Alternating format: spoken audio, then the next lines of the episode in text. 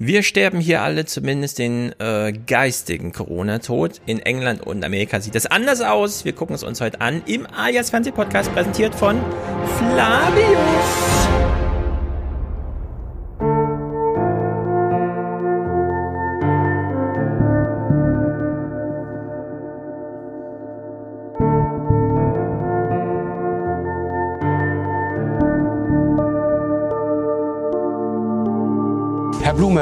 Wie gefällt Ihnen das Chaos, das Sie und Markus Söder angerichtet haben? Es steht jeden Tag derselbe Markus Söder vor mir, der brennt für das Land, der sich mit der Zukunft beschäftigt, der sich jeden Tag fragt, ähm, was ist notwendig. Sehen Sie es mir nach als Generalsekretär, das ist äh, vielleicht meine rosarote äh, Brille. Und jetzt die Frage an Herrn Blume, sind wir alle doof? Ja, ich weiß es nicht, warum wir alles hätte zumindest noch erwartet, dass ich, ähm, dass ich nicht komplett veräppelt werde, wenn Sie versuchen, die Situation zu erklären. Aber was ist, wenn, wenn Armin Laschet, wenn Armin Laschet der Joe Biden aus NRW ist? Wenn eine Generation für diese offene Zukunft gewappnet ist, dann ihre. Denn sie alle haben in einer jungen und prägenden Lebensphase etwas Entscheidendes gelernt. Sie haben den Ernstfall erprobt.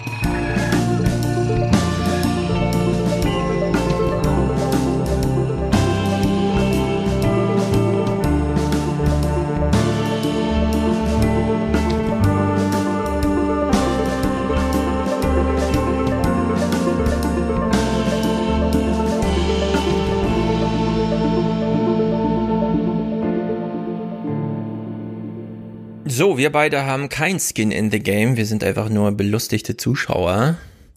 Ja, jedenfalls nicht in dem Game. Thomas, du sitzt in Bayern, sagen, ich sitze ja. in Hessen.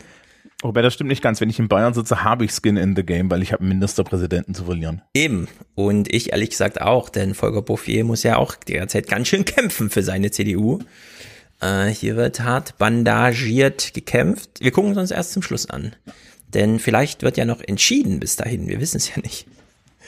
Aber es ist einiges los in Deutschland. Und ich glaube, wir können jetzt schon mal sagen, wir können sie nicht verübeln, denn im September, wenn hier alle geimpft sind und das große Frühlingserwachen im Herbst stattfindet, wollen wir, glaube ich, alle gerne Kanzler sein, aber der Weg dahin ist hart und es wird einem nichts geschenkt. Und vielleicht bleibt nichts übrig. Vielleicht bleibt von den Schwarzen diesmal nichts übrig. Aber das ist nur ein Wunsch an dieser Stelle. Gut. Wenn Thomas hier ist, gucken wir natürlich äh, amerikanisch, anglo, am, kann man eigentlich angloamerikanisch sagen oder ist angelsächsisch richtig?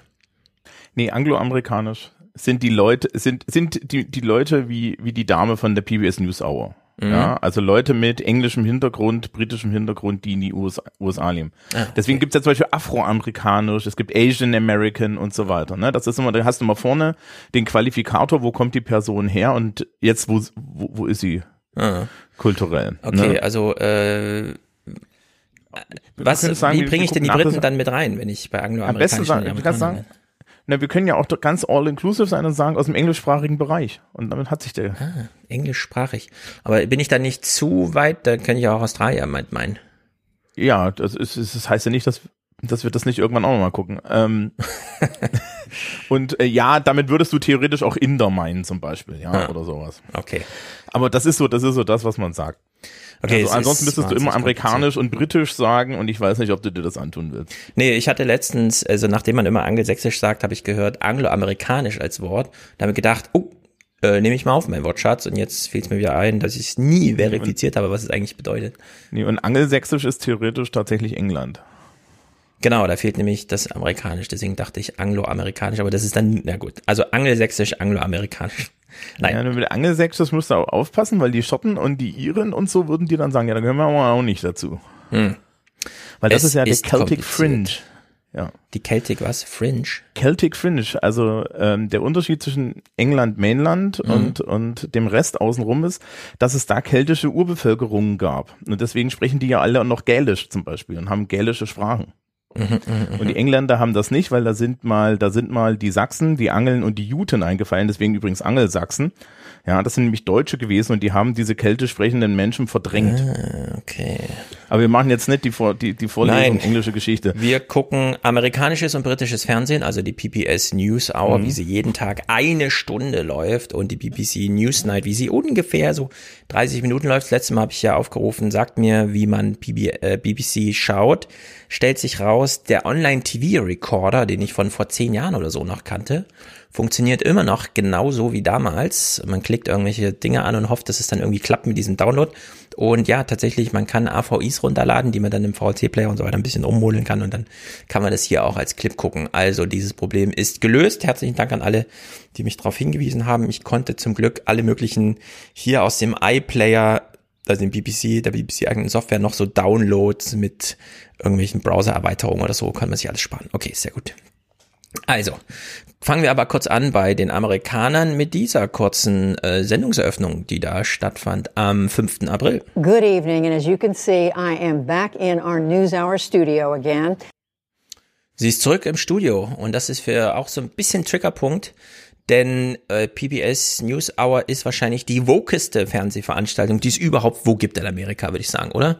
Also wenn man sich das so aufmalen würde, das ist, es gibt ganz rechts Fox News und dann wandert das so rüber, dann kommt man irgendwo bei CNN an und dann kommt lange nichts und dann kommt irgendwann die PBS News Hour.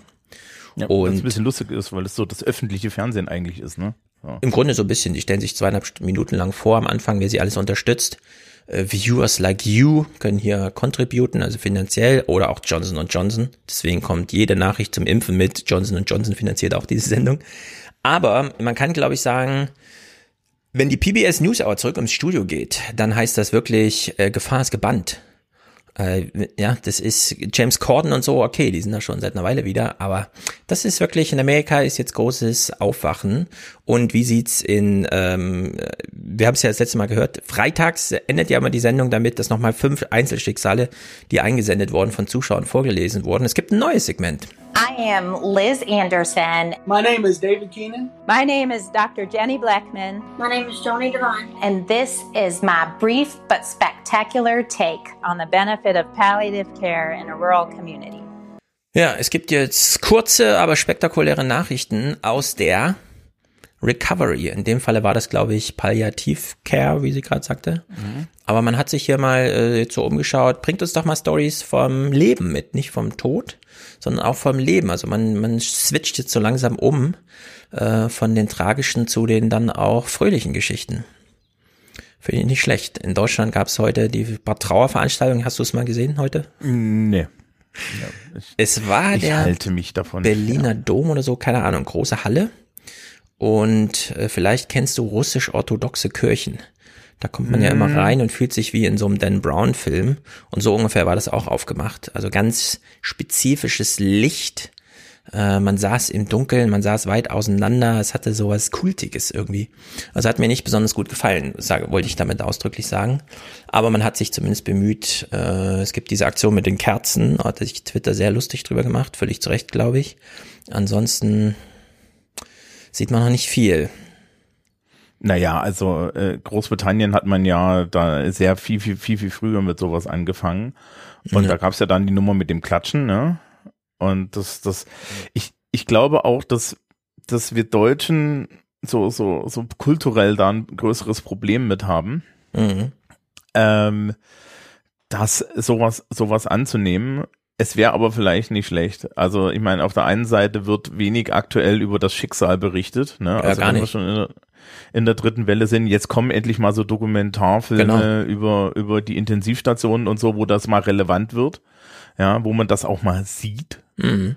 Und ähm, auf der anderen Seite äh, hast du hast du noch nicht so ja also äh, ähm, es gab ich habe jetzt irgendwie gesehen die die hundertste hunderttausendste Covid äh, Im- Impfung oder so ja das war dann irgendwie mal eine Schlagzeile aber es ist, ist immer alles sehr im Abstrakten also das hier ist ja auch jetzt wieder nicht abstrakt ja. Mhm. Und ich glaube, das fehlt uns ganz gewaltig, aber ich habe auch das Gefühl, dass das so eine kulturelle Sache in Deutschland ist, dass wir uns von diesem Abstrakten fernhalten wollen. Absolut. Weil- äh, Zahlen, Zahlen, Zahlen. Hier in Deutschland gelten nur Zahlen. Aber das ist eigentlich der Fehler, weil das, das ist nämlich auch das, was im Endeffekt Angela Merkel hier in der Politik macht. Da wird halt einfach mal die Modellrechnung durchgenommen. Ja, und dann hat man da halt so Margen und sagt, na ja, so zehn Prozent, fünf Prozent und dann entscheidet man so, das ist ein annehmbares Risiko. Ähm, wenn man auf dieses persönliche Level heruntergeht, ist das eben kein annehmbares Risiko. Genau, Ja. in Deutschland wird anders kalkuliert, nämlich äh, rein mathematisch und da fehlt das.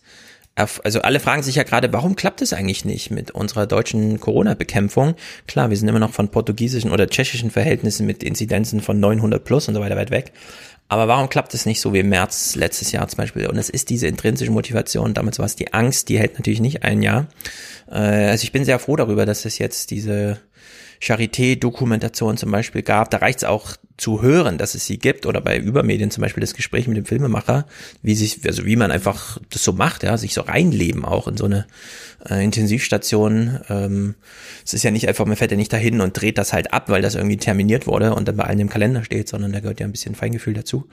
Solche Sachen, aber das ähm, hat noch nicht richtig in den inneren Mainstream. Also dass uns jetzt die Nachrichtenwoche, die deutsche Nachrichtenwoche bestand aus Laschet gegen Söder und zwar jeden Tag. Das waren Sendungseröffnungen, das war der Nachklatsch nochmal und so weiter. Also das durchzieht da und das ist ähm, traurig zu sehen und da kommt man natürlich der eigentlichen Realität in Deutschland nicht so richtig einher. Selbst der Mietendeckel, ja, das waren Kurzmeldungen oder halt die Standardreportagen. Deswegen heute hier nichts zum Mietendeckel, das wird alles mit Wolfgang in Neue 20er besprochen. Weil da muss man ja wirklich mal sozusagen das Umfeld, das thematische Umfeld der ganzen Rentenrepublik da mal durchflügen. Wenn wir hier nach Amerika gucken, äh, wir kommen gleich nochmal aufs Gedenken zurück, aber gucken wir uns doch das hier mal an. And a rare sight in Arlington, Texas last night. A sellout crowd packed in to watch the Texas Rangers home opener, the largest in person audience for a Major League Baseball game since the pandemic began. So, Baseball ist zurück, das Stadion ist voll. Wir haben hier natürlich nur Standbilder gekriegt aus lizenzrechtlichen Gründen, aber du hast das Spiel geguckt.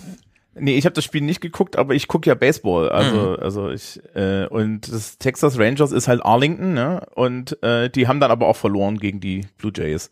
ähm, äh, man, ich könnte mal kurz nachgucken nebenbei, ähm, äh, wie groß das Stadion ist. Solche Stadien fassen so 30, äh, das fast 40.000 pu- plus wahrscheinlich. Ähm, ähm, genau. Ranger Stadium. Das hat das locker das? vier, drei Balkone gehabt und da würde mich wundern, wenn es weniger als 30.000 sind. Also das ist einfach, da ist wieder Alltag in Texas. Man hat sich allerdings bewusst dafür entschieden, kennen wir aus Dänemark. Sobald der 50, der letzte 50-Jährige plus geimpft ist, gelten dort keine Regeln mehr. Ab dann muss man selber gucken, wo man bleibt. Knifflig. Also 48.000. 48.000. Leute um, Ja, passen das da sieht man mal, das ist schon viel. Wenn da übrigens 500 Leute, dann hat man schon eine Tausender-Inzidenz in diesem Stadion.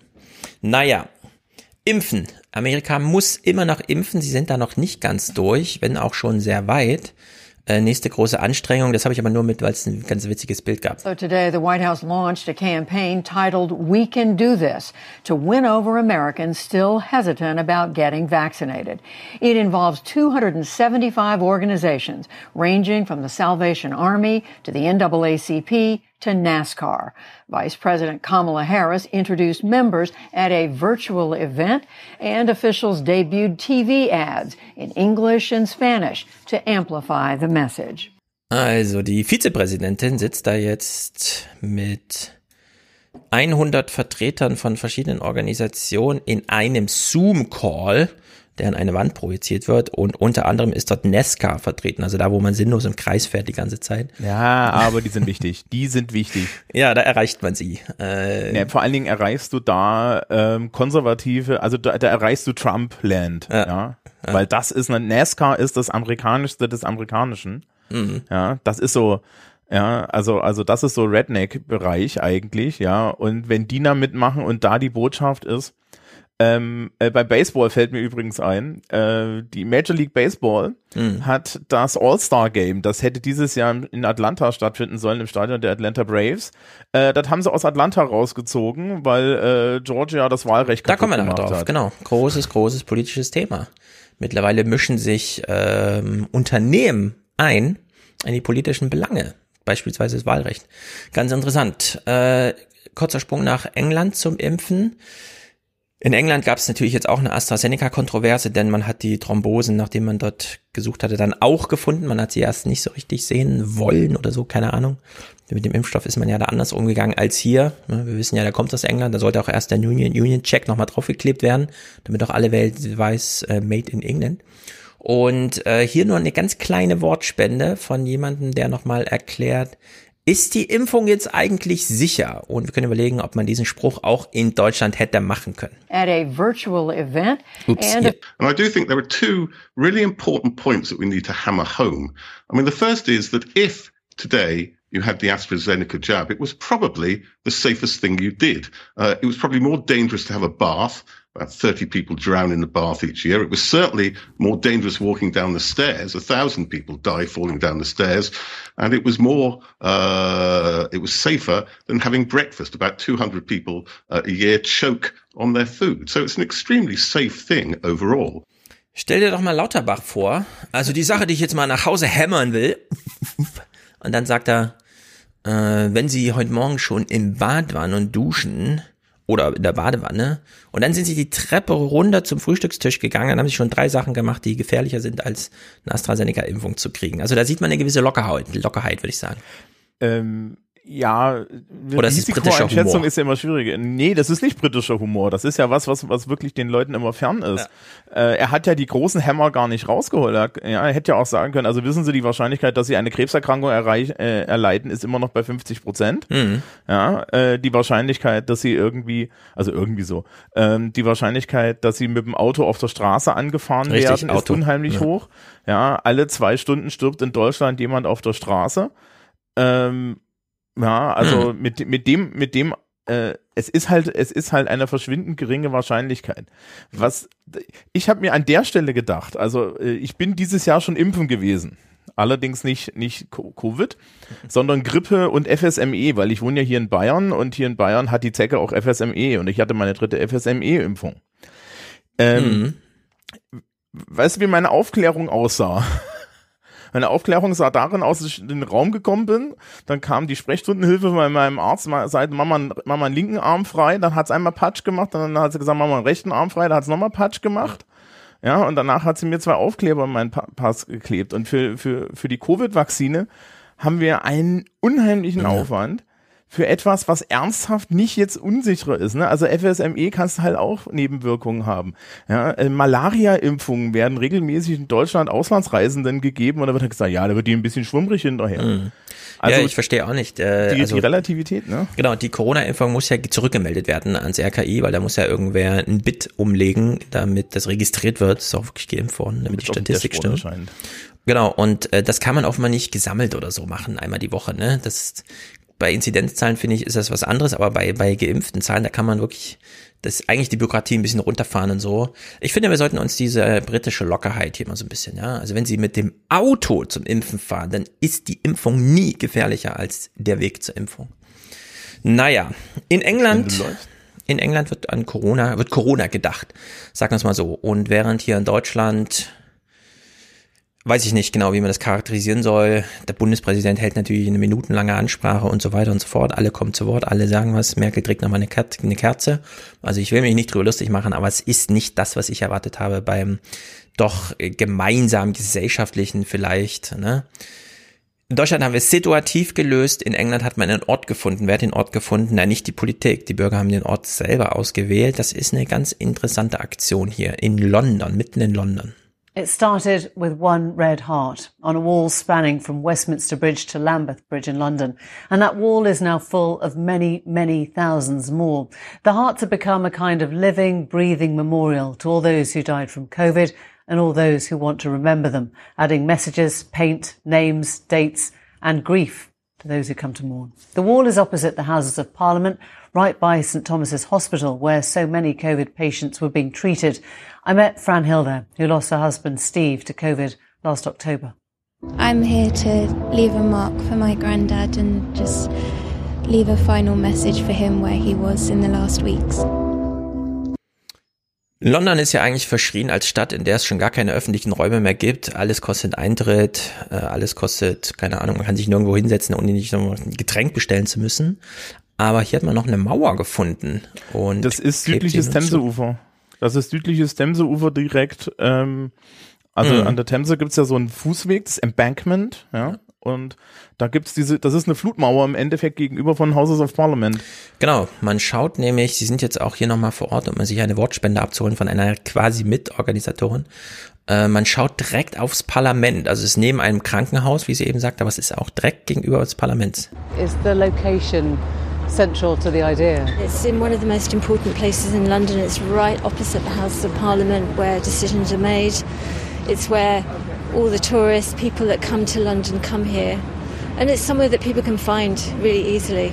You know, it's somewhere where people can come and walk along the wall. We want people to come and walk the wall and and just see the numbers.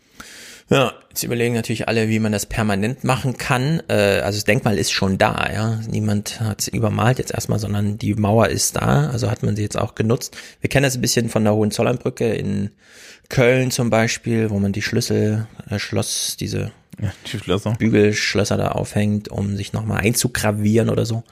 Da musste auch kurz nachgemessen werden, hält die Brücke das aus? Dann hieß es, ja, ein einzelner Zug, der da drüber fährt, ist tausendmal schwerer als die ganzen Schlösser. Und dann hat man es einfach permanent gelassen. Äh, In der Hinsicht äh, ist das hier mal eine ganz coole Aktion, die in Deutschland noch fehlt, ehrlich gesagt. Ja, was da auch spezifisch ist, es ist eine, es ist auch ein politisches Ding. Mhm. Denn es ist nicht umsonst gegenüber der Houses of Parliament. Ne? Also das hat sie ja auch irgendwie so jetzt gesagt. Ne? Also hier ähm, und ich finde schon, dass unsere Parlamentarierinnen und Parlamentarier auch in Deutschland vor dem Bundestag ist so richtig ordentlich Platz. Mhm. Da könnte man halt auch mal irgendwie was machen, ja. Also ich meine, wir haben so viele, wir haben so viele Aktionskünstler und so. Na, Äh, da- Ne, also es gab da ja schon genug Sachen, aber das wäre wirklich noch so eine Sache, die halt echt fehlt. Ja, rund um rund um den Reichstag sind nun wirklich genug solcher Monumente schon. Also es gibt da auch genug Sachen, die da auch fest sind. Warum denn nicht? Also es fehlt halt irgendwie dieses Handhabbare. Ne? Du hast wirklich bei uns, ähm, ich höre jetzt meistens zum Aufstehen irgendwie in Deutschlandfunk mhm. ähm, die Nachrichten und die melden halt immer nur diese Zahlen runter. Das ist komplett, äh, das ist komplett schicksa- schicksalsfrei. Wenn ich nicht Menschen in meinem Umfeld hätte, die Covid-Erkrankungen gehabt hätten, wäre ich komplett unbetroffen. Genau. Ja. Wo dann sind die. Differenzierungen? Wir brauchen hier eine Aufklärung über Altersklassen, ganz, ganz wichtig. Äh, dann natürlich soziale Klassen. Äh, denn es ist auch die Frage, wie zum Beispiel im März. Im März 2020 war ja völlig selbstverständlich, dass man darüber nachdenkt, wie kann ich meiner Nachbarschaft helfen. Ne? Das haben alle so ein bisschen abgefeiert, was es für Aktionen gab, wer wem die Einkäufe abholt und so. Wir sind so meilenweit davon entfernt. Wir gucken einfach nur in Nachrichten und danach sind wir wütend auf Twitter, weil irgendwas kommentiert werden muss. Aber es gibt keinen konstruktiven, keinen konstruktiven Fortgang. Und ich finde auch, äh, wir können jetzt ruhig mal drüber nachdenken, auch in Deutschland, wie wir Sonst, meine Befürchtung ist, äh, wir werden jetzt Mai, Juni alle geimpft, spätestens im Juli, dann kommt August, da fahren wir alle in Urlaub, dann ist September das Bundestagswahl und da will man es nicht mehr hören. Da hakt man es einfach ab und dann ist es vergessen. Äh, ich war ganz beeindruckt, als, äh, also von mit dem Gedankengang, als ich im Deutschlandfunk jetzt so nebenbei äh, davon gehört habe, dass ja derzeit mehr Menschen pro Tag sterben, als damals bei dem Germanwings Absturz äh, getötet wurden von dem Piloten, der aufgrund psychischer Erkrankungen und so weiter das Flugzeug zum Absturz gebracht hat. Und da habe ich gedacht, stimmt, das gab ja mal diesen Flugzeugabsturz, das haben wir ja total vergessen. Das ist ja richtig verdrängt, da gibt's ja auch keinen Jahrestag und nichts. In dem Moment, wo man es wieder hört, denkt man, genau, die Schulklasse Haltern und so weiter, da kommt das alles. Aber ansonsten ist das, wird sowas doch erstaunlich verdrängt in Deutschland, finde ich. Und das sollte hier nicht passieren. Was uns, glaube ich, fehlt, was in, in den USA und in Großbritannien schon seit längerem ein Thema ist, ist diese ganze Mental Health Schiene. Ja, Das auch. diese, ja, also das merkt man ja auch im Umgang jetzt mit der Arbeitswelt, mit, mit Selfcare und so weiter. In Deutschland gibt's noch sehr viel halt die Fresse geh arbeiten. Ja. Und ähm, deswegen wird dort halt auch ganz anders mittlerweile über Traumabearbeitung geredet. Und wir sind in Deutschland wirklich gut darin, ähm, unser, un, unser Trauma nicht bearbeitet zu kriegen. Mhm. Ja, also ich meine, ähm, das letzte große gesamtgesellschaftliche Trauma ist, die, ist technisch gesehen die Wende gewesen, ja, Ja. insbesondere für die Ostdeutschen. Das wurde hauptsächlich damit be, äh, bearbeitet, dass man zu denen gesagt hat, sie sollen die, äh, sie sollen die Mhm. Fresse halten und nicht jammern, weil es ist doch alles besser. Und seitdem wirft man ihnen vor, dass sie wahlweise undankbar oder Nazis sind und das hilft halt nicht. Ne? Aber das Ja. ist so die, ähm, auch wenn es wahr ist, ne? Also, also. Naja, aber man wartet dann halt, bis Nazis, es ne? soweit ist, dass es nur noch zu diesem Spruch kommt und dann Ja. haken die eines und ab dann und die ist anderen es, bleiben. es ist halt auch eine self-fulfilling prophecy Ja. wieder.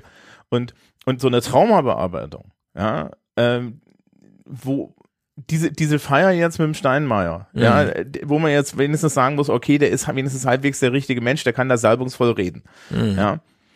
Ähm, das wird, das wird Menschen in ihrer persönlichen Trauma- und Trauerbewältigung nicht helfen, Hm. ja, sondern Nee, nicht.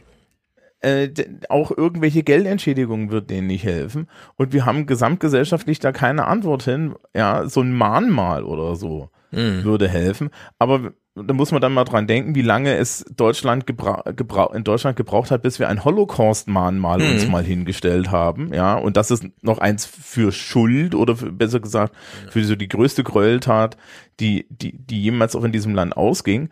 Ja, und da hat man auch 60 Jahre für gebraucht. Ja. Und selbst dann gibt's halt noch genug Leute, die sagen, dass das, ja, jetzt nehmen wir von rechter Seite, die irgendwie da, da, da unangenehm berührt sind. Ja. Also wir sind da furchtbar schlecht drin und die Konsequenzen sind gesellschaftlich gar nicht abzusehen. Ja, also ich meine, wir haben in Deutschland Fernsehen, also ich meine, das Fernsehen ist, wie es ist, aber selbst in, unter den Talkshows gibt es eigentlich immer noch so eine Maischberger-Sendung, die sich noch mal ein bisschen öffnet, die jetzt nicht den tagsaktuellen Dings durchpeitscht, ne, die sich am Morgen schon wieder ergeben hat, sondern die Frage, wie, wie trauert man denn jetzt? Wie geht man damit um? Äh, Long-Covid, der ganze Kram, also alles, was psychisch da dran hängt, ja. Leute werden immer noch, ähm, sagen wir so, ich erlebe es hier gerade äh, in Hessen, ist ab morgen äh, sind die Ferien vorbei, Schule beginnt, Kinder sollen getestet werden, montags und mittwochs, zweimal die Woche. Und während es absolut kein Problem ist, in Deutschland einen Schüler in der Schule zu testen, wenn der Covid-Fall erstmal da ist, also wenn die WhatsApp-Gruppe die Nachricht erhält, es gab einen Covid-Fall in der Klasse, dann stehen alle stramm. Dann sind alle besorgt. Dann, na klar, schicke ich mein Kind. Hätte vielleicht mal jemand einen Antigen-Test? Ich kann nicht bis morgen warten, ja. Wenn Covid noch nicht da ist, wenn der Corona-Fall noch nicht da ist, ist das ein Gezetern, ein Gehaue. Äh, man will sich nicht reindenken. Man verdrängt in Deutschland extrem, ist so mein Eindruck. Ein Kind testen, nee, mein Kind, als ich dem das gesagt habe, fing es an zu weinen und ich will dem das nicht zumuten. Ja, aber wenn der Covid-Fall dann da ist, steht die Welt 180. Also da, das ist in Deutschland irgendwie, ist immer noch nicht richtig angekommen, Corona. Es ist immer noch so ein Medienthema irgendwie. Ich, da muss ich auch sagen, jetzt also aus einer Lehrerperspektive, ich finde es furchtbar unredlich, wie da argumentiert wird. Also zum einen wird ja äh, gerne argumentiert mit, das traumatisiert die Kinder, wenn die dann falsch positiv sind. Ja. Äh, ich weiß nicht, ich weiß nicht, äh, was für eine Resilienzerwartung diese Leute eigentlich an ihre Kinder haben. Ja, aber mit dem Argument darfst du dich auch nie, nie, nie scheiden lassen und du musst sofort Ja. alles kaufen. Ja, Richtig. also, also, was ist, äh, nee. Genau. Ein positiver Fall wird sofort. PCR nachgetestet. Das Ergebnis gibt's noch am selben Tag. Äh, zumindest hier in Frankfurt. Das ist ja alles Uniklinik und so. Das ist dieses Problem gibt's alles gar nicht. Ne? Es haben dann Eltern Angst vor Stigmatisierung und was auch immer. Also es ist total verrückt. Aber wenn dann Covid einmal da ist, ne, dann oh Gott, jetzt müssen wir aber alle, jetzt kriegen alle Schweißausbruch. Also in der Hinsicht, das ist wirklich verrückt. Aber du hast eben schon den Holocaust angesprochen. Das ist super interessant, wenn man hier bei der BBC mal so reinhört. Wir hören immer so mitten in so einen Sing-Sang äh, Ge- Corona-Gedenken in England rein, ja. Und was hier für historische ähm, Ereignisse mitgenannt werden, ist schon erstaunlich. It's been said that the Spanish flu outbreak of a century ago isn't much memorialised because people wanted to forget. As we've all documented our way through COVID 19, we will remember this pandemic like no other, not least because it's irrevocably altered our lives. But through all the noise, how will curators select the objects that will resonate authentically when the way we've all lived through it has been so varied? Will only the shared experiences strike a chord? The loo rolls, the empty shelves, the masks? What of the isolation? And of course, the suffering? For many memorials, the objects almost choose themselves because they've survived. Shoes from Auschwitz, the wreckage of the Twin Towers. This is a pandemic that has taken most of us online. Ja, also als ich das so sah, muss ich echt überlegen, in Deutschland wird man einfach. Nichts übrig bleiben bei uns. Genau. Da wird nichts übrig bleiben. Diejenigen, die es ohne eigene Erkrankung äh, überstehen, diese Zeit, weil sie dann durch Impfungen und wie auch immer da rauskommen, können es einfach vergessen und werden das hier auch vergessen. Ne? Das ist so, Corona, es gibt jetzt drei, vier Millionen Infizierte in Deutschland oder was und das sind sie.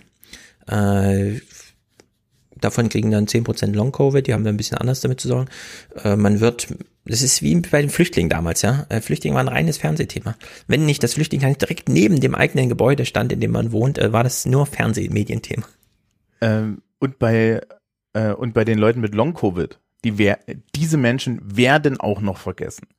Das wird so sein, dass wir in zehn Jahren irgendwelche Monitorreportagen und ähnliches bekommen, wie Leute mit Long Covid, die das wirklich lange haben, ja, äh, im Endeffekt in Hartz IV gelandet sind, ihr Leben verloren haben und so weiter.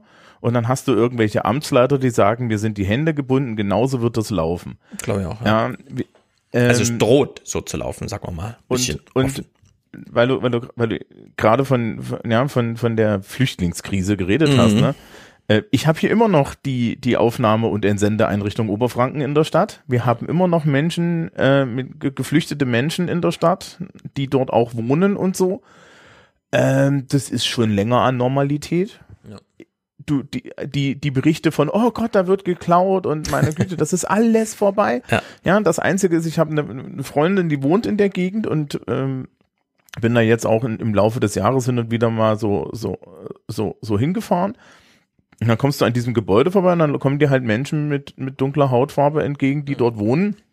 Also, ja, klar, erwartbar und die haben dann halt eine FFP2-Maske in der Hand. So, das war's, ja. Also, das ist das Einzige, was sich da geändert hat.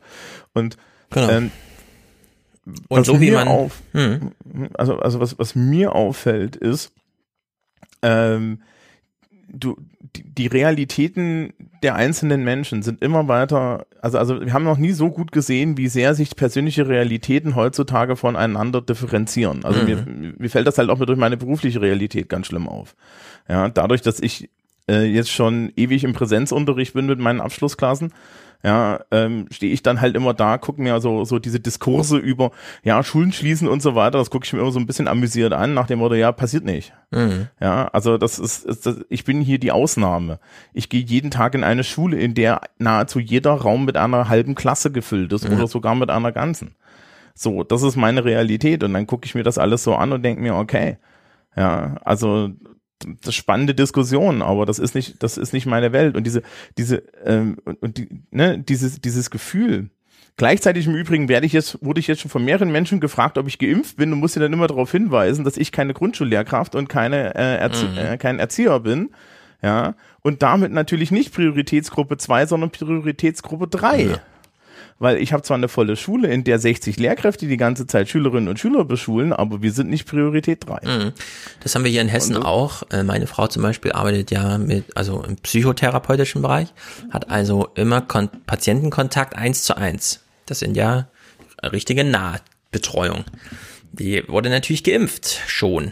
Ähm, während hier die Nachbarn, Oberstufenlehrer oder gar Berufsschule, wo man mit Erwachsenen und zwar nicht halbe Klasse, sondern volle Klasse im Raum sitzt, natürlich nicht geimpft. Da fragt man sich auch so ein bisschen, was ist das eigentlich? Und dann frage ich mich auch immer, wie, ich meine, Twitter lesen Leute, äh, so wie ich, die vormittags ähm, sozusagen so einen alternativen Berufsweg nachgehen und so, ne? Nicht jetzt Großraumbüro und sonstiges so oder eben äh, Schulklasse wie du. Und gleichzeitig läuft aber auf Twitter eine Debatte anscheinend nur von solchen Leuten, die äh, völlig äh, abseits sagen wir es mal so, für die die Realität nur Medienereignis ist. Die also dann einfach sagen können, ja, mach doch mal alles zu. So, ja, im Sinne von, äh, klar, könnte man einfach sagen, dann ist halt alles zu. Also ich habe diese Woche meine Schülerschaft gefragt, was die davon halten würden, wenn wir jetzt die Schule schließen. Die, war, die Antwort war eindeutig. Ja, dann haben sie gesagt, also hackt's oder was? Wir haben jetzt noch fünf Wochen äh, bis zu den Pfingstferien. In der Woche nach den Pfingstferien ist schriftliches Fachabitur. Mhm. Wenn wir das jetzt machen, ist alles vorbei. Ja, dann haben, dann haben wir echt ein Jahr verloren. Ja. Wenn wir das, ähm, wenn wir das im November gemacht hätten und gesagt hätten, dieses Schuljahr ist im Eimer, wir machen Durchschnittsabi, alles okay, aber die Entscheidung ist damals schon politisch gefallen. Mhm. Ja, das kann man denen gerne ankreiden, ist okay, aber das ist die Realität. Genau. Und wir integrieren das jetzt mal, denn in England wird anders darüber diskutiert. Wie kriegt man es hin, dass Menschen Lockdown akzeptieren, obwohl ihnen danach äh, ihr biografischer Boden unter den Füßen weggerissen wird? Und hier lief ein Bericht, der klingt dann so aus und die Moderation schließt wie folgt an. Did ask the government to come on tonight, but they declined. Good evening, uh, both of you. John Fuller, first of all.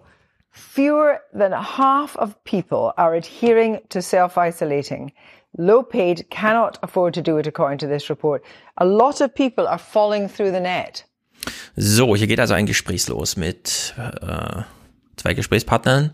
Macht man gerne in, bei der BBC, denn da folgt auf einen sechs-, siebenminütigen Bericht dann erstmal ein neunminütiges Gespräch. Da wäre hier in Deutschland eine heute Sendung schon gefüllt, deswegen sehen wir hier sowas nicht.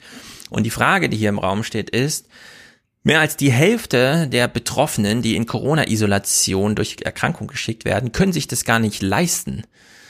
Und dann habe ich ja schon mal gesagt, ja, aber die kriegen ja 500 Pfund. Und es stellt sich raus, hm, naja, nicht so ganz. Um, do you give the majority of people who request payments the payments?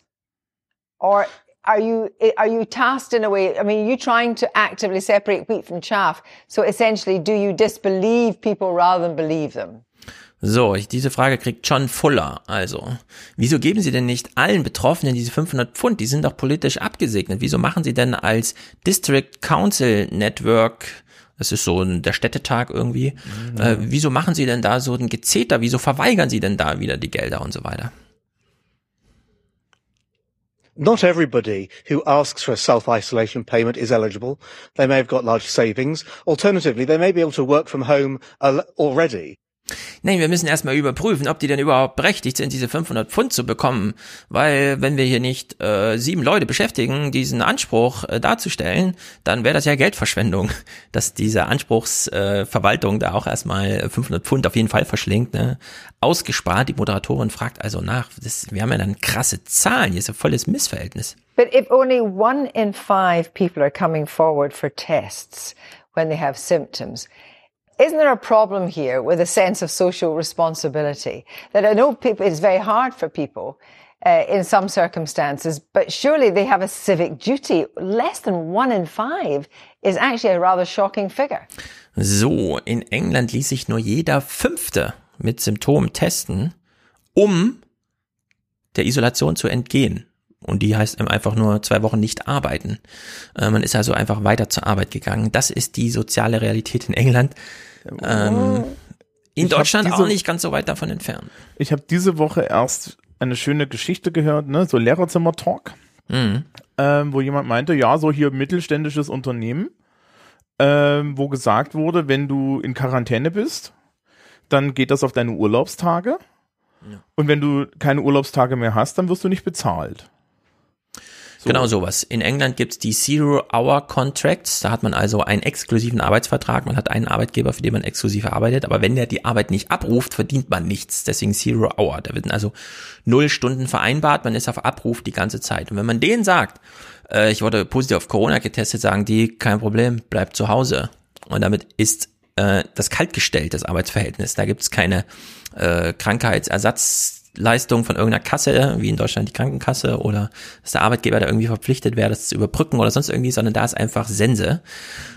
Und jetzt. Ja, Neoliberalismus tötet halt. Genau, ne? genau, genau. Das ist wirklich Hardcore Neoliberalismus. Und wir wissen, dass Corona vor allem in diesen sozialen Klassen zuschlägt.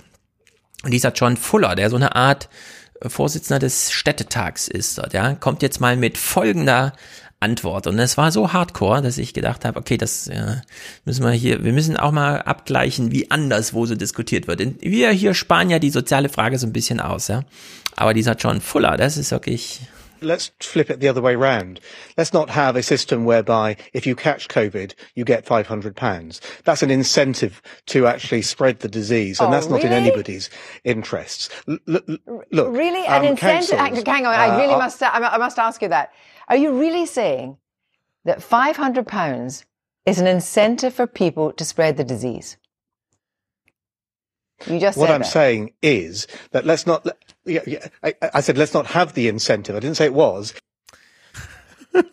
nee, das kriegst du nicht mehr gerettet, mein Freund. Ei, ei, ei, ei, ei. Also für oh, alle, die oh, es oh. nicht ganz verstanden haben, er, seine Vermutung war gerade, Menschen lassen sich absichtlich mit Corona infizieren, damit sie mit dem positiven Test zur Kasse gehen können, um da nochmal 500 Pfund zu bekommen, die er ihnen verwehren möchte. Für ihn sind also die sozialen äh, unteren Klassen nicht nur ähm, Leute, die sowieso schon härter von Corona gestraft sind, beispielsweise durch ihre Arbeitsbedingungen oder Wohnbedingungen, ja, ein Treppenhaus, zu enge Wohnung und so weiter, ist alles kritisch, ist alles in diese Indoor-Sachen, sondern er unterstellt denen auch noch, dass sie das mit Absicht machen, damit sie dann mal ihr Einkommen ein bisschen pimpen auf 500 Pfund. Also, also, da muss man ja mal zwei Dinge zu sagen. Das erste ist, wenn 500 Pfund ein Anreiz sind, damit du dich mit einer potenziell tödlichen Krankheit ansteckst, da, da stellen sich gesellschaftliche Sekundärfragen, über die wir mal reden mhm. müssen. Das zweite ist, ähm, dieselbe Diskussion hätten wir in Deutschland auch. Ja, ja. Wenn wir dieses Geld Merz. Der, ja, ja, genau. Wenn, ja. wenn wir das, wir machen das ja gar nicht. Ja, ja wir genau. tun ja so, als wäre das alles in Ordnung. Ähm, ja, ah, und da, aber da wäre dann Friedrich Merz auch schon on the record mit genau dem Satz, ja. was ich total spannend finde, so als mal als allgemeine Beobachtung die wir auch weiter mitnehmen können. Über Anreize und Fehlanreize wird immer nur bei Menschen mit niedrigem Sozialstatus ja. geredet. Darüber, dass es Fehlanreize für Jeff Bezos oder Elon Musk gibt, da wird eigentlich nicht geredet. Sehr gut. Ja. ja. Also wenn, wenn wir ein rationales Wirtschaftsmodell, ja, so den rationalen Menschen als Modell der Wirtschaft so mhm. vorsehen und dann so diese Anreizlogik, ne, so diese ganzen Kahnemann-Geschichten und so, die ja durchaus ihren Sinn haben, das so nehmen, dann müssen wir aber auch alle mit einrechnen. Mhm. Und da muss ich sagen, ja, vielleicht wäre doch so eine, wäre vielleicht so eine Reichensteuer, das wäre doch ein Incentive. Ja, das ist ein sehr guter Gedanke. Incentives, wenn dann schon für alle, aber wir haben ja für alle Incentives, zum Beispiel für die Superreichen. Ich erinnere daran, Friedrich Merz hatte den Auftrag bekommen, die WestLB oder so zu verklökern. und der Tagessatz bestand aus 5000 Euro, also 150.000 Euro im Monat. Und man hat ihm gesagt, wir zahlen dir das so lange, wie du die Bank nicht verkaufst. Und wir mhm. fragen alle drei Monate mal nach, einmal im Quartal, hast du die Bank schon verkauft? Und sagt er, nee, ja, dann wird das Honorar weitergezahlt. Also in der Hinsicht, äh, es ist äh, schon mit den Incentives. Nein, nein, man hat ihm das natürlich gegeben, damit er den besten Käufer sucht. Aber wie wird in England auch diskutiert, das ist ganz interessant. Hier schauen wir doch mal, England lockert ja jetzt auch. Now, the relaxation of COVID restrictions has coincided with the arrival of warmer weather and longer days. It's perhaps unsurprising that across the country, parks, recreation grounds and beaches have been flooded with people keen to return to some sense of social normality after months of lockdown. In Nottingham, council bosses closed two parks after footage appeared on social media of people celebrating, drinking and in one instance fighting in a park in the city's student area. Ja, und jetzt stellen wir uns mal vor, in Deutschland kennen wir das Gezetere. Irgendwer hat irgendwas beobachtet, man braucht eine Expertenstimme, also fragt man Karl Lauterbach, denn er kennt, liest ja gerne Studien, was er in den Zusammenfassungen von irgendwelchen Harvard-Studien oder so wieder gelesen hat und das gilt dann und da darf man auch nichts gegen sagen. In England sitzen Soziologen im Fernsehen, in dem Fall hier Robert Dingwall und reden auf jeden Fall über Sachen jetzt, äh, die nicht aus ihrem Arbeitsbereich sind und es ist trotzdem aussagekräftig. Well, I think that it's very easy to be misled by the, by the, by the images that are conjured up by press photography and, and television videos.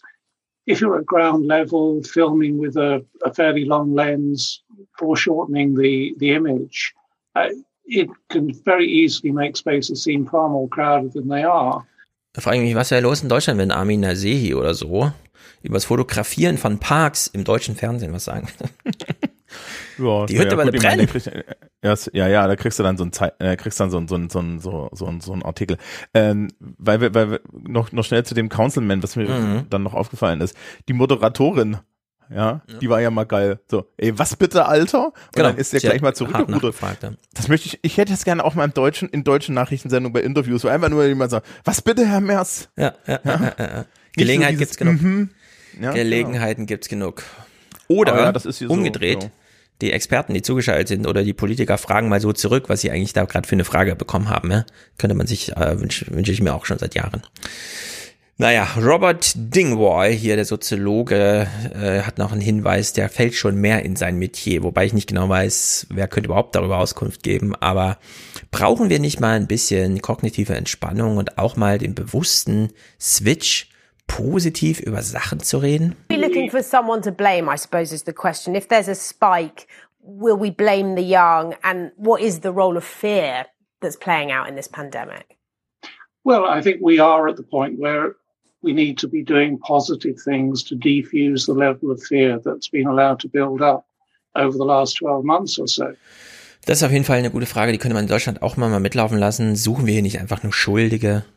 Die Schüler, ja, die Raudis, irgendwen. Irgendwer muss doch schuld sein an der ganzen Misere.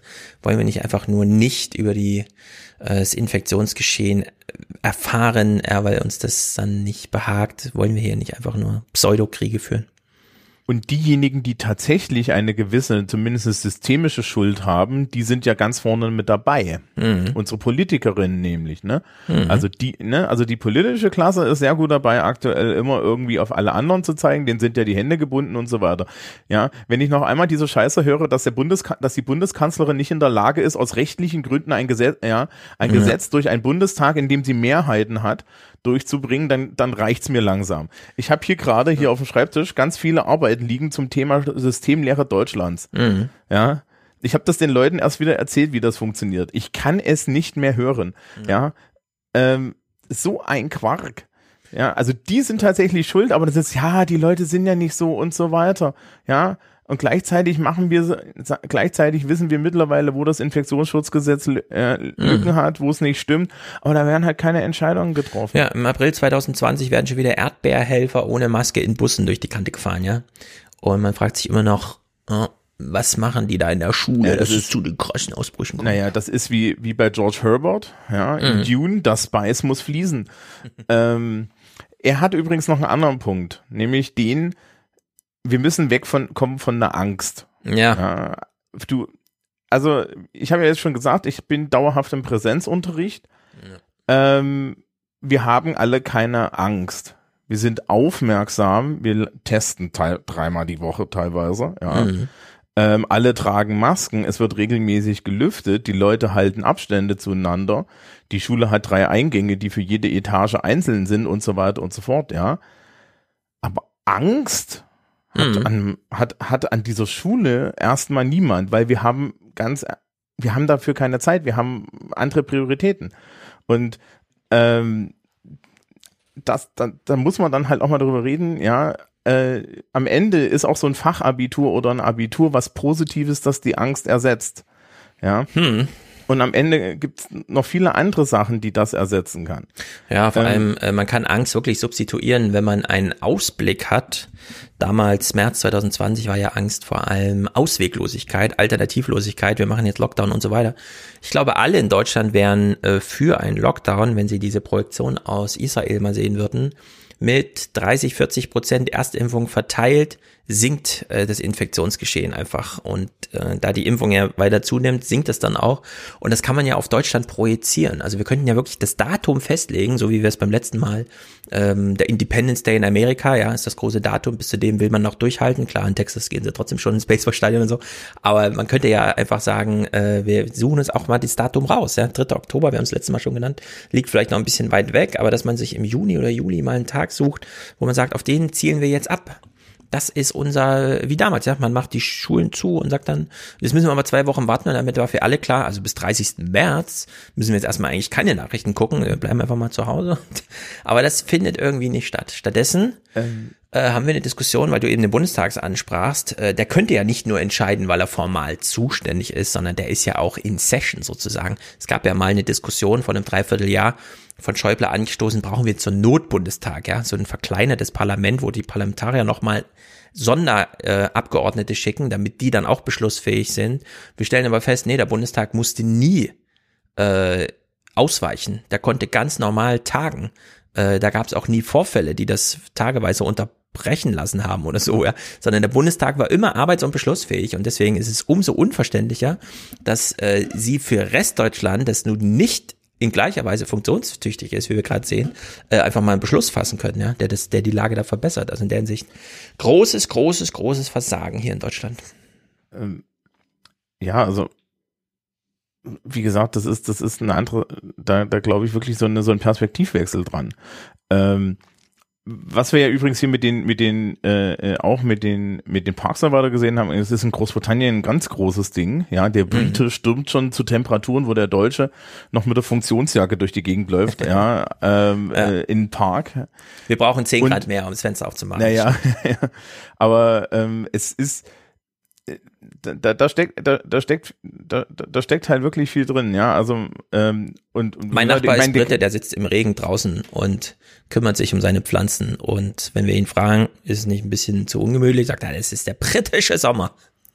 Ja, damit hat er nicht so unrecht als ich damals in Schottland war, war das Winter, ne? Und ich so mit meiner, in meiner, mit meiner Regenjacke und dann hast du abends äh, am Wochenende im Studentenwohnheim die Mädels in irgendwie so, so Stiefeln und Miniröcken, ja, zum, in Clubform hm. sehen. Ich dachte mir so, ey, ich würde sterben bei den Temperaturen. Na, da will man auch keine ja? dicke Jacke mitnehmen, da weiß man nie, wo die landet. Das stimmt allerdings. Soziologe Robert Dingelwall macht noch einen kleinen Spruch, den können wir uns in Deutschland auch mal, den können wir alle übersetzen und warten darauf, dass er im deutschen Fernsehen mal so fällt. But we can be too quick to forget that students are people as well. They're citizens. They spend their money in the city. They bring investment and prosperity and jobs to cities. So, also, wenn das nächste Mal jemand als Rentner durch die Stadt fährt und da schon wieder die Jugend auf der Wiese sieht, Robert hat gesagt, das sind auch Menschen, die bringen Geld mit, bringen gute Stimmung und Konjunktur. Also äh, Bamberg ist eine Studierendenstadt und äh, die Jugend sitzt dann halt auch mal jetzt so abends auf der mhm. auf der unteren Brücke, ne? Ja. Direkt am Wasser, da geht übrigens immer Wind, also da steht mhm. auch kein ja, also da steht das Aerosol eher so schlecht. Ja. Ähm, und verkonsumiert da halt irgendwie ihre Biere und Pizzas und so und bis jetzt haben wir da eigentlich nicht so die Probleme. Ähm, die ich habe jetzt ja meinen Jugendtreff, ja, mhm. der durfte jetzt zwischendrin mit Inzidenz unter 100 ein bisschen aufhaben. Mhm. Du merkst halt einfach, dass halt so, so die, die, wir haben da eine Gruppe 13-, 14-Jähriger, die sind im Privaten auch ver, verbrüdert. Ja, ob die jetzt bei uns sitzen, vor der Tür ja. in den meisten Fällen und oder drinnen mit FFP2-Maske, wo dann in einem Raum, in dem Raum dürfen sich nur zehn Leute nach Gesetz aufhalten. Ähm, oder ob, ob wir draußen sitzen ja, ordentlich in Distanz, ähm, ist für die vollkommen egal, weil die so und so im Endeffekt schon fast ein Haushalt sind. Das ist halt so ein Großhaushalt. Die ja. sind über die, die sind über die Kinder alle verbunden. Eine Green Zone. Ja, die waren die ganze Zeit Fall. miteinander. Ja. ja, die waren die ganze Zeit miteinander unterwegs. Und äh, anschließend an das, was er sagt, wenn hier, wenn, wenn wir über Bildung reden, ja, es wird jetzt die, die Schulen offen und so weiter, ist immer das Argument Bildung, Bildung, Bildung, Bildung, Bildung, mhm. ja. Ähm, das ist die Zukunft unseres Landes und die wird dann aber gleichzeitig, also auf der einen Seite werden sie jetzt dämonisiert und auf der anderen Seite sind sie nur noch dafür da, Abschlüsse zu machen. Ja, ja also das ist ja, das ist ja diese, ja. wenn, wenn, wenn die Kultusminister da von Bildung reden, ist das doch eine Chiffre für Abschlüsse. Mhm. Die wissen jetzt schon, dass wir die nächsten zehn Jahre die Hypotheken des Distanzunterrichts ähm, in den unteren, äh, die jetzt in den unteren, in diesen Klassen, ja. die da rausgeschnitten werden, die man daheim lässt, ja, die werden wir sukzessive tragen müssen. Und das betrifft wieder Leute mit, niedrig, ja, mit niedrigerem Sozialstatus, die keinen Zugang zu anständigen Mitteln haben und so weiter und so mhm. fort. Ja, das wird alles nicht mit, wird, wird alles nicht mit beachtet genau. und die Kohle wird nicht ausgegeben, das zu lösen. An der Stelle nochmal der Hinweis, du Bayern, ich Hessen, äh, für alle, die hier UKW äh, mit Pavel hören und so weiter äh, Schulen haben nicht offen in Deutschland. Ja? Also äh, in Hessen waren äh, die Grundschulen und die Abschlussklassen offen, jetzt im Wechselunterricht, aber ab der siebten war ja alles zu. Äh, also und das ist in Bayern auch. Offen, also, in ich. also hier in Bamberg äh, haben wir jetzt eine Inzidenz über 100 und ähm, es sind nur es ist nur meine Schule offen. Ja, also wenn man also, äh, genau, noch wenn man hier irgendwie, äh, so wie der Robert Dingwall hier die Rentner nochmal einfangen will mit ihrem Unbehagen, weil sie die Jugend sehen, ja, die Jugend ist sitzt gerade zu Hause. Es ist keine Schule, ja, wenn die Inzidenzen hoch sind, liegt es nicht an der Schule. Aber Schulumfeld, hier gute Nachrichten aus Amerika. Teachers are getting vaccinated too. Roughly 80% of teachers and staff are now at least partially vaccinated. So, und während man in Deutschland, wie du es eben gesagt hast, die Lehrer nur darauf anspricht oder einen Lehrer nur im Fernsehen ins Gespräch verwickelt oder eine Maßgabe, wann werden denn die Noten hier verteilt, äh, das sieht hier ein bisschen anders aus, wenn man bei PBS äh, schaut. Der Bildungsminister in Amerika heißt gerade Miguel Cardona neu von bei beiden. Und er wird hier mal angesprochen auf Sachen, die auch wichtig sind. They are stressed. Many of them are leaving their positions or taking. Und da geht es um die Lehrer, die sind gestresst und die wollen ihre Berufe verlassen. Early retirement. What can you do from your role to help address teacher burnout? First and foremost, we have to acknowledge what educators have been doing since last March. From I think it was March 11th or March 12th, they went from one way of teaching or, or serving as a paraeducator or serving as a school counselor to a totally different way the next week. Auch nur viel Blabla, aber zumindest steht die Frage mal im Raum. Wie, was machen die jetzt eigentlich für die Lehrer? Also nicht nur für die Schüler, wo die Lehrer dann so das Scharnier sind, sondern was machen sie eigentlich auch für die Lehrer? Und in äh, England befasst man sich auch mal mit Lockdown-Folgen für die Jüngeren. Newsnight has obtained figures showing that successive lockdowns have pushed hospital admissions for people with a life-threatening eating disorder up by almost a third. And despite the government saying it's spending 500 million pounds in the coming year, leading experts say the number of emergency referrals they are seeing for such disorders has quadrupled because of the pandemic. Ja, also eine krasse Essstörungsepidemie, die jetzt losbricht, die natürlich dann nicht abflacht oder jetzt zu Ende ist, nur weil dann äh, das zu Ende ist, denn es hat diese entsprechende Nachwirkung. In Deutschland zum Beispiel kalkuliert man schon, äh, dass die Zahl der zu erwartenden eigentlich 100.000 Schulabbrecher sich verdoppelt äh, derzeit auf 200.000 und, und Schulabbrechen ist auch ein ganz später, eine ganz späte Entscheidung, die im Leben getroffen wird. Also da liegt schon vieles im Argen, wenn, also das ist ein ganz deutlicher Indikator dafür, dass man sich doch kümmern muss ich kann dazu was sagen. So, äh, wir sind ja keine Pflichtschule. Die Menschen, die mhm. zu uns kommen, haben zumindest eine Berufsausbildung oder einen Realschulabschluss. Ja. ja, volljährig nicht unbedingt, aber äh, sie haben auf jeden Fall einen Schulabschluss. Mhm. Aber natürlich haben die jetzt, investieren sie in diese Schulart, weil sie äh, einen höheren Bildungsabschluss haben möchten, ne? Hochschulzugangsberechtigung. Ja. Ich habe dieses Jahr jetzt, äh, wir haben so eine Klausel, dass wenn Menschen längere Zeit unentschuldigt fehlen, wir die abmelden dürfen. Mhm. Ja, weil die ja freiwillig bei uns sind und ja. dann sagst du, wenn die so und so lange sich nicht bei mir gemeldet haben, dann kann ich sie abmelden und es gibt ähm, Damit sind sie formal dann Schulabbrecher? Dann sind, damit sind sie formal auf jeden Fall Schulabbrecher, allerdings haben die halt, fallen die halt auch in den Job. Also wir haben das immer wieder, wir haben auch Leute, die sich von alleine abmelden und sagen, ähm, ich habe hier keinen Bock mehr drauf, ich habe eine mhm. Ausbildung gefunden und so weiter. Äh, ich habe in meiner eigenen Klasse allein dieses Jahr zwei Menschen verloren. Ähm, ein, eine Person an eine psychische Erkrankung, das war uns auch bekannt. Da muss ich ganz klar sagen, wären wir nicht in Distanz oder in Halbdistanz gewesen, hätte es da Möglichkeiten gegeben, zumindest diese Person an der Schule zu halten. Ja. Ähm, und dann halt auch so Leute, die, die sich dann umorientiert haben und so. Wir haben immer eine gewisse Menge an Menschen, die wir raus also rausschmeißen in dem Sinne oder die, die von alleine gehen. Das ist bei uns ein normales Business. Aber es sind halt solche Fälle, wo man dann sagt, also, also gerade diese Fälle mit den psychischen Störungen und so, wo, wo du weißt, ja, das kann ich normalerweise, kann man, kann, normalerweise kannst du diese, zu der Person im persönlichen Gespräch solche Sachen sagen, wie, okay, wir wissen, was los ist. Sie besorgen sich jetzt einen Attest bis zum Ende des Schuljahrs, den, den heften wir ab, dann bleiben Sie Schüler, Schülerinnen der Schule, fertig ist der Lack. Das passiert jetzt nicht und jetzt muss man halt von vorne anfangen und bleibt auch nicht hier und hat nicht die Benefits und so. Zum Beispiel der Schülerstatus ist da wichtig. Da geht es auch dann im Zweifel um BAföG und so, was man hier bei uns bekommen kann. Mhm.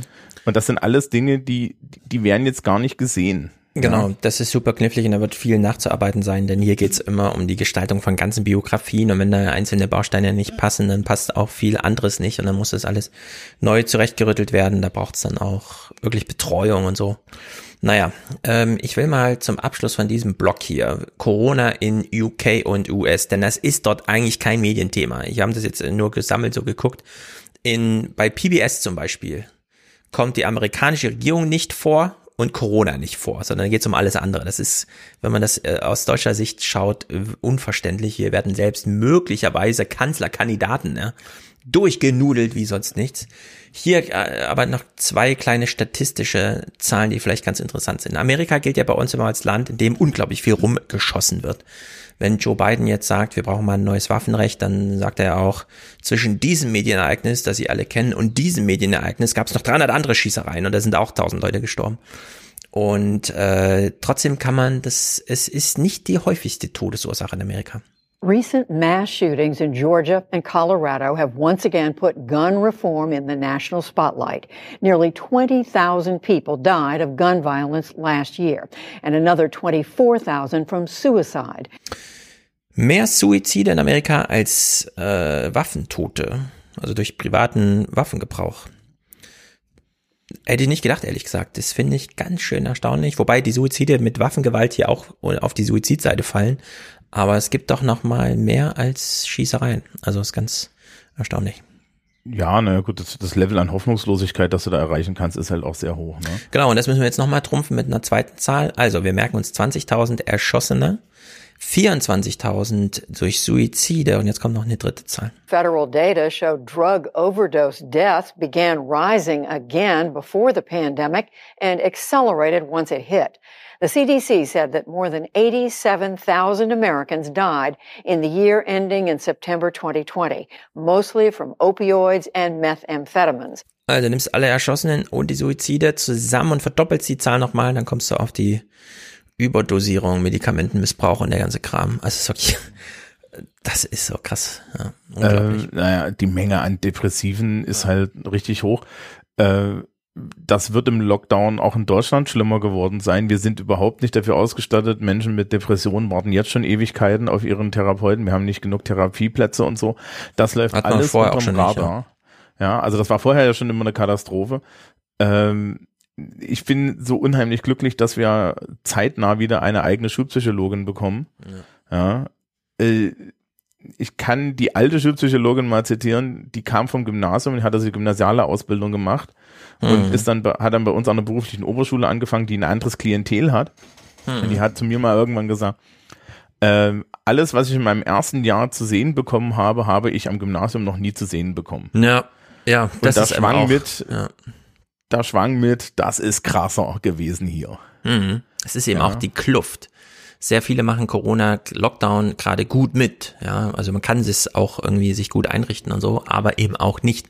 Da fällt auch die Kluft, also dieses, wir sitzen alle in einem Boot, das geht halt im Besonderen da nicht. Mhm. Gut, in England. ich war sehr froh, dass ich ordentlich BBC Newsnight gucken konnte, denn jetzt kriegen wir den ganzen Schmodder da aus England mal geliefert. Wir in Deutschland, wir haben es ja ein bisschen kombiniert. Wir wollten ja nicht erst warten, bis Corona rum ist, um uns dann irgendwelche äh, Korruptionsskandale anzugucken, sondern wir haben das gleich mitgemacht. Äh, ich habe heute Morgen gelesen von dem Sauter, also dem ehemaligen bayerischen äh, Justizminister. Was heißt ehemalig? Der war mal ganz kurz auch, auch Justizminister, aber geht halt so als Koryphäe in der CSU mit irgendwelchen tausenden Amtsschaften, die er so gehabt hat, oder lokaler König. Äh, da hat die Polizei tatsächlich jetzt die 1,2 Millionen erstmal konfisziert. Man will jetzt erstmal klären, was mit diesen Verträgen, was, ob das wirklich rechtens ist oder ja, ob das nur also eine Unsitte war oder ob das ja auch wirklich unrechtens war ich finde, ich finde es gut, dass die C-Parteien ihren Markenkern wieder entdeckt haben. Ja, sie präsentieren sich sehr gut im Wahljahr. Das ist äh, spektakulär. Wir können alle auf September die große Party hoffen. Jedenfalls gibt's in England Korruptionsskandale und es ist auch interessant, wie langsam das hier so explodierte. Denn wir sind ja mal beispielsweise beim 30. März. Today Labour called for an investigation into the former Prime Minister David Cameron after allegations he lobbied the Chancellor to save a company in which he had investments. Against that backdrop, yesterday the Prime Minister's spokesperson said Boris Johnson acted with honesty and integrity over an alleged affair with Jennifer Arcuri that involved taxpayer funding when he was Mayor of London. Last year, the Home Secretary Priti Patel was found by an independent inquiry mm-hmm. to have broken the ministerial code by bullying staff. The Prime Minister rejected those findings. A six figure payout was made to the civil servant who accused her, and she remains in post. The government insists the highest standards were demonstrated in each of these cases. So, also David Cameron, ehemals, ähm, wie klassifiziert man ihn eigentlich? Er ist ja der Brexit-Verursacher mit. Äh, ja, genau. Der, äh, der Mann, der Großbritannien so richtig angezündet hat, weil er Ruhe in seiner Partei haben wollte. Genau, der hat Investments und lobbyiert jetzt erstmal für diese Firmen. Er hat ja Kontakte, das kennen wir so ein bisschen Philipp Amthor und so, ne? Man ist also investiert ja, genau. in irgendein Unternehmen, also geht aber, man da mal, schreibt mal so Briefe er lobbyiert gleich, er lobbyiert gleich beim Finanzminister, ja. Also da, genau, sie hat der Chancellor gesagt, damit ist der Chancellor of the Exchequer mhm. gemeint, das ist der Finanzminister. Also ist gleich an, gleich an die Spitze gegangen. Mhm. Äh, Boris Johnson hat tausende Affären, das wissen wir. Es gibt auch Gerüchte darüber, dass er mehr Kinder hat, als er, äh, als er mit seiner Frau je hatte, nämlich, mhm. ja, also also das ist ganz katastrophal. Ja, ja da gibt's ganz viele Geschichten und da ist wo auch Kohle geflossen. Da gab's, das ist aber bestimmt die fünfte in jetzt in der Reihe. Und ähm, Priti Patel ist äh, Home Secretary, also Innenministerin. Mhm. Und das mit dem Bullying ist noch das Kleinste. Also Priti Patel ist wirklich. Ähm, in Deutschland haben wir uns über Horst Seehofer und, äh, und Schäuble aufgeregt, ja. ja. dass sie so in dem Amt so leicht unmenschlich waren. Dagegen, gegen Priti Patel sind das alles nette Menschen gewesen. Mhm. Also Pretty Patel hat vorgeschlagen, dass äh, Flüchtlinge, die oder ne, also Geflüchtete, die nach Großbritannien kommen, dass man die auf die Isle of Man schickt. Das ist ein Fels im Atlantik. Mhm. Da ist nix, ja. Ähm, da wollte Gibt's man da dann so so ein Lager machen. oder so? Äh, ja, irgendwie, es kann auch sein, dass ich die, also es gibt, es, ja, Ja. also, also, äh, sie wollte auf jeden Fall irgendwie so eine Vulkaninsel und die ist auch richtig weit im, Mhm. im Atlantik. Äh, äh, sie ist eine große Proponentin davon, ähm, dass, äh, äh, dass man doch bitte so richtig schöne Internierungslager da überall hinbaut. Mhm. Ich habe letztens erst einen Text ähm, im, im, für, für eine Arbeit benutzt, wo drin steht, dass sie versprochen hat, dass sie, dass das Homeoffice versprochen hat, dass sie für Frauen gesonderte Lager machen, um dann dieses Versprechen gleich mal wieder zu brechen.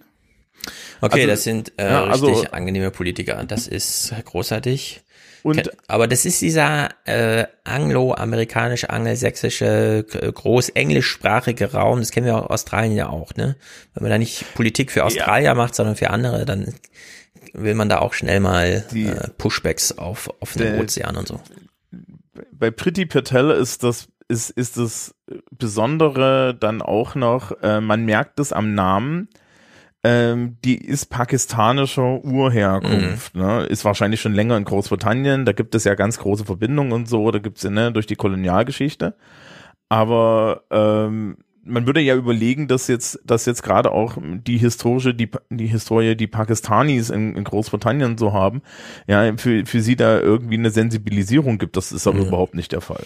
Hm, na gut, dann ist das noch äh, sozusagen die harte Seite dieser Skandale. Diese weiche Seite ist ja das mit Boris Johnson. Da gibt's ja ganz witzige Szenen. Jennifer Arcuri travelled on City Hall trade trips while they were having what she has described as an affair. You like hanging out with us, right? I'm always happy to hang out at Innotech. Also sie ist dafür Innotech, hat so eine Art Messestand. Er fragt, ey, du hängst gerne mit uns rum. Ne? Ich hänge total gern mit Innotech rum. Also wirklich, Boris Johnson ist so ein Clown, ja. Wenn die in ihr Archiv gehen, um zu sagen, wir haben wieder eine Story über Boris Johnson, sucht mal irgendwelche Archivbilder raus. Die finden nur Sch Blödsinn. The Independent Office for Police Conduct found no evidence that he had sought to play an active part in influencing Jennifer Arcuri's presence on trade missions, though it did say he should have declared an interest. The Greater London Assembly is carrying out an investigation. Number 10 insists the Prime Minister has acted at all times with integrity. Ja, das letzte Bild zeigt ihn beim Tauziehen vor der London Bridge. Nein, Tower Bridge heißt sie. Tower Bridge. Äh, ähm, äh, ich bin ja, ich bin ja an der Stelle immer fasziniert. Hat, hat er eine Erotik, von der ich nichts merke? Oder ich meine, also warum geben die, naja. Keine ne? Ahnung. Es ist die Da, Macht. da geht es doch nur um. Einfluss, oder? Ja. Ja, es ist, das kann nur der Einfluss sein. Zum Glück haben sie nicht, das berühmteste Bild von ihm ist ja immer noch das, wie Wo er so da an hängt. dieser, Ja, ja. an der, an der Seilbahn hängt eine halbe Stunde, Fähnchen. weil er Dinge Ja. mit den Fähnchen. Es ist Ja. grotesk. Aber, jetzt gehen wir mal ins Eingemachte. Hier gibt es ein Statement vom ehemaligen Regierungssprecher von Tony Blair. Hört euch das mal an. Das ist unglaublich. Das würde ich gerne in Deutschland so aus Slapstick-Gründen auch mal sehen. And I just think that this is this sort of, you know, Trumpian descent. Also er wirft ihnen jetzt gerade einen trumpesken Abstieg vor, ja, was die politische Kultur angeht. into a politics where standards that were there for a reason are being deliberately debased and eroded. But don't all governments get into trouble in this area? I mean, your government, the Tony Blair government, took a million pounds from Bernie Ecclestone, didn't want to declare it, and went ahead with what he wanted, which was to exempt Formula One from uh, the tobacco advertising ban. So, und jetzt kriegt er die Frage, ja, haben sie nicht auch von Bernie Ecclestone für die Formel 1, damit die da weiter und so ihr Ding mit der Tabakwerbung machen konnten? Da haben sie auch gesagt, okay, für eine Million Pfund lassen wir uns das abkaufen. Und jetzt kommt seine Antwort. Unglaublich. Look, you go through every government, you'll find scandals. What I find extraordinary about this government is that nobody seems to view them as scandals. Wir haben ja unsere Skandale wenigstens als Skandale eingesehen. Aber die Gott. machen ja dasselbe und nennen das dann nicht Skandal. Ja, aber vielleicht müssen wir, wir müssen kurz darüber, wir müssen mal kurz darüber sprechen, wer da spricht. Ich hätte ja, ich, ich habe ihn nicht gleich erkannt, aber Ja. zum Glück kommt die Bauchbinde. Das ist Alistair Campbell. Mhm. Alistair Campbell hat das Wort Spin Doctor erfunden. Ah, ja? okay, ja, sehr Also gut. Alistair Campbell hat hat äh, in den in den vier Jahren, die er für Blair gearbeitet hat, Mhm. ernsthaft Leute, ja, also also der war einer der ersten, der gesagt hat, wir müssen mal hier die BBC zusammenstreichen, wenn die kritisch Mhm. berichten und Ja, so. Also äh, der ist aber äh, das, der ist aber heutzutage unter und äh, äh, auch so im Kontrast zu Boris Johnson ist der halt relativ äh, äh, ja a ehrlich und liberal und so. Mhm. Ähm, es gibt eine wunderschöne Folge Have I Got News for You mit ihm, wo es wo, wo er ganz pünktlich kam und dann auch zu Tony Blair befragt wurde und so. Die ist super. Ähm, ist, und ähm, er hat ja recht. Und da muss man dann auch ehrlich mal sagen, ja, wenn man das aus der Perspektive von Alistair Campbell sieht, Mhm. nicht mal das können wir in Deutschland. Ja, also wenn du dir jetzt anguckst, die Art von die Art von Korruption, Ja. Also wir, wir gestehen uns auch nicht ein, dass es da Korruption gibt und dass man dann auch wirklich mal Konsequenzen zieht, weil man einsieht, dass es Korruption ist, sondern ja, vor allen Dingen, wenn du das anguckst, ne? durch. Wenn du dir das anguckst, hier so der Amtor und so, das ist doch alles, dagegen ist das ja hier, weißt du, so, so richtig ordentlich auf Staatslevel. Hm. En, entweder hat sich Angela Merkel in den letzten 16 Jahren nicht erwischen lassen oder sie wird im Nachhinein bezahlt. Hm. Also, ja, oder weiß ich nicht. Also die, die andere Möglichkeit ist natürlich, dass sie die, die, die, die herabsteigende Göttin ist. Ja. Vielleicht Aber- ist sie wirklich integer, aber auch um sie herum geht's halt drunter und drüber, ja, was man jetzt mit den Masken da Das sieht ist, und so. wie wir es, äh, Das oder ist ja hier wirklich das alles Haus vom, vom, vom Spahn mit Ja, einem sowas, hundertprozentigen Ja, äh, eine 4 Millionen Immobilie ohne Eigenanteil, ne? Also ist natürlich. Naja, jetzt hast du gerade die BBC genannt, die damals schon unter Druck stand, zerstückelt zu werden.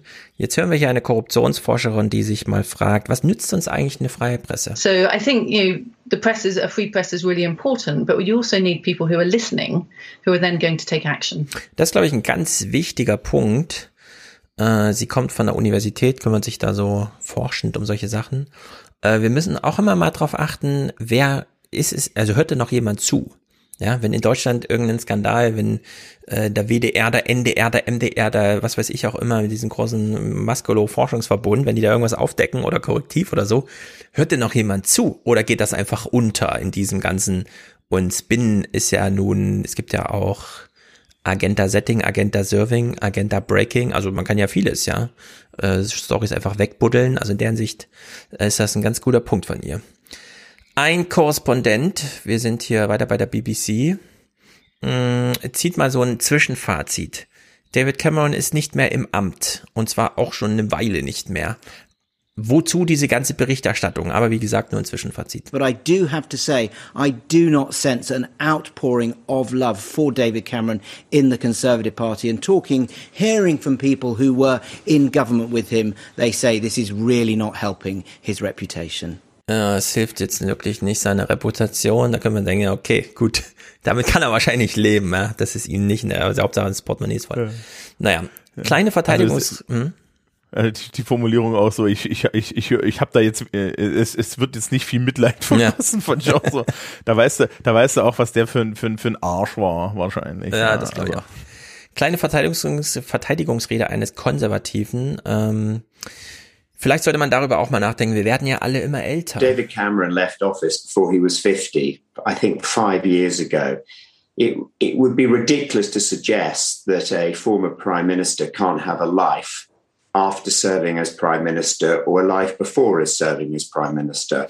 Ja, und das ist natürlich so doppelt irgendwie zu betrachten. Ne? Klar, er war nicht mal 50, als er aus dem Amt schied, nämlich 49, Komma irgendwas, also er wurde dann erst 50. Äh, man kann ihm also nicht das Leben lang verbieten, aber wie kriegt man das irgendwie hin? Ja, Karenzzeiten und so weiter. Ähm, ist natürlich auch so eine deutsche Frage, denn wir wollen, sollten im Grunde auch, und da gibt es ja breite Mehrheiten für, Kanzlerschaften mal begrenzen auf zwei Amtszeiten, so dass man nicht immer, ja, so wie Söder, der ist jetzt 54, zweimal Kanzler und danach ist er halt noch nicht im Rentenalter. Das muss ja nicht immer alles so, ne, wie bei Merkel. Sie lebt noch, also Schröder- regiert sie noch. Also Schröder ist auch zu Gazprom gegangen. Mhm. Ja? Und da muss man dann am Ende auch sagen, ja klar lief da der ein oder andere Deal, ja. Ja. Aber gab es denn da jetzt mal irgendwo so den, den großen Ausschlag, dass man ihm irgendwie da wirklich was nachgesagt hat? Ja, er hat jedenfalls Ja, nicht bei äh, Steinbrück angerufen als Finanzminister, um da irgendwie noch was zu drehen oder so, ne, sondern das Ähm, hat er halt auch nicht. Joschka, Joschka, Jo- Joschka Fischer, äh, genau dieselbe Geschichte. Ne? Die Mhm. waren alle in dem Alter, die äh, hast du nie wieder was gehört im Nachhinein. Ich meine, okay, danach war die CDU dran, ja, aber trotzdem, Mhm. du hattest ja auch irgendwie. Ja, die ermitteln da nicht groß, so. die wollen da nicht, dass da jemand in diese Richtung äh, irgendwas. Aber England, das war jetzt am 30.03. Jetzt spulen wir vor auf dem 12.04. Sendungseröffnung. David Cameron faces an independent investigation into his lobbying on behalf of Greensill. Und das war eine ganz witzige Berichterstattung, denn es geht weiterhin im Grunde nur um seine Reputation. Ihm droht jetzt nicht irgendwie groß Gefängnis wahrscheinlich, aber es wird, gibt jetzt Ermittlungen. Und man hat sich jetzt in den Nachrichten gedacht, okay, dann machen wir es auch mal so witzig, wie wir es können. Wir zeigen Chatnachrichten, die David Cameron erreichten. Ja, also es gab da so Whistleblower-mäßig und so, wie David Cameron da irgendwie Termine und so weiter hingeschustert hat. Und dann spielt man aber, um das Problem zu verdeutlichen, Originaltöne von David Cameron, wie er über Korruption spricht. Hi, David. I'm stuck back to back on calls, but we'll try you later this evening. Best, Rishi. A closeness that would not have found favour with early Cameron. I'm talking about lobbying, and we all know how it works. The lunches, the hospitality, the quiet word in the ear, the ex ministers and ex advisors for hire. Das ist britischer Humor, glaube ich, das so zu bauen. ich fand das jedenfalls sehr gut. Das ist, äh, das ist auch ein anderer Stil. Also äh, den Leuten diese Sachen. Also erstens schön, das nachzukarten und dann Mhm. denen das auch mal um die Ohren zu hauen. Ähm, die haben auch einfach mehr Auftritte, ne? Also du hast, du hast in Deutschland hättest du zum Beispiel bei Merkel hast du halt echt ein Problem, mal von deren öffentlichen. Auftritt zu kommen, wo sie mal irgendwo einen Wurf macht, ja. Selbst die Reden sind ja, Ja. butterweich, da kannst du ihr nichts draus drehen, ja. Das stimmt. Ähm, und, und auch hier Jens Spahn oder so, ja, da wird sich ja nicht ein Ding aus der Deckung ge äh, gewagt. Das Lustige ist, da ging es um die Greensill Bank. Nee, die Greensill Bank. Ich glaube, es war im, on behalf of Greensill hieß es da irgendwie oder so Mhm. ähnlich. Also ich habe jetzt, weil, weil Greensill sagte mir was, es gibt die Greensill Bank und die sind pleite gegangen jetzt und, und, und stehen unter der BaFin Mhm. jedenfalls in Deutschland. Na, wer weiß. Äh, also diese Geschichte bleibt bestimmt. Äh, David Ja. Cameron war jedenfalls sehr umtriebig. Da war er dann nicht mehr im Amt. Der ist ja dann nach dem Brexit relativ früh gegangen. Und dann tauchten immer mal wieder so Bilder auf, die ihm jetzt halt auch nicht, die seine Reputation nicht äh, zu äh, gute kommen. There is a picture on the Wall Street Journal tomorrow of David Cameron sitting with Mohammed bin Salman one year after the murder of Jamal Khashoggi, uh, just before the CIA was to announce that um, um, Mohammed bin Salman approved the murder in their view. That's pretty unsavory, isn't it? Ja, würde ich auch sagen. Also das ist einfach dumm, sowas. Warum kann man Aber nicht die- einfach mal die Sachen Sachen sein lassen? Warum muss man die ganze Zeit noch so ein Zampano sein, ja, so ein Pseudo-Premierminister? Ich war mal Premierminister von England, ich muss jetzt hier noch eine Rolle spielen oder so. Das ist irgendwie, ich weiß auch nicht. Ja, äh, warum, warum gibt es hier eigentlich keine Diskussion darüber, dass der Finanzminister äh, äh, mit ihm persönlich da konferiert und Mhm. dann sagt, na, also der ist auf die andere Seite korrupt, ist er ja auch. Ja. Ähm, also auf der anderen Seite ist das Bild nicht toll. Wie sie am Das Lagerfeuer schon- das- sitzen. So, Ja. so komm, komm, so ein bisschen Bond-Villen-mäßig und so.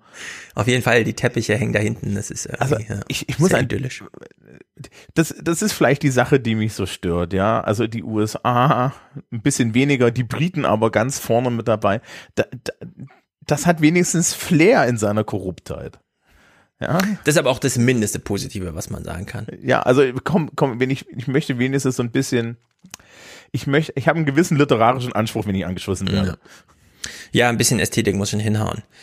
Wie funktioniert das? Cameron ist nicht der Einzige, sondern auch Theresa May. Sie wird hier auch mal kurz genannt. Und diese Zahlen, um die es hier geht, ich erinnere nochmal, Per Steinbrück stand damals in der Kritik, weil er immer 5000 Euro abgerechnet hat für eine Rede. To get an idea of the earning powers of ex-prime ministers, let's just look at the Register of Commons, uh, Register of Members' Interest in the House of Commons, which was updated today. And there you see uh, the entry for Theresa May, the updated one there in yellow, and she uh, received just over 160,000 pounds for advance payments from J.P. Morgan for two speeches. It is important to say that her earnings are rather different. They're for speeches. She does consult the advisory committee on business appointments, and most of the money from her speeches goes to her charitable work.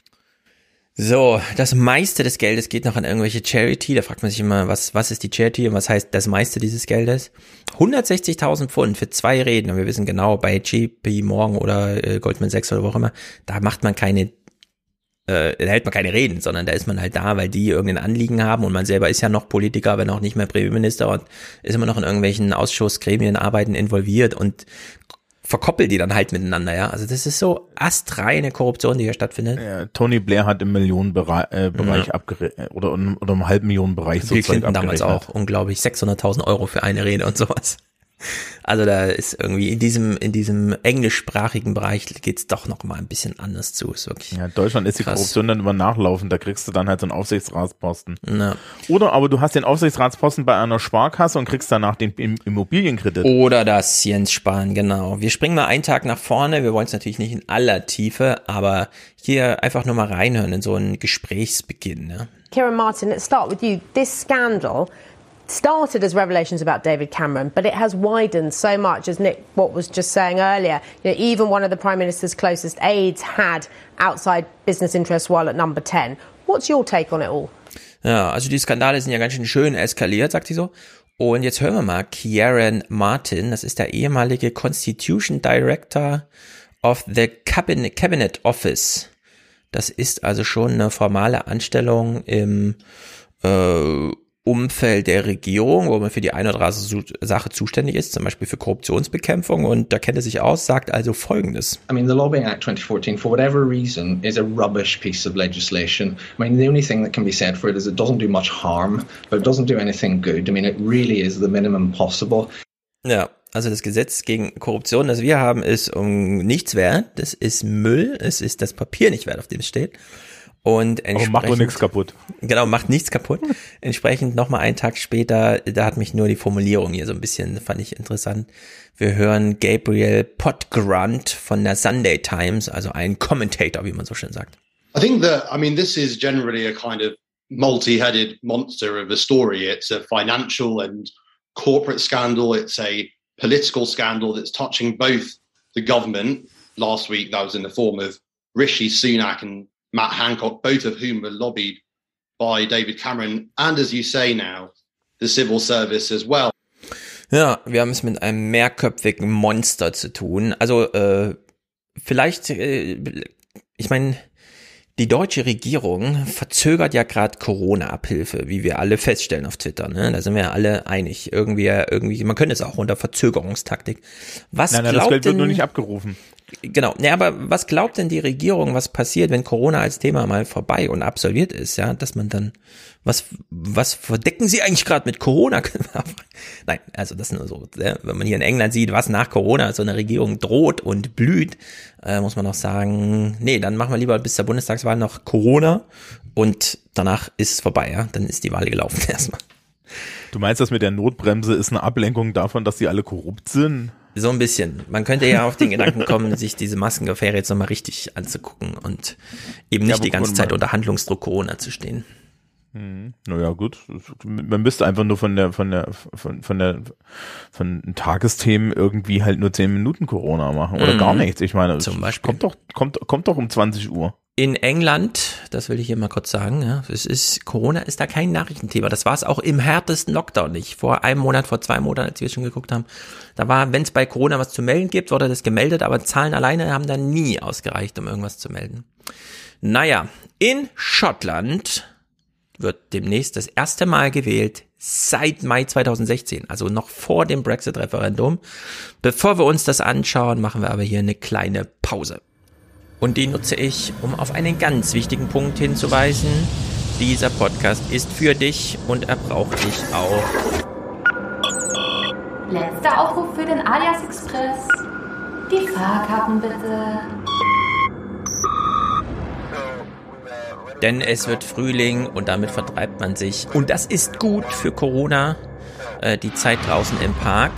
Allerdings auch wieder mehr unter Mitmenschen und weniger mit isolierten Ohren im Ohr. Aber wer weiß, keine Ahnung. Ich habe die ganze Arithmetik dahinter noch nie verstanden. Stelle aber fest, April läuft wieder ein bisschen schlechter als März, wobei der äh, als Fe- Februar, wobei der März dazwischen ganz gut lief. Also wie auch immer.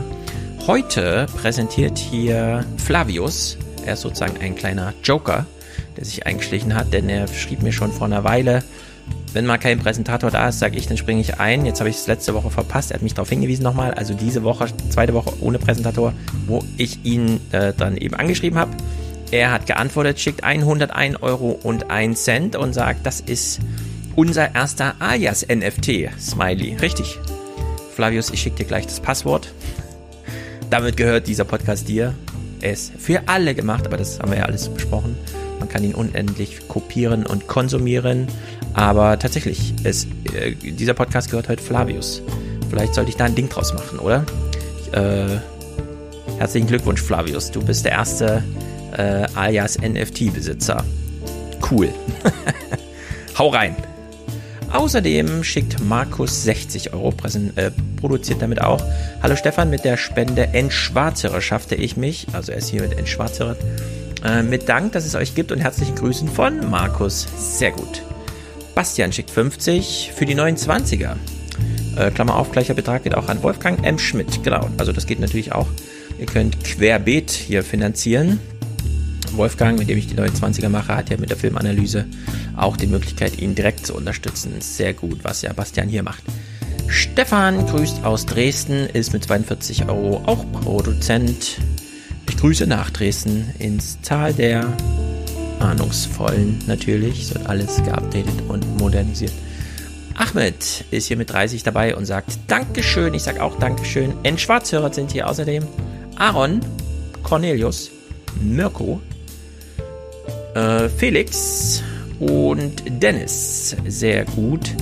Robert natürlich auch. Die Podcast-Familienunterstützung von Lydia, Linda, Robert. Sehr treu. Finde ich spektak. Simon freut sich, dass er hier Fernsehen zum Zuhören findet. Und Simone, da kann ich wahrscheinlich aus dem Fenster winken, äh, nur eine Postleitzahl Endziffer von mir entfernt. Sehr gut. Olcay ist hier dabei, André ist genannt, Hendrik grüßt aus Bielefeld. Ich grüße nach Bielefeld. Auch er ist ein Alien und möchte Kontakt zur Realität halten. Das geht hier rüber. Sehr gut. Manuel hat seine Schwarzhörerschaft beendet. Spektakulär, das finde ich natürlich äh, auch gut. Manfred hat ein Abo. Heiko und Till auch, genau wie Roman. Und Tobias macht einen Unterstützerdank, Podcast-Empfehlung. Das ist eine gute Frage, Podcast. Ich weiß nicht, ob es sein eigener ist, kann man mal googeln. Sehr gut, Thomas äh, hat hier aufgestockt, spektakulär. Stefan ist genannt, Max, Robert, Marcel, Ernst, Otto, Robert, Nora, weiblich.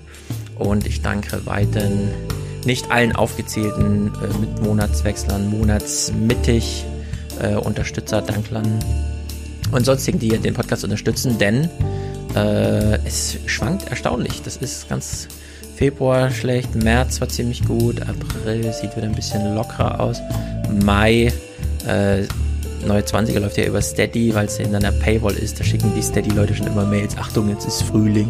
Weist doch eure Leute nochmal drauf hin.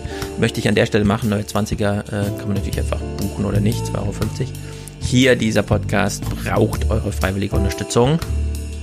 Denn dann kann man hier ausführlichst nicht nur die wichtigen Sachen besprechen, sondern auch falls ihr das Video schaut, hinter mir die beiden Kollegen. Äh, aber da kommen wir nachher drauf. Söder gegen Laschet.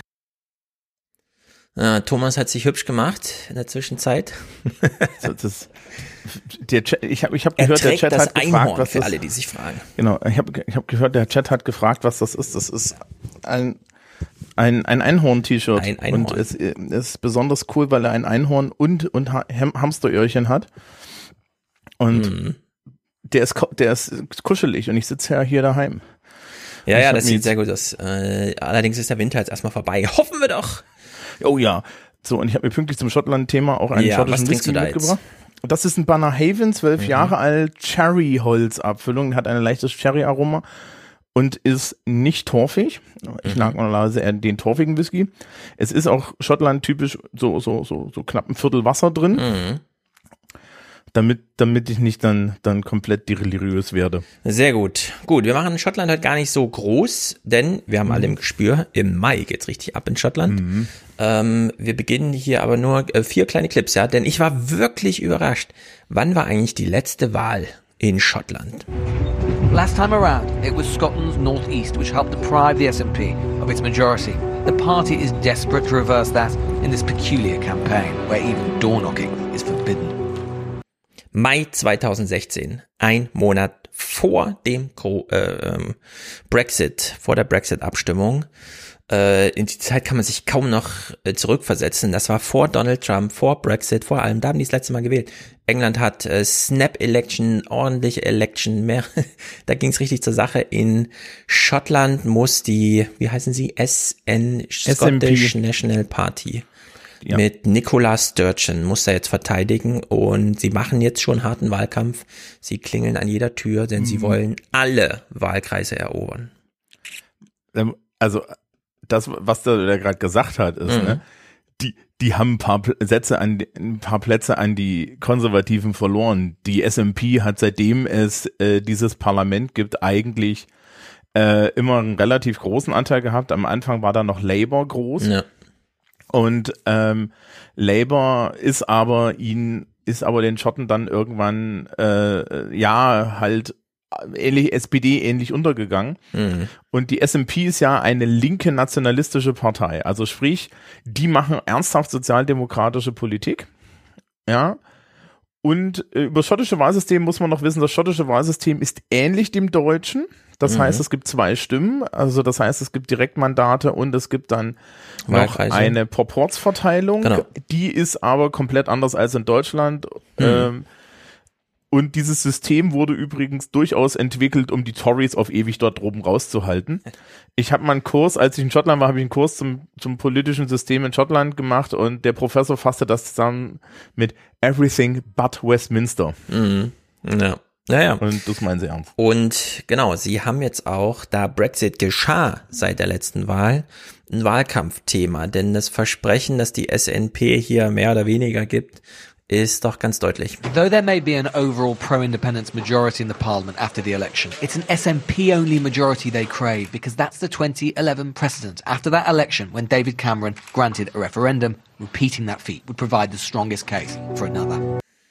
So, wenn die Mehrheiten entsprechend sind, ist die SMP entsprechend aufgestellt, war sie ja schon mal. Die Geschichte würde sich dann wiederholen, allerdings mit anderen Argumenten, denn damals hieß es, wenn ihr Großbritannien verlasst, verlasst ihr auch die Europäische Union. Diesmal ist es genau entgegengesetzt. Wenn ihr Großbritannien verlasst, besteht die Chance auf Mitgliedschaft in der Europäischen Union und zwar je nachdem die es wird super schwer für die Europäische Union, sich dazu zu verhalten, denn wenn sie das Angebot machen, mischen sie sich direkt in den Wahlkampf ein. Aber eigentlich könnten die Europäer, könnte Brüssel tatsächlich einfach sagen, wenn ihr äh, aus Großbritannien rausgeht und dann als einzelnes Land nehmen wir euch in den alten Verträgen wieder auf. Äh, dann, das wäre sozusagen nur ein kleiner Switch, der da umgelegt werden muss und dann wäre die Sache geritzt. Also in der Hinsicht ist das wirklich knifflig für Bei Großbritannien. dem alten Independence-Referendum gab es ja auch diese Sache mit dem, Kat also also mit dieser Kata da gibt's es gibt nämlich diese Katalonien Mhm.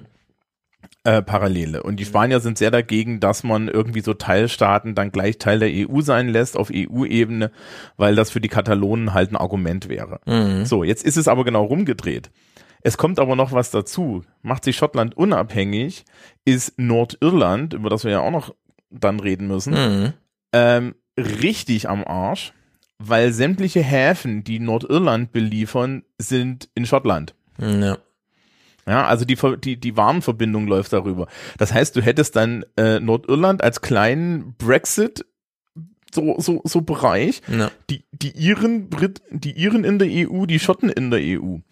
Und natürlich das größte Geschmäckle immer noch an der, ähm, äh, an dieser ganzen ähm, äh, Schottland-Geschichte ist, in Schottland liegt der einzige Atom-U-Boot-Hafen der Briten. Und Mm. die SMP hat schon beim letzten Mal gesagt, Ja. ja, wir sind gegen Atomwaffen, ne? Ja, das ist. Und die so, ja, wo- wohin mit unseren U-Booten? Also meinten die nur, ja, ist uns scheißegal, aber nicht hier. Das ist auf so vielen Ebenen knifflig. Ähm, Mm. Also für uns wird interessant, wie ob es überhaupt irgendeine öffentliche Kommunikation von Brüssel gibt. Denn Mhm. Ich kann es mir auch nicht vorstellen, aber in öffentlich, äh, in öffentlich, Mhm. also äh, da wird es das geben, ja. Und äh, das ist natürlich, da sind wir alle mal gespannt, wie, wie das dann auch für die Öffentlichkeit kommuniziert wird, was da vor sich geht. Naja, der Parlamentssitzerechner ähm, die schottischen Konservativen sind wohl diesmal nicht mehr ganz so eine Konkurrenz. Also es gibt da die Tories, äh, wie man sie nennt, äh, spielen wohl nie, werden wohl nicht ganz so eine große Rolle spielen. They already have 59 at the moment. They need to try and win as many of the 14 remaining as they can in order to help secure the 65 seats for a majority overall. Every single one will matter. Polls suggest that they may be on course to do just that. And the force which stopped it in the last elections in 2016, the coalescence of the unionist vote behind the Scottish Tories, looks less likely to happen again. Ja, die Würfel liegen damals anders und man macht Wahlkampf auf irgendwelchen Büffelrückeln, Rücken, also das sind härtere Menschen da in Schottland. Hier hören wir nochmal die Wortspende eines Tory-Vertreter. Wir können alle nur die Augen verleiern. You know, Scottish independence would be far worse than than Brexit. You know, any any hiccups we've seen in Brexit would be replicated a hundred times over with, with independence. And I think people have got to remember that the harm that that can that can that can cause. So it's uh, it's important that people get out and vote for the Conservatives and vote for the Union. Ja, wenn jemand kommt und sagt, dass, äh, dass, dass die skottische Unabhängigkeit wäre hundertmal schlimmer als der Brexit, fragt man sich, ist der verzweifelt oder hat er recht? Ja, nee. und er sah sehr verzweifelt aus, würde ich sagen. Ähm, die, die Schotten haben ja, wir, wir hatten ja beim letzten Mal schottische Fischer, die in Großbritannien schon, äh, die schon auf die mhm. Barrikaden gekommen sind, weil sie den Fisch nicht verkauft kriegen, mhm. weil der bis, bis, bis im Hafen ist verrottet. Ja. Ähm, das ist, also, das ist, die haben so und so. Das Land ist so ein bisschen Kalifornien-mäßig aufgestellt. Mhm. Die haben nämlich die kompletten britischen Ölfelder neben vor der Küste. Mhm. So, das heißt also, die Engländer verlieren viel, viel mehr davon. Ähm, und dieser Unionist Vote, also dieser Wunsch, äh, in, bei Großbritannien zu bleiben, mhm. der nimmt ab, ja. weil nach Brexit ist auch, also die Schotten waren ja so und so, haben ja so und so leicht pro äh, Remain gestimmt. Also jetzt nicht, auch nicht viel, aber es war ein Remain-Vote. Ähm, und das ist nur schlimmer geworden, ja, weil mhm. natürlich äh, die, die, die lassen sich nicht von englischer Ideologie blenden. Ja. Die haben ein ähnliches Problem wie, wie so manche Bundesländer in, äh, in, in Deutschland auch. Ja, die wissen halt, wie das ist, wenn man eigentlich vergessen wird. Ja. So. Und die sitzen dann schon da und sagen, ja, okay, die, die Engländer haben uns mal wieder vergessen ähm, muss man auch immer dran denken, schottische Geschichte, die fünf wichtigsten Schlachten gegen die, sind gegen die Engländer und nur eine davon haben sie gewonnen. Also zwei, Sterling Bridge und Bannockburn, der, den Rest haben sie bitterlichst verloren. Mhm. Ähm, es ist nicht so, als wäre da irgendwie traditionell viel Liebe gewesen. Mhm. Ja, die, sondern die, die, die Union zwischen Schottland und England, also die, die Union of the Crown damals war hauptsächlich, die Schotten waren pleite. Mhm. Ja, und das ist immer noch ein stolzes Volk und die haben jetzt auch im Endeffekt, die haben auch in, in Covid, haben die regelmäßig nach England geguckt, haben sich Doris Johnson angeguckt und mit dem Kopf geschüttelt, weil das sind ziemliche Pragmatiker. Ne? Mhm. Und wir haben ja schon mal festgestellt, Nicola Sturgeon ist halt ein ganz anderes Kaliber an Politikerin. Das stimmt. Ähm, England, wir sehen so ein bisschen aus dem Covid-Massaker rauszukommen, bedeutet, man kommt jetzt wieder in der Realität an. Das stellen jetzt alle fest, die Schotten auch. Da geht das Leben jetzt weiter und das ist der Zustand, mit dem man da jetzt umgehen muss. Äh, sie haben damals schon nicht, also das alte skottische Unabhängigkeitsvotum, das ging nicht 70 zu 30 aus oder so, sondern das war auch so eine 50-50 Sache. Mhm. Also es war eh schon knapp, Brexit nochmal knapp Remain. Also das, wenn man das so aufsummiert und dann die Zeitläufe da drauf rechnet, dann weiß man schon, in welche Richtung es geht. Ich will an der, an der Stelle mal hinweisen, im Chat gefällt mir Kai sehr gut. Der hat jetzt schon das tausendste Mal einen guten Hinweis gemacht. Es gibt wohl eine gute Serie Everywhere but Westminster wo man sich das schottische Zeug nochmal angucken kann. Vorhin hat er auch gute Fehlerkorrekturen gemacht. Vielleicht kann man das mal irgendwie dokumentieren, außerhalb des Chats, weil das kann man ja im Nachhinein so schlecht da rausfummeln. Also könnt ihr auch die Beschreibung dann reinschreiben. Gut, Nordirland. Wir können in dem Falle mal mit deutschen Nachrichten beginnen. In Nordirland dauern die Ausschreitungen an. Trotz der Aufrufe zum Gewaltverzicht bewarfen Jugendliche in Belfast die Polizei mit Steinen und Brandsätzen. Auslöser der Unruhen ist der Brexit, durch den wieder eine Zollgrenze zwischen dem britischen Nordirland und Irland entstanden ist. Bislang hatten vor allem pro-britische Gruppen protestiert. In der vorigen Nacht griffen erstmals auch irische Nationalisten die Polizei an. Okay, reden wir gleich drüber. Vorher nochmal, das war die Tagesthemen vom 9. April. Jetzt kommen wir zum 10. April. Da zeigen Sie auch nochmal Bilder der Gewalt.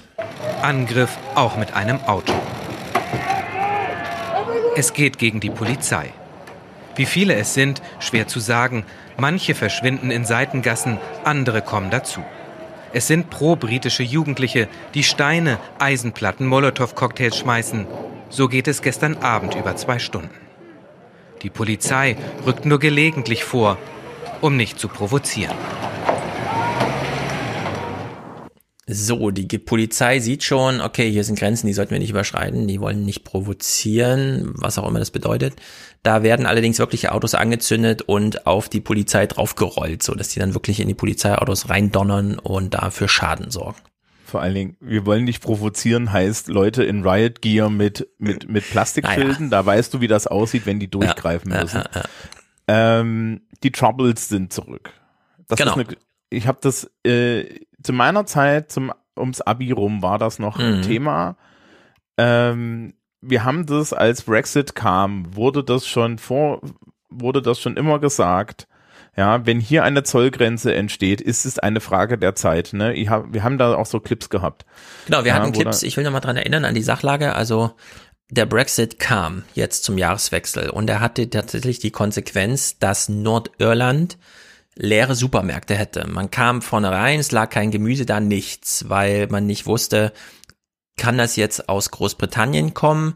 Hm, aber es gibt ja jetzt eine Grenze zwischen Nordirland und England, weil man sich für die Wassergrenze entschieden hat, um Kontrollen zu machen, damit man nicht die Landgrenze Irland, Nordirland als EU äh, Great Britain Grenze Weil nimmt. man die nicht nehmen darf. Und weil man sie nicht nehmen darf, das kommt auch dazu, es gibt diese ganzen alten Abkommen, Frieden und so weiter, die das verhindern.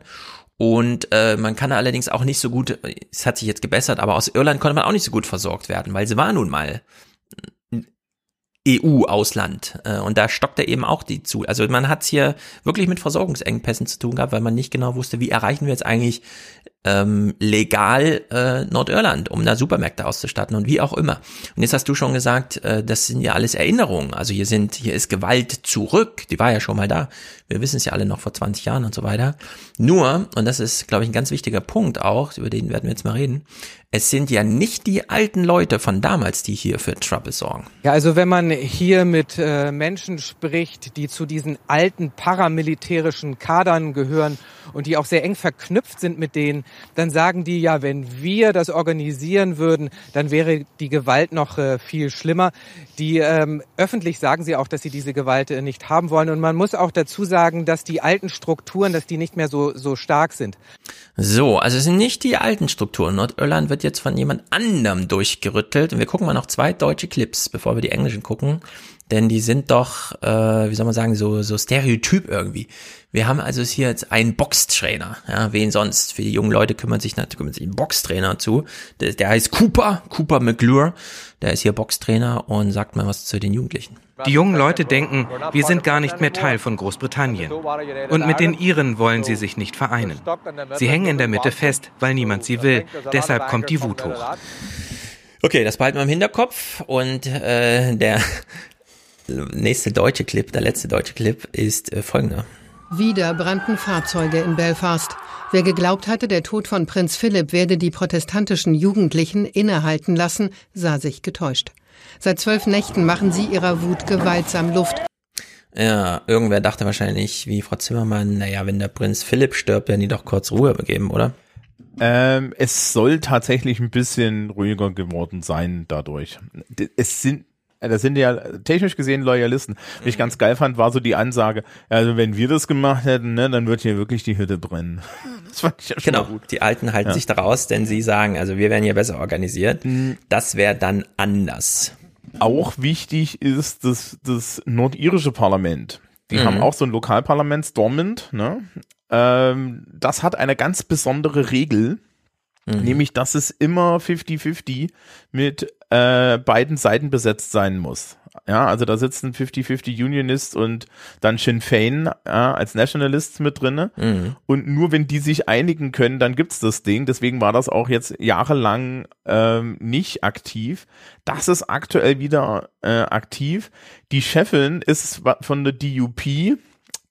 Kann man leider nicht so viel von erwarten. Allerdings, die DUP sind stinkend sauer, weil auch, weil auch die sich natürlich total verlassen fühlen. Ne? Also Mhm. äh, die Nordiren haben während des ganzen Brexit-Prozesses, auch, auch insbesondere die DUP, die haben immer versucht, auch bei Theresa May und so, ihren Standpunkt durchzuprügeln. Mhm. Und dann kam halt Boris Johnson und den hat, den hat's halt nicht gejuckt. Ja, weil ihn, weil ihn ja eigentlich gar nichts juckt. Der hat halt Bullshit erzählt Ja. und dann einfach gemacht. Genau, und das gucken wir uns mal an, weil das ist wirklich dramatisch. Also die britische Berichterstattung, wir steigen hier mal beim 6. April ein.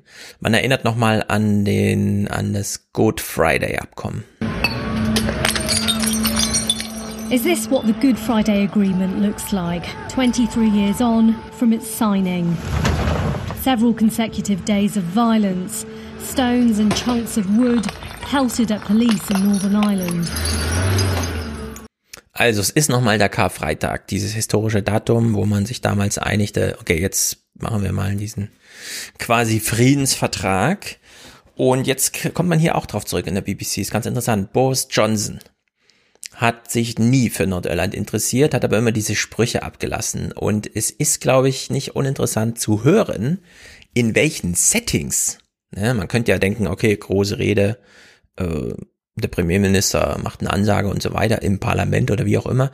Aber in welchen Settings schon, das ist schon sehr aussagekräftig, macht Boris Johnson überhaupt mal Ansagen zum Thema Nordirland und ja, macht euch mal keine Sorgen und so weiter. Ne? Das wird sich dann schon einrütteln. Throughout Brexit discussions, the UK government reassured those worried about new border checks breaking the spirit of the Good Friday Agreement. In 2019, the Prime Minister made this pledge. There will be no, there will be no uh, forms, no checks, no barriers of any kind. You will have unfettered access. Steht da einfach in irgendeinem so Gesprächskreis und macht so große Ansagen. Was auch bedeutet, das sind halt die Settings, in der er sich mal zum Thema geäußert hat. Es gibt jetzt keine großen Ansagen, ja, parlamentarisch oder so von ihm, sondern es wird dann halt so nebenbei, ach, hier ist die Frage im Raum, was mit Nordirland ist, ja, machen sich keine Sorgen. Es wird keine Einschränkung geben. Und die Moderatorin zitiert hier auch nochmal Boris Johnson, wie er ähm, einfach sagt, ach, Zollformalia, das können sie alles in den Mülleimer schmeißen. Let's just take you back to what Boris Johnson said. He said to Northern Ireland businessmen on film that if they were to receive customs declarations, they could them direct, they could put them directly in the bin.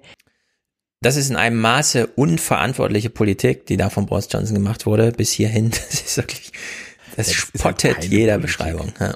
Das, also, also wahrscheinlich hat jedes Mal da, äh, es gibt ja auch so ein, oh Gott, den Nor Northern Irish Home Minister, also es gibt Mhm. da auch so ein, ein, ein Nor- es gibt jeweils auch einen auf der anderen Seite, nicht nur Ja. dieses, dieses, dieses halb föderalistische Parlament. Ähm, und der hat wahrscheinlich jedes Mal, wenn Boris Johnson sich da geäußert hat, ist er fast gestorben. Hm. Ja, also wenn du dich damit auseinandersetzt, alle Leute, die sich damit irgendwie auseinandergesetzt haben, sind, haben echt, sind, sind echt gestorben.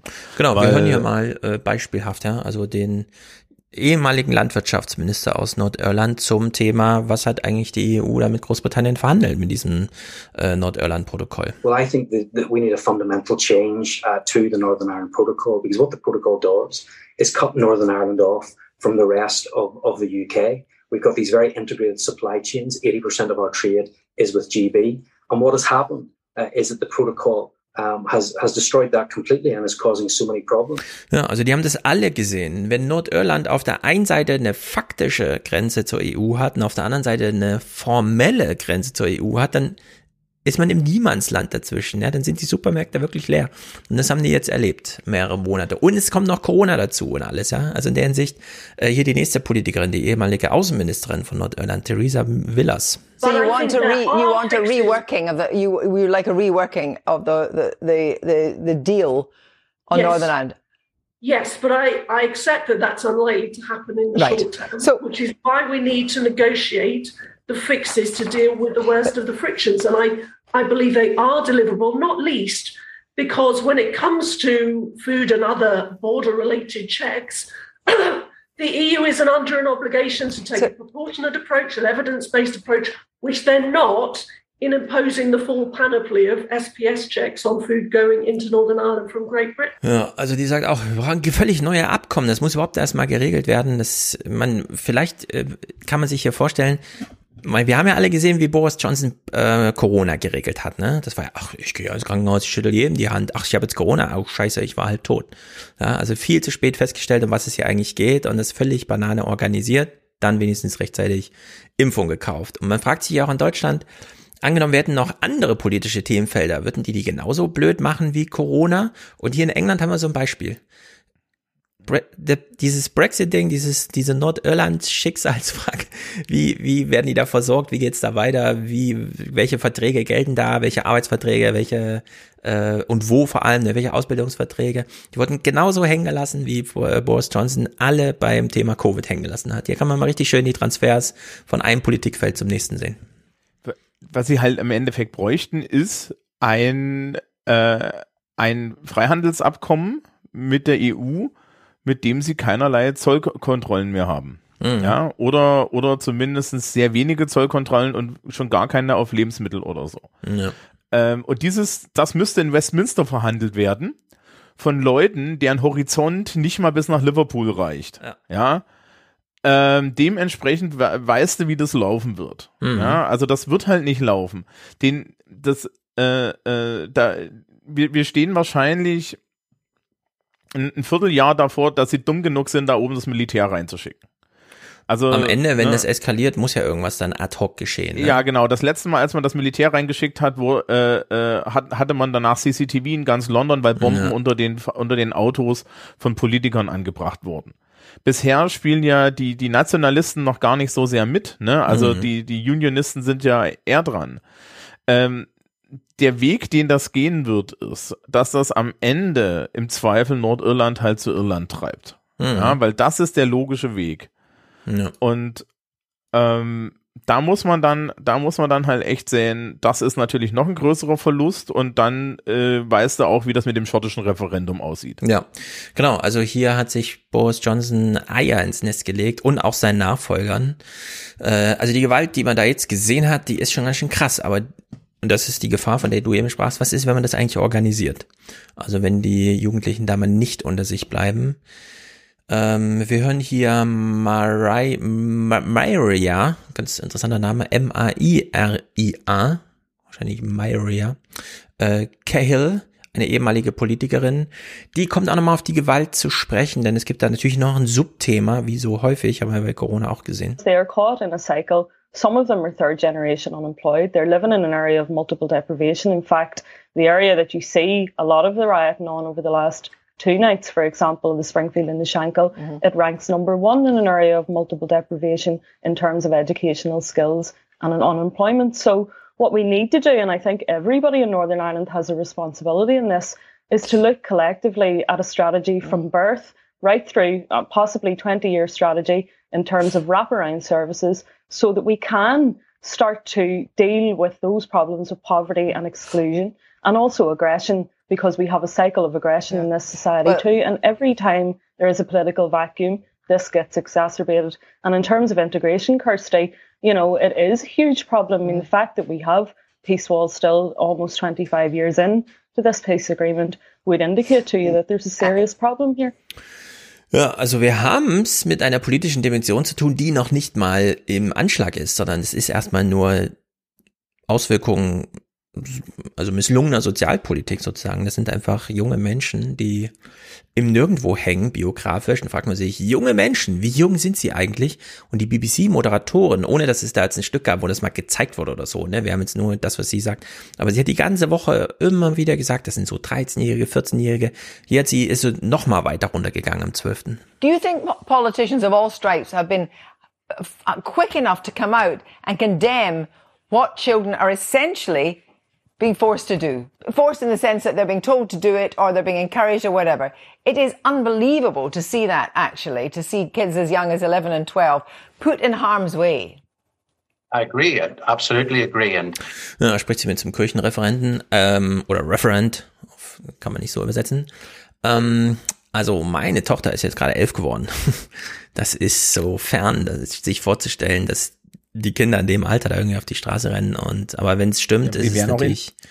Das ist ja krasser. alles nicht so lang her. Die werden, die werden dann halt auch noch entsprechend indoktriniert. Ja, da kommt kollektives Ähm, Gedächtnis zum Tragen ich, auf jeden Fall. Ja. Ich, ich wusste, ich habe schnell jetzt noch mal was nachgeguckt, weil ähm, ich es nicht mehr genau wusste. Mhm.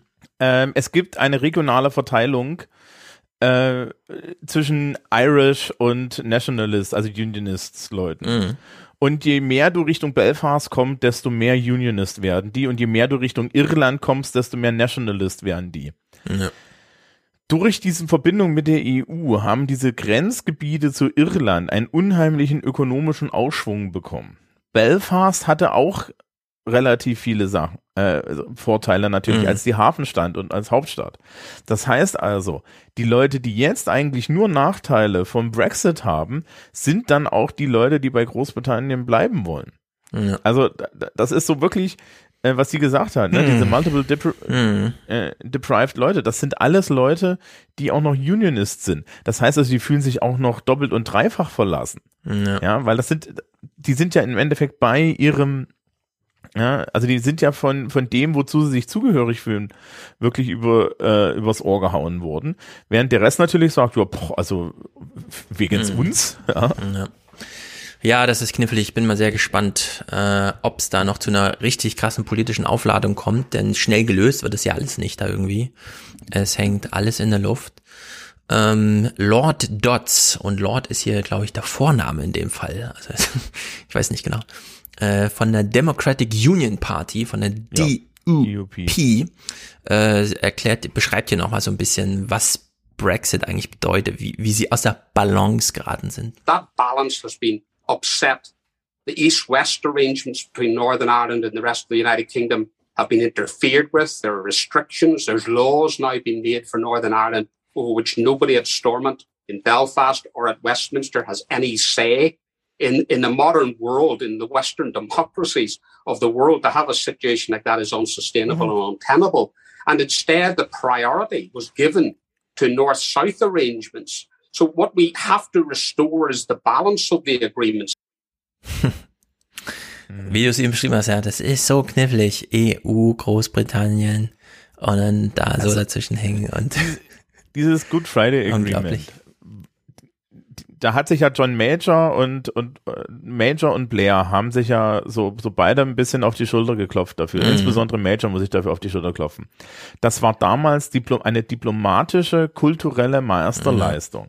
Die Amerikaner haben sich ja auch schon geäußert, weil die sind nämlich Mitunterzeichner. Ja, die EU sind Mitunterzeichner. Mhm. So, alle hatten da ein Interesse dran. Und dann kommt David Cameron, ja, unser korrupter, äh, äh, unser, un, un, unser ko- ko- korrupter Prime Minister, macht dieses Brexit-Ding einfach nur, weil er Ruhe in der Partei haben will. Mhm. Dann, ja, ähm, zieht sich aus dem Verkehr, ne? Ja. Damit, äh, weil, er, weil er nicht die Verantwortung tragen will. Dann kommt Theresa May. Die hat tatsächlich, was diese Sachen anging, ja ewig nichts zum Thema gesagt. Die war nämlich die Gefahr bewusst. Ja. Die ist gescheitert und dann haben sie nur noch diesen Clown übrig, dem alles egal ist. Genau. Der jetzt alles anzündet. Ja, es ist unglaublich. Und ähm, vielleicht ist es, aber ich meine, stelle man sich mal vor, in Italien kommt es dann wirklich zu so einem, keine Ahnung, die Lega macht da und so weiter und wir hätten wieder wirkliche Grenzunruhen mit Südtirol oder sowas, ja. Also um sowas geht's ja hier, das ist wie in Spanien, dass Sachen wirklich auseinanderbrechen und gewaltsam durchgefochten werden. Also wie gesagt, in Nordirland ist es bisher erst so diese erste Aufwallung, die politische Dimension droht da erst noch zu kommen. Aber das ist doch wirklich gefährlich, gerade wenn man die Terrorismusgeschichte kennt, also dass man dann wirklich mit Bombenautos nach London fährt und da irgendwie Straßenzüge sprengt. Und, und was man halt bei ihm auch hört, ja, also die, die, die DUP, Mhm. die sind zwar natürlich Hardcore Pro-Unionist, aber auch die merken, ey, Leute, ja, Mhm. auch für die, die, die sind auch ganz froh gewesen, dass da nicht die Straßen brennen und schon gar nicht, wenn es ihre Leute sind. Ja. Ja, also Mann, Mann, Mann, das ist gefährlich und wir werden es hier mal im Blick behalten. Ähm, letzter Clip, nur wegen dem Sprecher. Es geht um den ehemaligen Irish Tory Siege. Keine Ahnung. Du Oh Gott, wissen, oh ja, es das ist, geht- das ist, äh, es ist der Rang äh, des Premierministers, aber der Ja. ist, das Wort, das man dafür entnahm, ist. Ich guck mal, ich, ich, ich, ich Such uns mal die Lautsprache raus.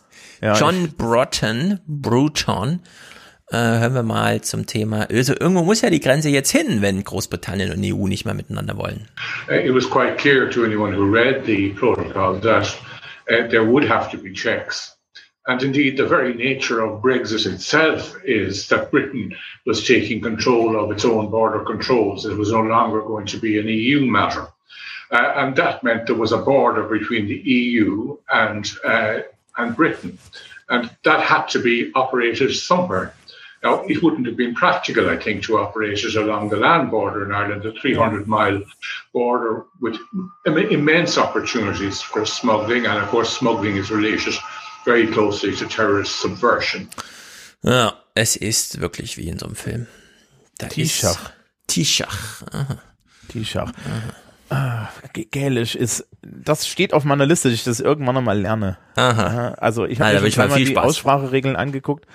Die, die, die Ausspracheregeln sind, wenn man, wenn man, wenn man sich das irgendwann mal einprägen könnte und ich da Mhm. mal Zeit für habe, sind die eigentlich ganz einfach. Das sieht nur komisch aus. Hm, das sieht sehr komisch Ja. aus, weil da sind mehr Selbstlaute drin als andere Buchstaben.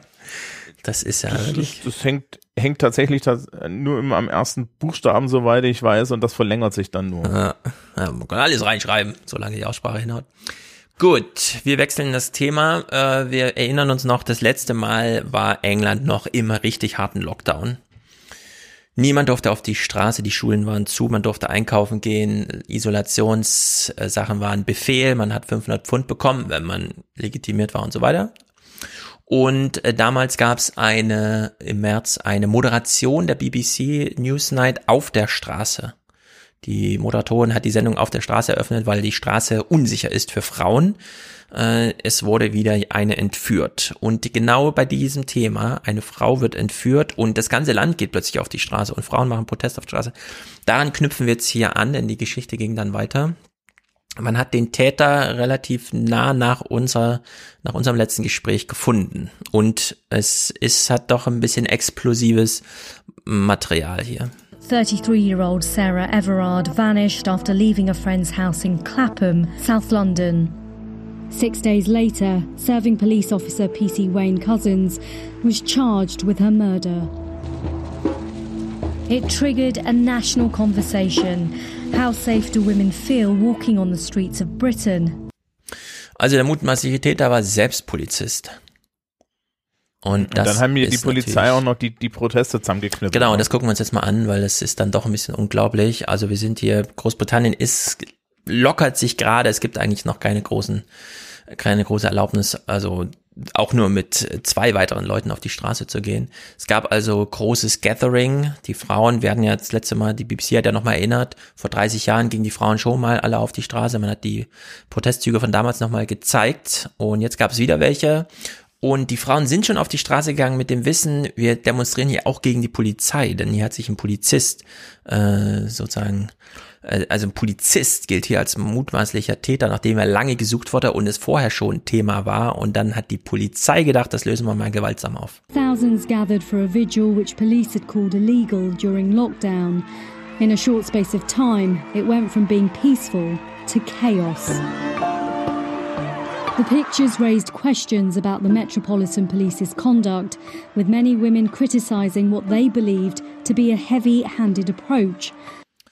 Heavy-handed approach. Äh, da hat sich die Polizei gedacht, okay, dann lassen wir uns das mal später ähm, sozusagen nachträglich legitimieren. Äh, wir machen mal eine Überprüfung. But today the Met was exonerated after an independent review concluded it had acted appropriately. Und die stellen natürlich fest, die Polizei hat alles richtig gemacht. Äh, das ist wirklich eine Ja, Gemengelage, unsensibel und wie auch immer. Es kommt Ja, aber zu. im- immerhin ein Independent Review, ne? Das ist ja eine, das ist ja eine, ah, gut, du musst mal gucken, wie independent das ist, aber hallo, Ja. die, die, die Polizei kommt wenigstens auf die Idee, sich selber mal extern überprüfen zu lassen. Mhm. Das sind ja Zuständige, sind gegenüber Deutschland ja paradiesisch. Naja, ich meine, die Republik CH, also das Publikationsding da aus der Schweiz, hat ja auch mal ein Gespräch mit Thomas Feltes, Rekt, ehemaliger Rektor der Hochschule für Polizei.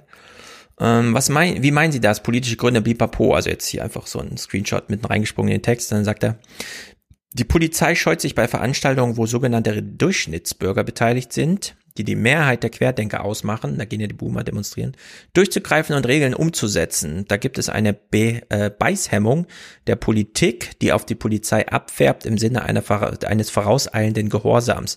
Die Polizei weiß, dass die Politik keine Bilder haben will, wo auf Waldorf-Kindergärtnerin eingeprügelt wird oder die Lehrerin mit ihrem Plakat und ihrem wallenden Gewand ein blutiges Auge hat. Wenn das linke Demonstrantinnen sind, geht das. Es ist ein Demokratieproblem, in das wir sehenden Auges immer weiter hineinlaufen.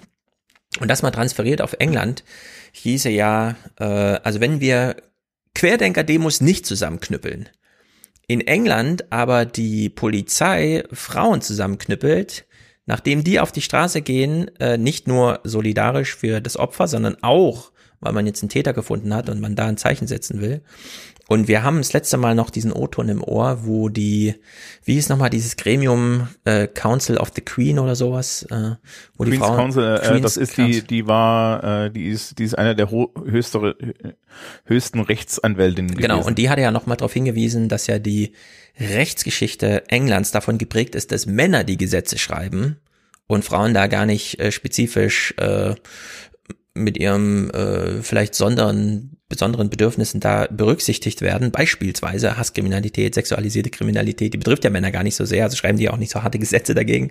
Und dann sieht man sowas hier als Eskalation dann eine Woche später, ja, das ist schon, also da sieht man auch mal wieder, England ist äh, zuweilen dann doch ein verrottetes Land, muss man sagen, äh, wie in der Politik, so auch in der Verwaltung und dann auch ein bisschen in der Polizei. Also hier hätte man durchaus anders rangehen Ja. müssen eigentlich. Auf der anderen Seite, die Polizeitradition ist wenigstens eine, naja, die Mhm. haben alle keine Schusswaffen dabei. Ja, also Auch nicht bei halt solchen das- Veranstaltungen dann? Nee, bei, bei, auch nicht bei solchen Veranstaltungen. Ja, das ist, na e ex- tatsächlich extra. Äh, guck hier auf das Bild, ja, da kannst du Mhm. das gut sehen.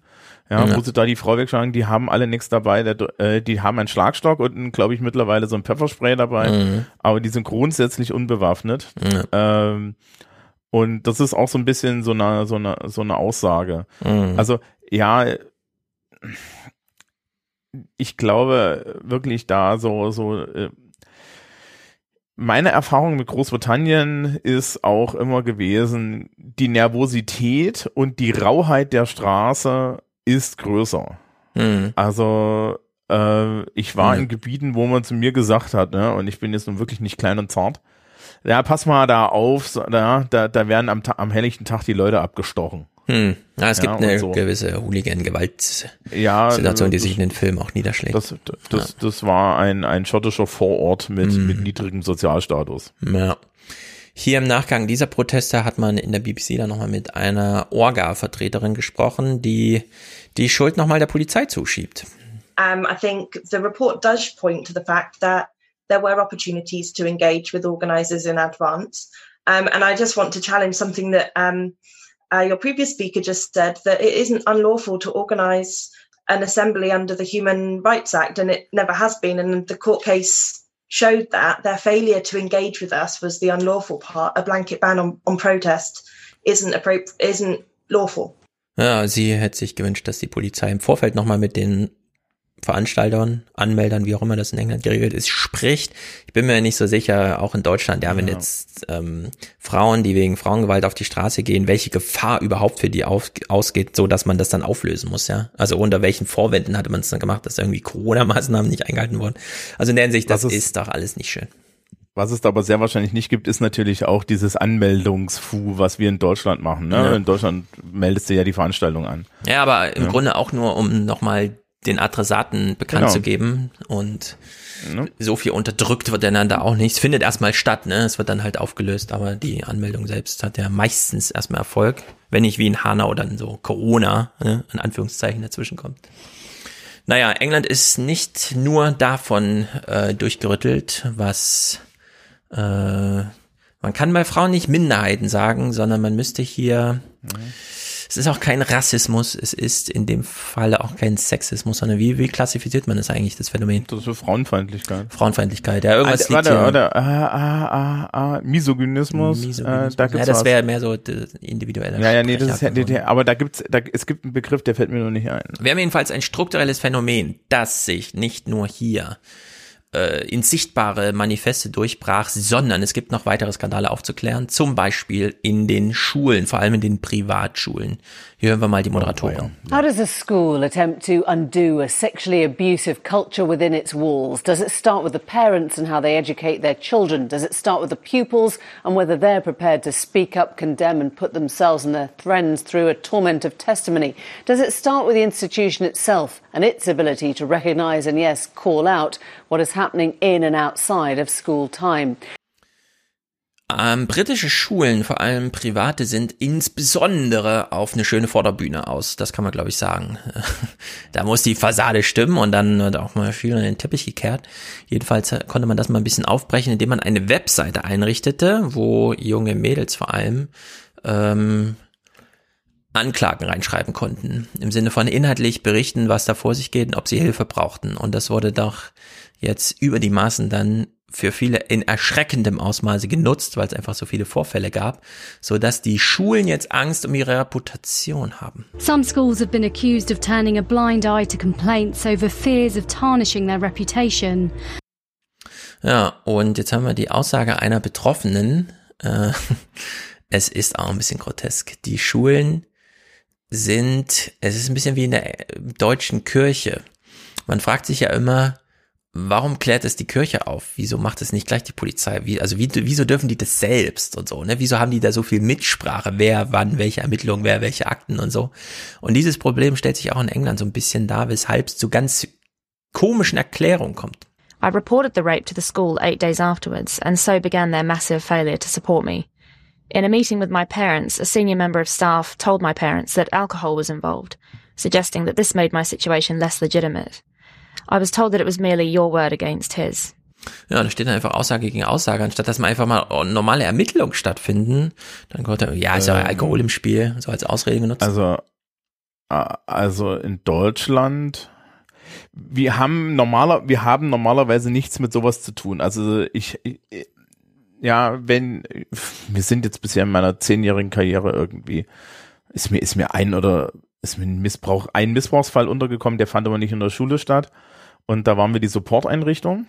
Ja. ja, also sprich, das wurde dann, ich, wir wurden da angesprochen, also ich wurde angesprochen und habe es dann weitergeleitet an jemanden, der Ahnung hat. Ähm, natürlich muss man dazu sagen, das sind wahrscheinlich Boarding Schools. Äh? Das sind genau, also das Internate. sind viel geschlossenere Institutionen als jetzt genau, die deutsche Standardschule. So. Ich weiß nicht, wie das in Deutschland mit Internaten ist, allerdings ist natürlich unsere Arschbedecken Philosophie viel, viel härter. Ja. Meinst du, das heißt, als diese britische? Äh, ja, und zwar mhm. in dem anderen Sinne, in dem legale Arschbedecken. Das heißt also, wir würden alles melden. Ach so, ja, genau, genau. In Deutschland ja, also, ist die Mentalität so ein bisschen ähm, anders. Ähm, mein, also, also ich weiß, wir haben, wir, wir sind erstaunlich schnell dabei, wenn Sachen strafrechtlich relevant werden, die Polizei einzuschalten. Ja, ja äh, es du machst eine Abwägung, ob du es im schulischen Rahmen lösen kannst. Ja, also mhm. es gibt halt bestimmte Sachen. So, so ja, was, was so heißt kannst, also auch darfst. Ja, genau. Also es gibt halt so bestimmte Sachen, die kann man halt im pädagogischen Rahmen lösen. Was weiß ich. Mhm. Ja, äh, Diebstahlsdelikte, die sich danach auflösen. Ja. ja. so Schüler klaut, Schüler, Schüler A klaut, Schüler B irgendwas oder sowas, ja. Und das löst sich dann aber auf, aber das kommt uns zur Kenntnis oder sowas, ja. Oder, oder Gewalt auf dem Schulhof zum Beispiel, ne? Gewalt auf dem Schulhof mhm. meldest du, meldest du natürlich nicht jedes Mal eine Körperverletzung an die Polizei, ne? Ja. Da, ähm, da, da muss ein gewisser Rahmen überschritten werden. Also du hast, du hast halt einen Spielraum, wo du sagst, es gibt im, im schulischen Bereich so eine Art äh, Vorgesellschaft, da gibt es einen vorgesellschaftlichen. Mhm. Ja. Aber ähm, es gibt halt ein Level, wo wir dann, also natürlich meine Schule mit Erwachsenen ist nochmal eine andere Geschichte. Wenn sich bei uns auf dem Schulhof prügeln, ja, dann gibt's nicht nur Schulstrafen, sondern da gibt's auch Anzeigen. Ähm, aber so, so normalerweise, wenn, wenn jetzt, ja, wenn wir jetzt eine Vergewaltigungsallegation hätten, ja, also irgendwie Mhm. so ein Ding, das geht an die Polizei. Genau, das ist in England irgendwie anders. Also hier in diesem Bericht ist es ja tatsächlich so, die Vergewaltigung fand statt und danach kommt die Schule auf die Lehrer der Opfer, äh, des Opfers zu und sagt, da war Alkohol im Spiel, ja. Und das kann ich mir in Deutschland nicht so richtig vorstellen als Szenario, dass sich da jemand aus der Schule nochmal so involviert. Äh, Mhm. Da ist, wäre auch schon die Polizei im Spiel. Naja.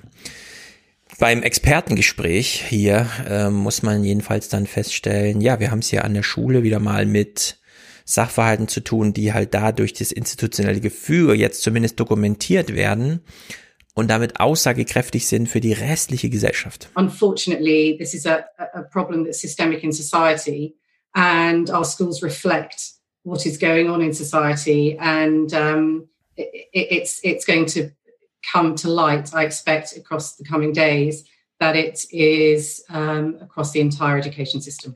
Ja. So, Sprung nach Amerika. Nicht ganz so krass gelagertes Thema, aber es geht auch um die Benachteiligung von Frauen, insbesondere Frauen im Sport. Hier geht es um College-Basketballmannschaften und nur mal so ein ähm, kleiner. Hm? Nur schnell. Britische Schulen sind übrigens äh, gerade in so Brennpunkten, mhm. ähm, sind Bunker. Also du hast normalerweise Zugangsschleusen und solche Späße. Mhm. Ähm, die haben, die, die, die, die sind viel, viel geschlossener, ja. auch die, auch die Public Schools als, also, also Public Schools ist ja der Begriff für die Privatschulen, aber die, die, die staatlichen Schulen viel, viel geschlossener als jetzt unsere deutschen Schulen sind, ja. Also du hast ja in deutschen Schulen im Endeffekt offene Türen und äh, weiß, ja, und jeder weiß, wer dazugehört und wer nicht dazugehört ja. und darüber reguliert man das. Aber manchmal finde ich es fast ein bisschen krass, wie offen deutsche Schulen sind. Kannst einfach reinlaufen. So. Ähm, findet gar nicht ja, statt. Auch in Grundschulen ganz einfach. Ja, ja, aber es, du, du wärst erstaunt, wie gut man einen Überblick hat. Naja, du hast relativ zügig erkannt. Auch in deutschen Grundschulen ist im, gilt im Übrigen kein, überhaupt gar keine Erwachsene. Ne? Du fällst als Erwachsener grundsätzlich schon mal auf. Äh, du sollst dein Kind eigentlich am Schultor abgeben und dann, gerade jetzt bei Corona, nicht aufs Gelände. Aber es hindert dich halt trotzdem erstmal physisch nichts daran. Das Schultor steht nicht nur offen im Sinne von Klinkerona, sondern es steht einfach offen. Du kannst halt einfach in die Gebäude rein. Und naja, manchmal glaube ich ein bisschen mulmiges Gefühl, aber es ist, wie es ist. In Amerika, und das ist jetzt so ein bisschen, man kann es jetzt auch nur Amüsement abtun, allerdings nicht so richtig für die Betroffenen. Also College Basketballs. Die Siegerinnen wurden gekürt, große Feier finden statt, Aussprache mit den Medien und dann wird mal wieder festgestellt, nee, den männlichen, äh, den äh, männlichen Mannschaften geht's irgendwie anders beim College. Und hier haben wir mal so einen klaren Fall und das ist einfach Sexismus äh, wie Frauenmannschaften äh, hier benachteiligt werden im Vergleich zu ihren eigentlich gleichrangigen, weil auch College-Mannschaften und so, Männern, äh, Männermannschaften. Und es ist nur so ein ganz kleiner Ausschnitt. Äh, es ist vor allem ein Bildwitz. Wir werden ihn dann aber gleich erklären. And just before the men's and women's NCAA tournaments kicked off in March, a long list of deep disparities came to light. From less reliable COVID tests for female players to an embarrassingly sparse fitness room compared to the men's facilities. This is our weight room. Let me show y'all the men's weight room. The NCAA apologized and upgraded the women's workout room, but it didn't escape national outrage, including from Coach Vanderveer. In a statement, she called the differences, quote, evidence of blatant sexism. Ja, also wir haben für die Männer ein Fitness- und Weightroom, also im klassischen Sinne Fitnessstudio. Das ist so ein, ist, weiß nicht, das ist so ein, in so eine Turnhalle reingebaut. Riesige oder? Messehalle wahrscheinlich. Die, ja. die Wände sind noch mit Tüchern abgehangen und von unten illuminiert. Es sieht wunderschön aus. Der Teppich ist weiß. Und dann werden uns im gleichen Zuge die, äh, genau, die der Frauenfitness das ist, ist, ein, ist ein Regal, ist ja, ein Gestell. Ein kleines Gestell mit zehn Hanteln drauf. Das ist ähm, dann für die, die, die Frauen, die Frauenfußballmannschaft der Amerikaner, mhm. ja, Soccer, also, also echt Fußball, mhm. äh, die klagen ja denen jetzt gerade die Beine weg weil sie erfolgreicher sind als die Männer, aber halt Faktor ja. 10 oder so schlechter bezahlt werden. Das sagen ja so, liebe Leute. Das ist ja hier also auch. Also pass mal auf, ja. ja wir haben hier, wir haben hier fünf Weltmeistertitel. Mhm. Ja.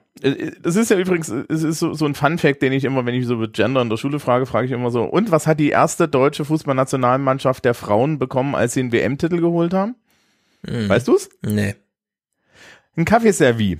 Ja, für die Männer ging's irgendwie, äh, jeder kriegt eine halbe Million oder sowas.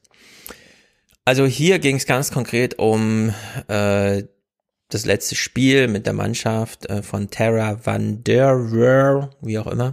Van der Weer? Van der Weer, sie ist in Stanford Head Coach und ist die erfolgreichste Frauen äh, Basketballtrainerin, die Amerika gerade hat. hat alle Titel gewonnen. und ihre Mannschaft trainiert dann an so einer kleinen Handel. Nicht mal eine Bank, ja, ist nicht mal eine Handelbank, sondern nur eine Handel. Kann man im Stehen so ein bisschen trainieren. Naja, eine kleine Sache aus Amerika, was heißt klein, sie ist riesengroß. Äh, Matt Gates, der, wir hassen ihn wie niemanden sonst. Er ist der schlimmste republikanische Abgeordnete überhaupt. Unser Alter übrigens, Jahrgang ja. 82, 81 oder so, also noch so ein Jungspund. Ich habe mich letztens mhm. irgendjemand über über Philipp Amthor unterhalten und dann gab's auch äh, kam auch so so schockiert zurück. Was? Ja. Wie alt ist der? Und ich so, ja. Mhm. Na gut, das sind nochmal zehn Jahre dazwischen, genau. Ja. Also, Matt Gates, gegen ihn wird ermittelt. Oh, wie schade.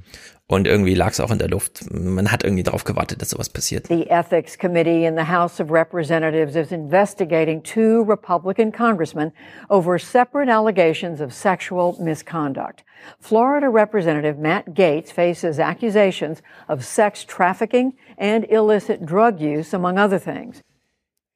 Wie aus einem Drehbuch entstiegen. Es ist unglaublich, sich diese Geschichte anzuhören mit Gates. Es ist unfassbar, unfassbare politische Klasse dort in Amerika. Gut, zwei kleine Clips. Äh, es gab ein Riesenthema in Amerika, also wirklich riesig bei der BBC, auch unglaublich. Äh, in Deutschland gar nicht so groß, damals schon, jetzt nicht so sehr, nämlich die juristische Aufbereitung des Mordes an George Floyd. Der Polizist kniete auf ihm acht Minuten, drei Minuten davon war George Floyd oh, tot, wie wir heute wissen. Es war in Amerika, dieser Prozess wird da verfolgt, der wird auch öffentlich, da gibt's nicht nur so Kritzeleien aus dem Gerichtssaal, sondern man sieht die Leute im Gericht aussagen, es wird im Fernsehen übertragen. Und es gab doch eine ganz erstaunlich offene äh, Aussprache hier von Medi Medaria Aradando.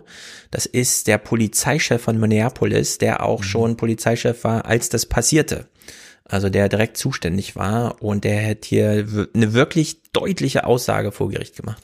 And certainly once he was um, uh, in distress and trying to verbalize that, um, that that should have stopped. Um, there's there's an initial reasonableness in trying to just get him under control over the in the first few seconds, but but uh, once there was no longer any resistance, And clearly, when Mr. Floyd was no longer responsive and even motionless, to continue to apply that level of force to a person proned out, handcuffed behind their back, um, that that uh, in no way, shape, or form is anything that um, uh, is by policy, it is not part of our training, and it is certainly not part of our ethics or our values. So, also, das war zu viel, was er da gemacht hat, der Chauvin oder wie er heißt, der Täter. Äh, es ist ja dokumentiert, was er tat. Er sagt jetzt, das ist völlig unangemessen gewesen. Äh, spätestens, also, wenn er sich nicht mehr bewegt, muss man da ablassen und sich dann auch um ihn kümmern und Hilfe und so weiter. Also man muss ja dazu sagen, er ist Polizeichef, man würde von ihm jetzt erstmal erwarten, dass, dass Richtig. er ja, ne, dass genau. er ja hinter seinem Mann steht und er steht nicht hinter seinem Mann, ja. sondern er sagt so, guten Tag, nö, hier ja. ist Schluss. Und im Grunde äh, eine Vorverurteilung im Zeugenstand. Ja, die, diese, diese, also äh, ich, The Daily hat sich länglich da drin ergangen. Das Problem ist auch, die, die, die Verteidigung hat echt ein riesiges Problem. Ja, die haben mhm. ein riesiges Problem, überhaupt dann noch einen Case zusammenzukriegen. Ja, es, es steht ja irgendwie First Degree Murder, Second Degree Murder und, und ja. Totschlag irgendwie auf dem Plan. Ja, also so, äh, die versuchen ja das irgendwie auf Totschlag runterzukriegen und es sieht echt düster aus, ja, mit solchen Aussagen. Genau, und aber man weiß immer trotzdem nicht so richtig am Ende, ja. Man guckt sich die Prozesse an und denkt, ah, der ist jetzt durch, der ist jetzt durch, der ist jetzt durch. So war das ja bei dem ersten Impeachment von Trump auch. Also jetzt kann man auch gar nicht mehr und so, ne? Und am Ende ja, gibt's dann trotzdem. Ja nicht die Republikaner ja, da und haben eine Agenda. Aber am Ende gibt's ja trotzdem immer so Juryentscheidungen, wo man sich dann doch wieder fragt, was ist hier nochmal passiert, wie konnte das nochmal abgewendet werden? Und klar, ich denke auch, äh, wir sehen da auch Proteste auf der Straße und so dass es ja, zu dieser Verurteilung kommt, weil ansonsten weiß man auch nicht genau, wie die Reaktionen ausfallen. Ne, und es ist ja dann jetzt diese Woche, respektive letzte Woche, doch diese Woche, Dante mhm. Wright erschossen worden, ja, was wohl klar ein Zufall ist. Ja, also, also ein Unfall war, die Polizistin ist, ja. hat trotzdem ihren Job verloren und so weiter. Also das war der ähm, Fehlgriff, als sie eigentlich tasern wollte und dann äh, mit der geladenen Pistole plötzlich eine Kugel abfeuerte. Ja, und äh, sich dann herausstellt, dass der Taser auf der anderen Körperseite ist und zwar auf der, die man schlechter erreicht, wo ich mir dann schon mal so ein paar grundsätzliche Fragen stelle. Ne? Und wir haben gerade gesagt, in Großbritannien haben die gar keine Ja. Waffen mit Naja. und in, und in Deutschland äh, äh, greift da keiner zu, weil er allein schon vom Papierkram Angst hat. Hm. Ähm, und äh, das Loser, äh, ich, ich habe an dem Tag, wo Dante Wright erschossen wurde, oder einen Tag später, habe ich versucht, Baseball zu gucken und die Boston Red Sox, die ich verfolge, äh, waren in äh, Minneapolis. Mhm. Und da wurde das Spiel abgeblasen. Ja. Und das Einzige, was kam, war ein schwarzer Bildschirm, wo drin steht, hier die Minnesota Twins, was da die, die, die Mannschaft ist. Äh, wir solidarisieren uns und der ähm, Chef, also der, der Coach der, der Red Sox ist auch äh, Hispanic-Hintergrund und der hat Mhm. gesagt, ja, das hätte ja auch ich sein können. Genau, das hat, ähm, sagen wir mal so, die Rassist, wir kommen noch gleich auf einen anderen Punkt zu springen. Die Rassismusdiskussionen in Amerika sind jetzt gerade wirklich raumgreifend. So muss man es, glaube ich, sagen. Wirklich raumgreifend. Also hier bei George Floyd äh, werden Spiele abgesagt, kann man sich aber überlegen, ist das jetzt krass oder nicht? Also wann wurde schon mal ein Bundesligaspiel abgesagt wegen irgendwelchen politischen Sachen und so, ne? Findet so Ja, nicht muss man statt. jetzt- Muss man dazu sagen, Baseball findet täglich statt. Ja, also Ja, trotzdem, das ist wirklich, trotzdem, das aber ist ja, also, Big Business und äh, das Mhm. hat jetzt da Wirkung. Äh, der zweite Clip von George Floyd ist ein Spruch von seinem, einem Anwalt der Familie. Ich musste es zweimal hören, weil ich dachte, hey, das ist, ist, weil da sitzt der Bruder von George Floyd neben dem Anwalt. Und es ist aber der Anwalt, der spricht, dachte erst, nee, das wird der Bruder sein. Aber nee, es war der Anwalt. Also es ist eine ganz interessante Gemengelage unter der Maßgabe, dass man sagt, Black Community. Also dass diejenigen, die da jetzt gerade die Geschäfte führen, vor Gericht oder wo auch immer, dass die doch äh, einen gewissen Statusgrad haben, was Sprechakte angeht. Und da hören wir hier den Anwalt, der fürs Fernsehen kurz diese Wortspende abgibt. despite what I may think, but Thelonious Floyd's optimism and his faith is rubbing off on me. And so I do believe in my heart that based on this video that has been seen 50 million times on the internet alone, that in my heart, we're going to get a conviction. But America has broken my heart in the past. Hm. 50 Millionen Zeugen von diesem Mord und er glaubt in seinem Herzen daran, dass es zu der Verurteilung kommt, aber Amerika hat schon mal sein, ist schon oft sein Herz gebrochen. Also in der Hinsicht, uiuiui. Ich glaube allerdings tatsächlich, dass für die schon äh, die die die Verurteilung to zum Totschlag ja äh, kein Gewinn mehr ist. Das ist das spielt dann auch noch mit. Ja, also mal abwarten. Das steht ja nicht mehr lange aus. Das ist hier Mhm. wirklich super knifflig.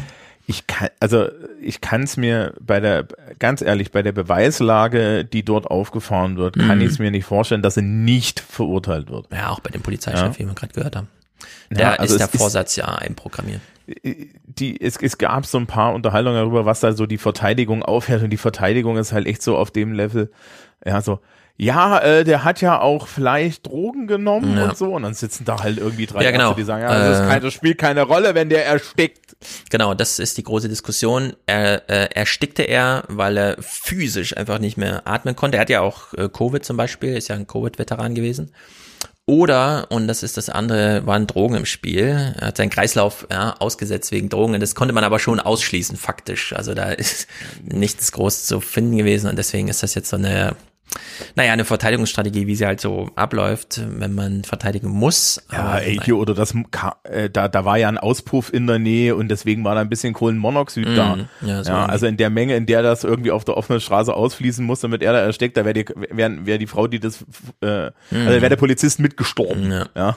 So, Rassismus, wir sind hier beim 4. April. Today marks the 53rd anniversary of the assassination of the Reverend Martin Luther King Jr. on the balcony of the Lorraine Motel in Memphis, Tennessee. So, und wir wechseln kurz nach England. In England wurde ein Bericht vorgestellt. Eine große Kommission hat einen Bericht gemacht, hören wir gleich. Und äh, wir hören mal rein und äh, danach gehen wir mal in ein Detail rein. Das ist nämlich ganz interessant, wie man dort über äh, rassistische Verwerfung spricht. Good evening. The Commission Und wir hören hier schon Good Evening, das ist die Sendungseröffnung, ja, nicht irgendwo im Nachgang nochmal. on Race and Ethnic Disparities said it wanted to change the UK's conversation around race. That conversation has certainly become a lot louder today in the wake of its report. The Commission stands accused by some of gaslighting people from minority communities, of letting down people of colour, particularly in its finding that the UK isn't institutionally racist. We'll be looking at various aspects of the report tonight and its political impact, but we'll start simply with what the Commission is recommending. As with all reports, there's the headlines, the spin, and the content. So it's important to take a moment to look at what the Commission wants to change. There are 24 recommendations covering four areas. Und diese Four Areas sind Education, Bildung, Work, Arbeit, Health, Gesundheit, gerade jetzt Corona, und Police, wie wir eben schon sahen bei den Frauen. Da gibt's ja auch einiges. Und jetzt denken wir, mh, Health, Gesundheit, ja klar, wir haben ja schon gehört, dass Corona ist in England vor allem ein Unterschichtenproblem. Ich habe ja diesen Clip aus Sheffield auch bei 29er gespielt, in Sheffield, wo Corona quasi nur noch in irgendwo Hochhaussiedlungen der Unterschicht stattfindet. Stellt sich raus, nee, bei Health geht's gar nicht so sehr um die Patienten. When it comes to health, COVID has exposed many inequalities. The Commission wants to boost the powers of the Care Quality Commission to inspect and take action to make sure staff are progressing in their careers and not facing unfair disciplinary action. Next on its list is the pay disparity in the NHS. Ja, es geht hier auch um Rassismus und Benachteiligung in der Ärzteschaft. Die haben Racial Pay Gap? Zum Beispiel. Das ist ein, Ra das ist, also das ist, ne? das Was ist ein Racial immer, Pay Gap. Wie, wie sich das ausgestaltet. Na gut, aber na gut, das Racial Pay Gap haben wir in Deutschland auch, wenn du, wenn, wenn du mal genau hinguckst, wer, wer, wer im Gesundheitswesen die, die Care-Arbeit am Patienten die ganze Zeit macht und Ja. wo die Menschen so herkommen, ne? Ja, und vor allem verhinderte halt Karrieren, ne? Also du- klar, es kann erstmal Ja. jeder Medizin studieren, solange das für den Bildungshintergrund passt, aber wie sieht dann eigentlich die Karriere aus? Wer wird denn hier Klinikleiter und so? Und äh, das hat man sich da mal angeschaut, das fand ich ganz interessant. Die Polizei zum Beispiel, hier die, also wir haben ja gehört, 24 Recommendations aus den vier Feldern. Hier eine äh, ganz wichtige Empfehlung für die Polizei, die man auch für Deutschland mal in Anschlag bringen kann. And most of the focus is on training, partnerships, and consistency between different police officers, with officers ideally living in the area where they police. Na, wie wäre das mal? Ärzte, Lehrer. Ich meine, Polizisten sollen, sollten am besten da leben, wo sie arbeiten. Mm, Wir haben ja diese Dis Diskussion in England noch mehr als in Deutschland, dass die urbanen Zentren im Grunde reichtumsverseucht sind. Äh, Dass es da völlige Desintegration gibt, weil sich das gar, gar keiner mehr leisten kann, äh, da Dienstleistungsberufen nachzugehen, wo man nicht lebt. Und äh, das ist eben, äh, also in England ganz interessant, das sind natürlich solche Kommissionsberichte, wie sie geschrieben werden und dann mal gucken, ne, ob die, ich meine, es regiert Boris Johnson und so, aber gut, man hat es zumindest mal aufgeschrieben. Und dann kam der Bericht noch auf was zu sprechen. Ich habe davon noch nie so richtig gehört. In Deutschland ist das keine Diskussion. Vielleicht kennst du es. Dr. Tony Sewell's wider argument on race chimes with ministers who believe that the debate has been harmed by thinking from the US known as critical race theory. This theory, which is not mentioned in the report, challenges traditional liberal thinking and suggests that white people benefit from structural advantages. Thank you. Donald Trump is no fan of the theory. Students in our universities are inundated with critical race theory. This is a Marxist doctrine holding that America is a wicked and racist nation. And in Britain, ministers say the theory has become overly politicised. I want to speak about a dangerous trend in race relations that has come far too close to home to my life, and it is the promotion of critical race theory, an ideology that sees my blackness as victimhood and their whiteness as oppression. I want to be absolutely clear this government stands unequivocally against critical race theory. So, die Critical Race Theory, da kommt die ganze Privilegiendiskussion her. Also Menschen Ja, haben das ist, das grundsätzlich ist einer dieser, das ist einer dieser, dieser Orte. Das ist, ne, aber, aber sie ist natürlich, das ist natürlich. Ja, sie ist schon im Parlament, ne? Ja. sie ist vor allen Dingen conservative, black und die Equalities Minister und äh, Ministerin. Das ist natürlich auch so ein Statement da, uh, uh. Mhm. Also, Wobei, da ja. kommt dir die, da kommt halt dann die Intersektionalität und sagt, na ja, aber die ist ja reich und das ist ja die Mhm. Mehrfachbelastung und so weiter. Ja. In Frankreich haben wir gerade eine Mega-Diskussion. Ich habe es letzte Mal aus so einem Text ich habe es auch nicht richtig mitbekommen, äh, außer über diesen einen Text. Äh, die Amerikan äh, die französischen Hochschulen haben sich zusammengetan, um sich dagegen zu verwahren, dass das Präsidentenamt um Macron jetzt eine große Ermittlung führt, wo denn zum Beispiel die Critical Race Theory und so weiter aus Amerika in die französische Debatte einschwappt. Das macht Macron natürlich in Vorbereitung des Wahlkampfs, denn das Gender-Sternchen übernimmt dort auch jede Bedeutung, wie es Friedrich Merz hier auch promotet. Da muss man ja dagegenhalten oder will die Stimmen nicht verlieren an diese Leute, die das so zum großen Problem machen. Also wird das da diskutiert. Hm? Zu dem Tweet von Friedrich Merz möchte ich nur kurz hinweisen, liebes Publikum, ja. er kam bestimmt an euch vorbei. Mhm. Ein freundlicher Hinweis, dass Menschen mit, der Sprach, mit, dem, mit dem Sprachwissenschaftshintergrund in diesem Tweet waren mehr Neologismen als mhm. überhaupt, ja, also, ja. dass Friedrich Merz oder wer immer dort für ihn getwittert hat, hat in diesem Merz, Tweet genau. mehr die deutsche Sprache, mehr Neologismen in die deutsche Sprache eingeführt, als durch ein Gender-Sternchen hätte eingeführt werden können. Genau. Wir gehen nicht weiter darauf ein. Jeder kann genau. kurz nachgucken, was Friedrich Merz da twittern hat lassen ja, von seinem Team. Ähm, diese Diskussion allerdings, Racial, äh, Critical Race Theory, also diese Idee, und das habe ich mich auch immer gefragt, wie nennt man es eigentlich, dass Menschen, also Rassismus beginnt nicht da, wo Gewalt auf der Straße gegen Minderheiten oder anders aussehende Menschen oder wie auch immer, ja, also dass es so festgemacht wird an, jetzt habe ich auch schon anders aussehende Menschen, so als gäbe es die Norm und dann die Abweichung, aber dass man nach Aussehen geht und wie auch immer denn dann die Gewalt losbricht, sondern schon viel früher, wenn Arbeitsverträge verwehrt werden, wenn Mietverträge verwehrt werden und so weiter und so fort. Wir haben uns in Deutschland so ein bisschen darauf geeinigt zu sagen, das ist Alltagsrassismus. Und vielleicht sollte man diese Theorie da aber nochmal nehmen und es ein bisschen sozusagen auf Füße stellen, dass man es ein bisschen sprechfähiger macht, als wenn wir nur sagen, ja, es ist halt so ne, irgendwie Alltag.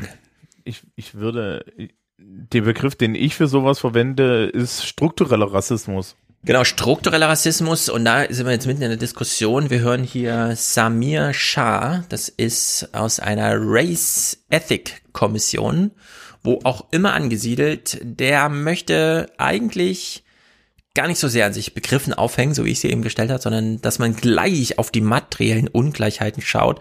Das ist natürlich klar, so der Königsweg. I, I don't really understand where the critique comes from. I think if you ask me, my own view about this, institutional racism has become a bit of a dog whistle. If you say it exists, you belong to one side of the argument. If you say it doesn't exist, you belong to the other side of the argument. And I, I, we have tried to step away from it and just look at the evidence, see what the evidence tells us, see what kind of race disparities exist, and they do exist. Ja, also man, wenn man sagt äh, struktureller Rassismus, dann steht man schon auf denjenigen Seite, die das anerkennen und kämpft dann gegen diejenigen, die das nicht anerkennen. Ja, also man ist da so gleich gefangen in der Debatte, will aber eigentlich über die materiellen Grundlagen sprechen. Das ist sozusagen das, was er hier möchte. Und klar, da wird's dann knifflig. Da brauchst du dann, keine Ahnung, großes, ja, da müsste dann das DIW so ein Grundlagenpapier schreiben zum Thema, wie sieht der Mietmarkt in Deutschland aus, wer wird da wie benachteiligt, und dann kann man da mal so er hat, Handlungsmöglichkeiten. Er hat da nicht, er hat da nicht ganz unrecht. Ich mhm. glaube, der große Trick, und ich glaube, es ist ein Trick der Konservativen, mhm. äh, der super mit, der super mit den an, mit, mit dem Anspruch der progressiven Seite äh, gespielt hat, ist, man hat äh, die Begrifflichkeiten politisiert um sich nicht mehr um die Tatsachen kümmern zu müssen. Hm. Ja, wenn über Identity Politics gesprochen wird, ja, über diese ganzen Sachen, ne, Identitätspolitik, äh, auch die, das wird ja in Deutschland der Diskurs ähnlich geführt, ne, ja. äh, dann ist der Gegenstand Identitätspolitik der Gegenstand des Diskurses. Was das bedeutet, ja, dass wir im Endeffekt ein, dass wir im Endeffekt in einer pluralen Gesellschaft leben, in der die, diese Homogenitätswünsche, mhm. die da irgendwelche, äh, die da irgendwelche konservativen Bild- oder Weltautoren oder ja. so haben, ja, so und so nicht existieren. Ja, und dass, dass diese eigentlich im Endeffekt nur in, in ihrer Ordnung gestört werden, die sie auch nur in ihrem Kopf haben. Mhm. Ähm, das wird ja komplett ausgeblendet, sondern es geht dann nur noch, also, also der politische Streit findet, wenn genau. du das nimmst, nur noch auf der Metaebene statt. Und er hat vollkommen recht. Genau, und wir ja. wollen jetzt, jetzt mal anhören, wie das auf der Metaebene klingt. Denn ein Thema müssen wir noch kurz anschneiden, bevor wir zu Philipp kommen, unserem 99-jährigen Todesopfer. Ähm, man schaltet jetzt in der BBC zum Thema Wahlrecht in Georgia. Darauf kommen wir dann gleich zu sprechen äh, Aisha Mudel Mills zu, das ist eine ehemalige CNN-Kommentator. Also da werden ja immer so Leute gebucht, die dann einfach nur Sachen kommentieren, weil sie so Lagerdenken mitbringen. Und auf der anderen Seite Eric Bolling, das ist ein ehemaliger Fox Business Host zusammen. Und die streiten sich jetzt in der BBC darüber, was man von amerikanischen Wahlrechtsreform hält. Und dieses Gespräch wäre nur das Ende des Gesprächs, ja, eskalierte dann dahin. So this is all about racial discrimination. And how dare you try to act Never. like you are somehow a proponent of black people in businesses um, just to make a, a point and to try to create a wedge. It's ignorant and it's just disrespectful. That's disgusting. I'm done. Put me off. That's disgusting. I'm, I'm I, I am nowhere n- anything you're painting me to be. And the problem with American politics is exactly that. Because I'm white, you think I'm racist. That's BS. I'm Okay. done. Will, will, you, will you just I'm stay, done. Eric? Will you just stay for this question? So, also er hat sich genau da getriggert gefühlt. Äh, hier kam jetzt die Critical Race Theory zum Anschlag, nämlich sie hat mir unterstellt, nur weil ich weiß bin, bin ich schon, was ja im Grunde stimmt, denn äh, als äh, schwarze Frau wäre sie nicht äh, Fox Business Host geworden, jedenfalls nicht in dem Karriereweg, wie er den hingelegt hat. Also in der Hinsicht, äh, man muss halt darüber diskutieren, aber man muss sich halt die materiellen Grundlagen angucken und dazu ist man hier nicht in der Lage, ja, das haben wir hier gesehen. So. Das, das zentrale Problem beim Sprechen über Privilegien ist, dass die Menschen, die Privilegien haben, sie sehen, nicht sehen und Genau, ja äh, sehen lernen müssen. Ja. Und äh, wir aber in der westlichen Welt, und das gilt für die USA, das gilt aber auch in Deutschland ganz, ganz stark, ein ganz großes Problem damit haben, ähm, Hinweise, die Kritik sind, von uns als Person zu differenzieren. Ja. also wirklich den, den Abstand zu machen, zu sagen, äh, ich kann problemlos als Beamter anerkennen, dass man große Kritik daran übt, dass Beamte privatversichert sind und alle anderen weichen Standortvorteile haben. Mhm. Es ist mir schmerzlich bewusst im täglichen Leben, ich genieße diese Vorteile, ja, und ich kann, ich, ich, ich stehe ja auch teilweise auf der Seite, dass ich sage, die sind gar nicht nötig, ja. Ähm, und das hat aber nichts mit mir als Person zu tun. Ja, also Mhm. gerade beim Beamtentum kann ich für mich ja auch sagen, also bis, bis, bis ich den Job hatte, war mir gar nicht bewusst, wie furchtbar privilegiert ich dadurch werde. Und Ja. seitdem ist es mir manchmal auch peinlich. Genau, ist auch ein großes Thema in der Rentenrepublik, denn Alter spielt ja eine ganz entscheidende Rolle in Deutschland, wie Chancen und äh, Güter verteilt werden. Was ist hier thematisch gerade so explodiert? Die Wahlrechtsreform in Georgia. Und wir gucken da nochmal kurz zurück. Das lag letztes Mal im März hier schon bereit. Wir haben es allerdings nicht mehr geschafft zeitlich. Wir nehmen uns jetzt allerdings kurz die Zeit. Äh, denn zum einen David Brooks von der New York Times macht mir eine ganz kurze Geschichte der Voter Suppression, die hier jetzt zum Anschlag kommt.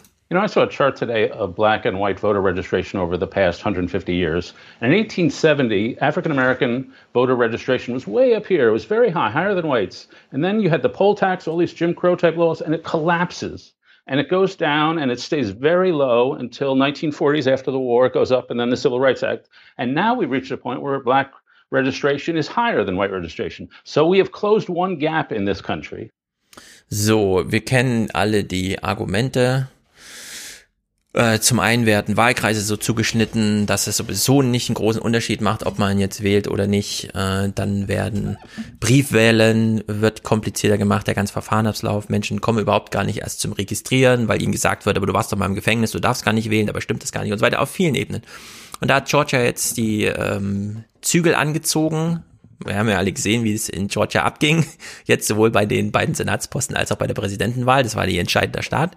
Und das hat den äh, Republikanern nicht besonders gefallen. Die haben aber da einen republikanischen Gouverneur und die können da einiges machen. Und die haben Und den Rest republikanisch, ich glaube, die haben alles. Hm? Also den, die haben, die haben den Gouverneur, den Staatssenat. Hm, genau, Also die, haben da einfach die haben alles. Alles. So, und jetzt kam ja eine Gegenbewegung von Joe Biden, der sagte, na, wenn die das da so machen, dann machen wir jetzt mal ein ordentliches Wahlrechtsreformding für ganz Amerika und drehen das alles wieder zurück. Weshalb hier, hier kurz Mitch McConnell hören. Senator, another piece of legislation, important piece of legislation heading toward the Senate, uh, has to do with election reform, with uh, creating a national standard for voting. Uh, what is your view of this? Well, it's uh, another bill that uh, passed with not a single Republican vote. This is an outrageous one party takeover of the way we conduct elections in this country. And there will be overwhelming, total Republican opposition to it in the Senate, just like there was in the House.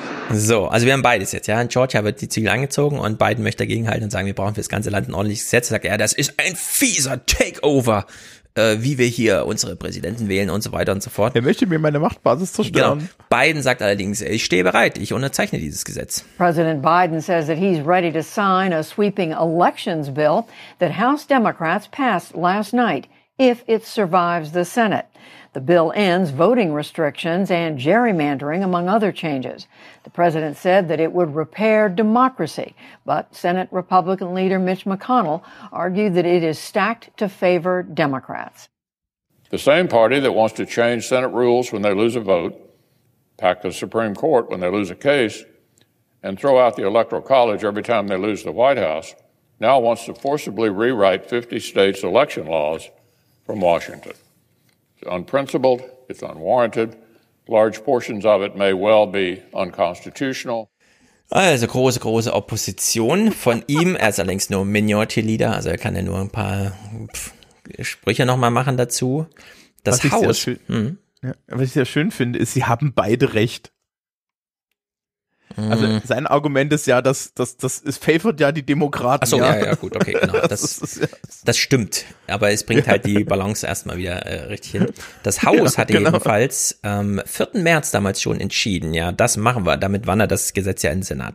Here in Washington, Democrats in the U.S. House of Representatives passed a landmark bill that would expand voting rights. Let's look at some of the top lines in this very sweeping bill. First So, und jetzt kann man jetzt hören, auf Bundesebene haben sie sich also dafür entschieden und Georgia macht genau das Gegenteil davon. of all, this bill would put no excuse absentee voting, basically easy absentee voting, and two weeks of early voting in place in every state in this country for federal elections. It would also take on gerrymandering by putting independent commissions in place in every state. So partisan line drawing would end in this bill. It would also force disclosure of top dark money donors. Anyone who donates over $10,000, uh, say to super PACs, their name would have to be made, be made public. In addition, it would start some new public campaign financing ideas uh, that would use some fees and penalty money uh, to try and uh, match some dollars given to some congressional campaigns.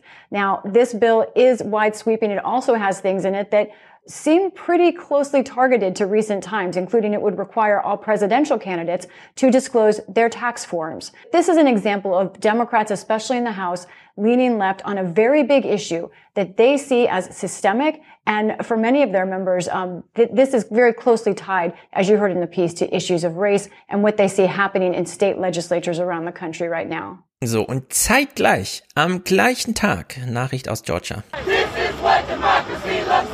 Outside the State House, protesters chant about access, fearful their ability to vote is under threat.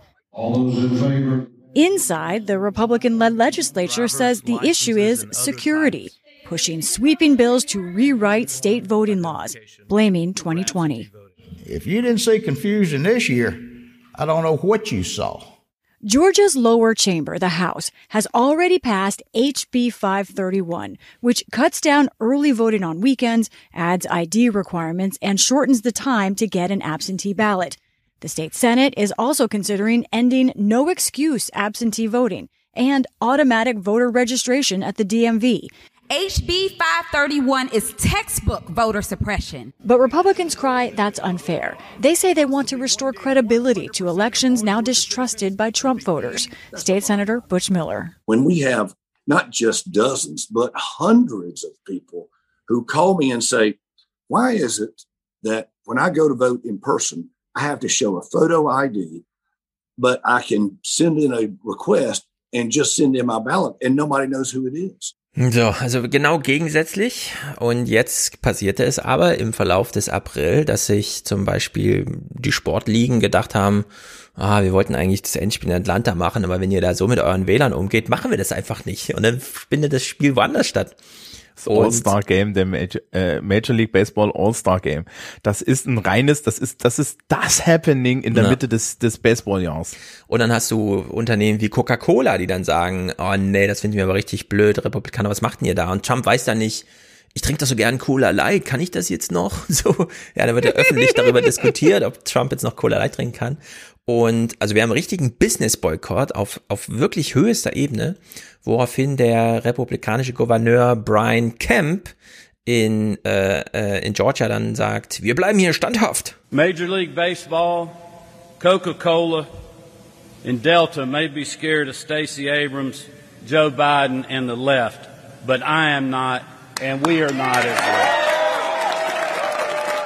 So, aber es wird wirklich auf breiter Ebene ausgetragen. Hier hören wir mal von einem offenen Brief, den mehrere CEOs geschrieben haben. Und da gibt's auch interessante Gesprächspartner. One of the signers of that letter joins me now. He is Roger Ferguson, the CEO of TIAA and the former vice chair of the Federal Reserve.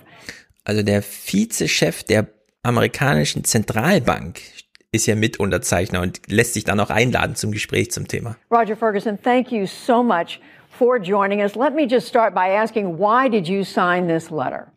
I have a strong point of view, as do I think the other signers, that voting is a fundamental right. Uh, we know that, that millions have, have died or sacrificed their lives to uh, ensure that the right of Americans to vote. And I thought it was important for corporate leaders to speak up.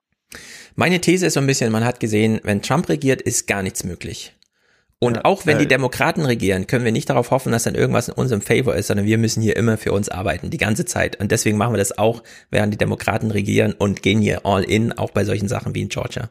Also es ist wirklich hab, ganz erstaunlich in Amerika gerade. Ich habe nachgeguckt, von was der da Chef ist. Jetzt gerade. Das ist ja. ja, das ist die Teachers Insurance and Annuity Association.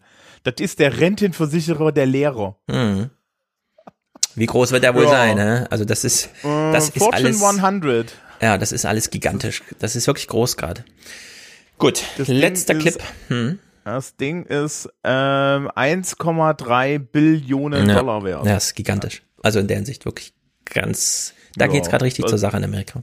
Na, vor allen Dingen in dem Moment, wo jetzt die Wirtschaft wirklich anfängt mhm. zu sagen, ja, wir ziehen unser Geld hier aus den Republikanern ja. raus. Ja, da ist einfach, da ist dann auch mhm. zappenduster irgendwann. Äh, letzter Clip zum Thema Rassismus. Es ist wirklich bizarr. Wir hören jetzt mal eine Minute. Es geht um einen ehemaligen Footballer, der aufgrund seiner langen Footballspielerkarriere die typischen äh, gesundheitlichen Probleme bekommt, die man dann halt so hat. Wir hören jetzt mal eine Minute. Äh, vielleicht versteht man, worum es geht und danach erkläre ich es aber nochmal. In 2013, the National Football League agreed to a landmark settlement to compensate former players who suffered brain injuries. When Henry applied and took a neurological exam, he was rejected. In a lawsuit, Henry said it was because the raw exam results were adjusted to account for race, a practice called race norming. Scientists say race norming was intended primarily to prevent healthy African Americans and members of other socially disadvantaged racial and ethnic groups from being mistakenly classified as having brain disorders because of those social factors. It was relatively commonplace for decades, but now is increasingly being re examined. Based on psychological research, scientists say, it establishes a lower cognitive baseline for blacks than for whites. As a consequence, to qualify for compensation, black players have to perform worse on cognitive tests than white players. Das ist so irre. Also, man hat schon immer mal Menschen klassifiziert, je nach Diagnosegraden oder wie auch immer. Und da man ähm, gesehen hat, dass Menschen mit schwierigem sozialem Hintergrund bei den Tests immer schlechter abschneiden, hat man das versucht auszugleichen durch eine Gewichtung hat gesagt, du kommst von der Minderheit, also rechnen wir dir, schreiben wir dir ein paar Punkte gut, die du im Test eigentlich gar nicht erreicht hast, aber erreicht hättest, wenn du einen westlichen Lebensstil und Bildungsbiografie genossen hättest. So, und jetzt kommt der und sagt, ich stelle einen Antrag auf, ich bin geschädigt, mein Gehirn ist kaputt vom Footballspielen. Geht also so ein Diagnosetest durch und dann sagen die, na, wir müssen ja noch die, das Race Norming machen, also deine ähm, Minderheit Qualifizierung obendrauf rechnen, damit fällst du aber über die Hürde, bei der wir helfen. Und damit kriegt er keine Hilfe. Das ist so unglaublich. Das ist so bizarr, wenn man sich das mal überlegt, ja, was da jetzt wie hier ineinander greift und so. Also es ist wirklich crazy. Aber jetzt muss ja, ist auch ist auch totaler Zufall, dass sie es an der Stelle genau benutzt haben, oder? Genau, jetzt hier kommt ja. zum Anschlag. Ja. Ah, wir müssen ja noch Race Normen. Also wirklich, das ja, ist. nee, aber das ist doch äh, nur zu deinem Vorteil. Genau. Also ist wirklich ganz erstaunlich. Jürgen weist gerade im Chat darauf hin, dass Coca-Cola seinen Hauptsitz in Georgia hat. Das ist natürlich ein Argument, das hier nochmal zu strapazieren, dass die da gerade breit stimmt, war was. diskutieren in Amerika. Gut, Prinz Philipp ist gestorben. Wir trauern natürlich alle mit. Es war Sendungseröffnung in der BBC am 9., aber klar, den ganzen Tag über wurde darüber berichtet. Ähm, Anna-Katharina hat mir nochmal eine Nachricht geschickt aus England. Äh, die BBC stand wohl selten so in der Kritik. Ähm, Mhm. Es gab, äh, wie viel Beschwerden gab es wegen der Berichterstattung? 109.741. Äh, man hatte das nicht richtig gemacht. Bei Queen Mom war man wohl dort damals zu zaghaft, jetzt hat man wieder überschwänglich oder wie auch immer. Also sehr viel Beschwerden. Ähm, ja, ich habe irgendwie die Woche Oh God, What Now, was früher mal Mhm. Remaniacs hieß, gehört und die, Ja. die haben gesagt, das große Problem, was die BBC jetzt hat, ist, es ist nicht mehr Queen Mom.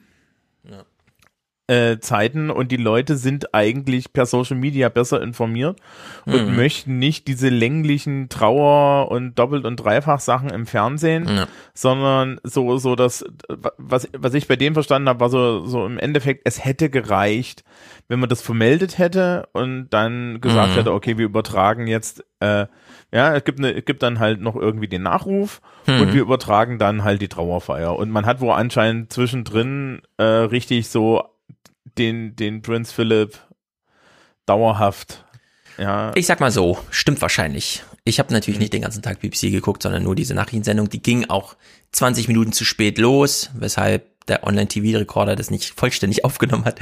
Aber gut, das passiert, wenn am Anfang ne, zu viel berichtet wurde, um dann die Nachrichtensendung zu, verschieben, in der es dann auch wieder nur darum ging, dass Prinz Philipp gestorben war.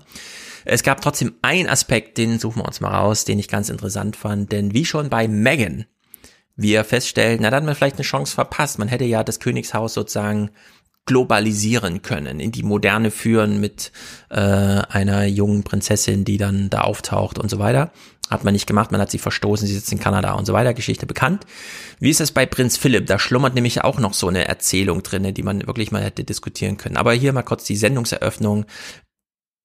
Nee, nicht ganz so überschwängliche Moderation. Wir haben ja auch die Beerdigung äh, von Tom, äh, die Todesnachricht von äh, Major Tom, von dem alten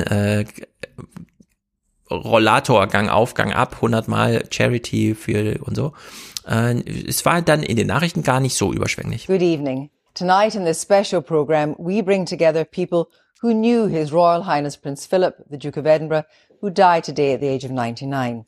We talked to a family member, to guests who observed him both in his role as husband and royal consort to Her Majesty the Queen in a marriage that lasted 73 years, and those who also witnessed the way he brought his presence to bear on the modernisation of the monarchy. We'll be asking how this hugely enthusiastic and talented man made his mark on British life in seven decades of public service. Würde ich sagen, ist okay, oder? Hätte man jetzt ja, keinen Brief geschickt. Ähm, mir fehlt dann auch ein, im Kontrast zu Major Tom, Major Tom ist nicht The Queen's Concert.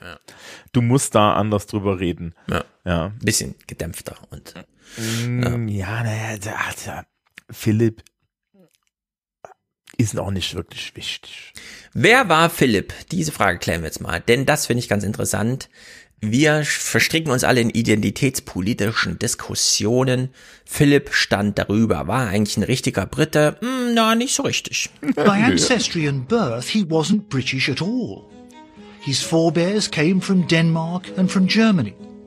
His parents were Princess Alice and Prince Andrew of Greece. And it was into the Greek royal family that Prince Philip was born in 1921. Und wie hat er über sich selbst gesprochen? Jetzt wird's interessant. while his parents joined the ranks of those many deposed and impoverished royals who were wandering aimlessly around much of Europe during the interwar years. How would you describe yourself? Well, I'm Greek. Well, I was born Greek national, but I was Danish by race. And how do you think of yourself now? I don't. I'm just here. Ist natürlich volle Privilegiensoße, aber er sagt, pff, keine Ahnung, ich bin halt einfach hier. In ihrem Fernsehen. Ähm, Es hat eine ganz deutliche europäische Komponente. Ist eigentlich krass, dass man da nicht nochmal drüber gesprochen Er hat. heißt, er hieß ja, er hieß ja Mountbatten. Die heißen ja Mhm. Mountbatten Ja. und das ist eine englische Übersetzung, weil das ist eigentlich Battenberg. Ne? Also die, dieses Adelsgeschlecht ist eigentlich Battenberg. Das wurde dann alles mal eingeenglischt. Ähm, ja, aber ich glaube tatsächlich, dass, dass, dass du, wenn du, wenn du halt noch 70 Jahre lang Queen's Consort bist, was bist du dann schon? Mhm. Ja, also, ja, ich meine, ich glaube, er hat immer diesen Witz gemacht, er ist der, äh, er ist der Experte im Plaketten enthüllen, ja. Mhm. Genau. Ja. Das hat, stimmt, den hat er vor gar nicht langer Zeit gemacht. Ich habe wahrscheinlich am meisten Erfahrung damit, äh, Planketten, äh, äh, den, den, den Vorhang zu lüften. Ja. Und die Anmoderation hat ja gesagt Civil Service und es ist Mhm. natürlich Civil Service, ne? Also du hast dann halt so eine Rolle zu spielen und Ja. ja. Wir hören mal die Wortspende eines Freundes. Er verstand sich als Europäer. Warum?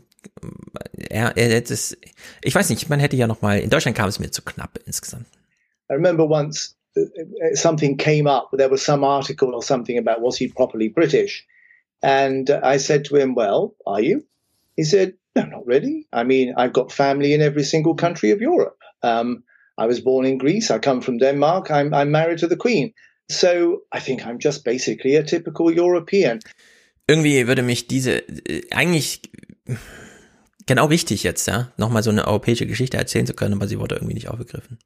Naja, er hat sich jedenfalls ein sehr kleines Begräbnis ja nur gewünscht. Das hat er jetzt durch Corona nochmal insbesondere bekommen. Die Kirche war ja menschenleer. Die Queen saß ganz alleine, hat getrauert. Keine Kamera hat sich an sie dran getraut. Sie wurde nur aus der Distanz gefilmt und er hat sich so immer wohl gefühlt. Einsam auf See. Prince Philip outlived the cosmopolitan world of European royalty in which he was brought up, and also the great power world of British imperial might. Protected by the Royal Navy, in which he sought to make his career. As at sea, you're in a cockle shell in this enormous expanse of the ocean, so that tends to cut you down to size. Ja, ah, so ganz demütig vom Wasser gezeichnet und nah am Wasser gebaut. Diese kleine Liebeserklärung der Queen, die fand ich so niedlich, die müssen wir uns hier auch nochmal anhören. All too often, I fear Prince Philip has had to listen to me speaking. Frequently, we have discussed my intended speech beforehand, and as you will imagine, his views have been expressed in a forthright manner. he is someone who doesn't take easily to compliments, but he has quite simply been my strength and stay all these years. And I and his whole family, and this and many other countries, owe him a debt greater than he would ever claim or we shall ever know.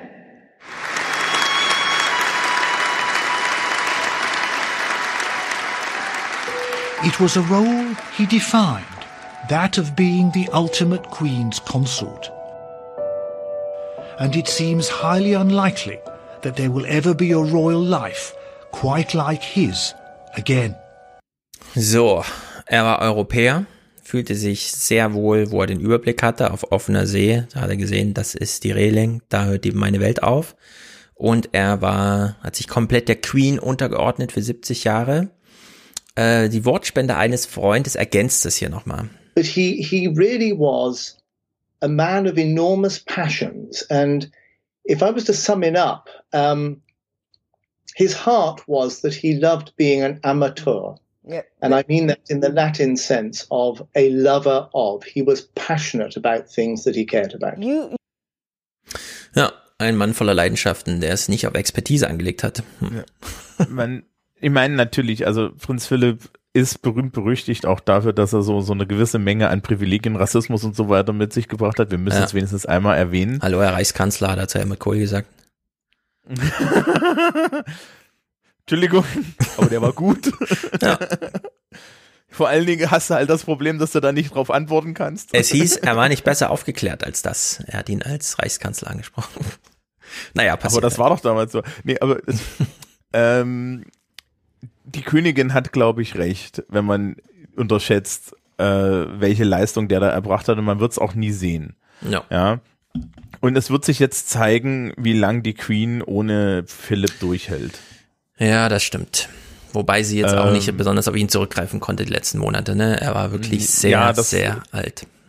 Und, und die Frage ist halt jetzt auch, auch, auch, jetzt, das ist die Frage dann halt für sie auch. Ja.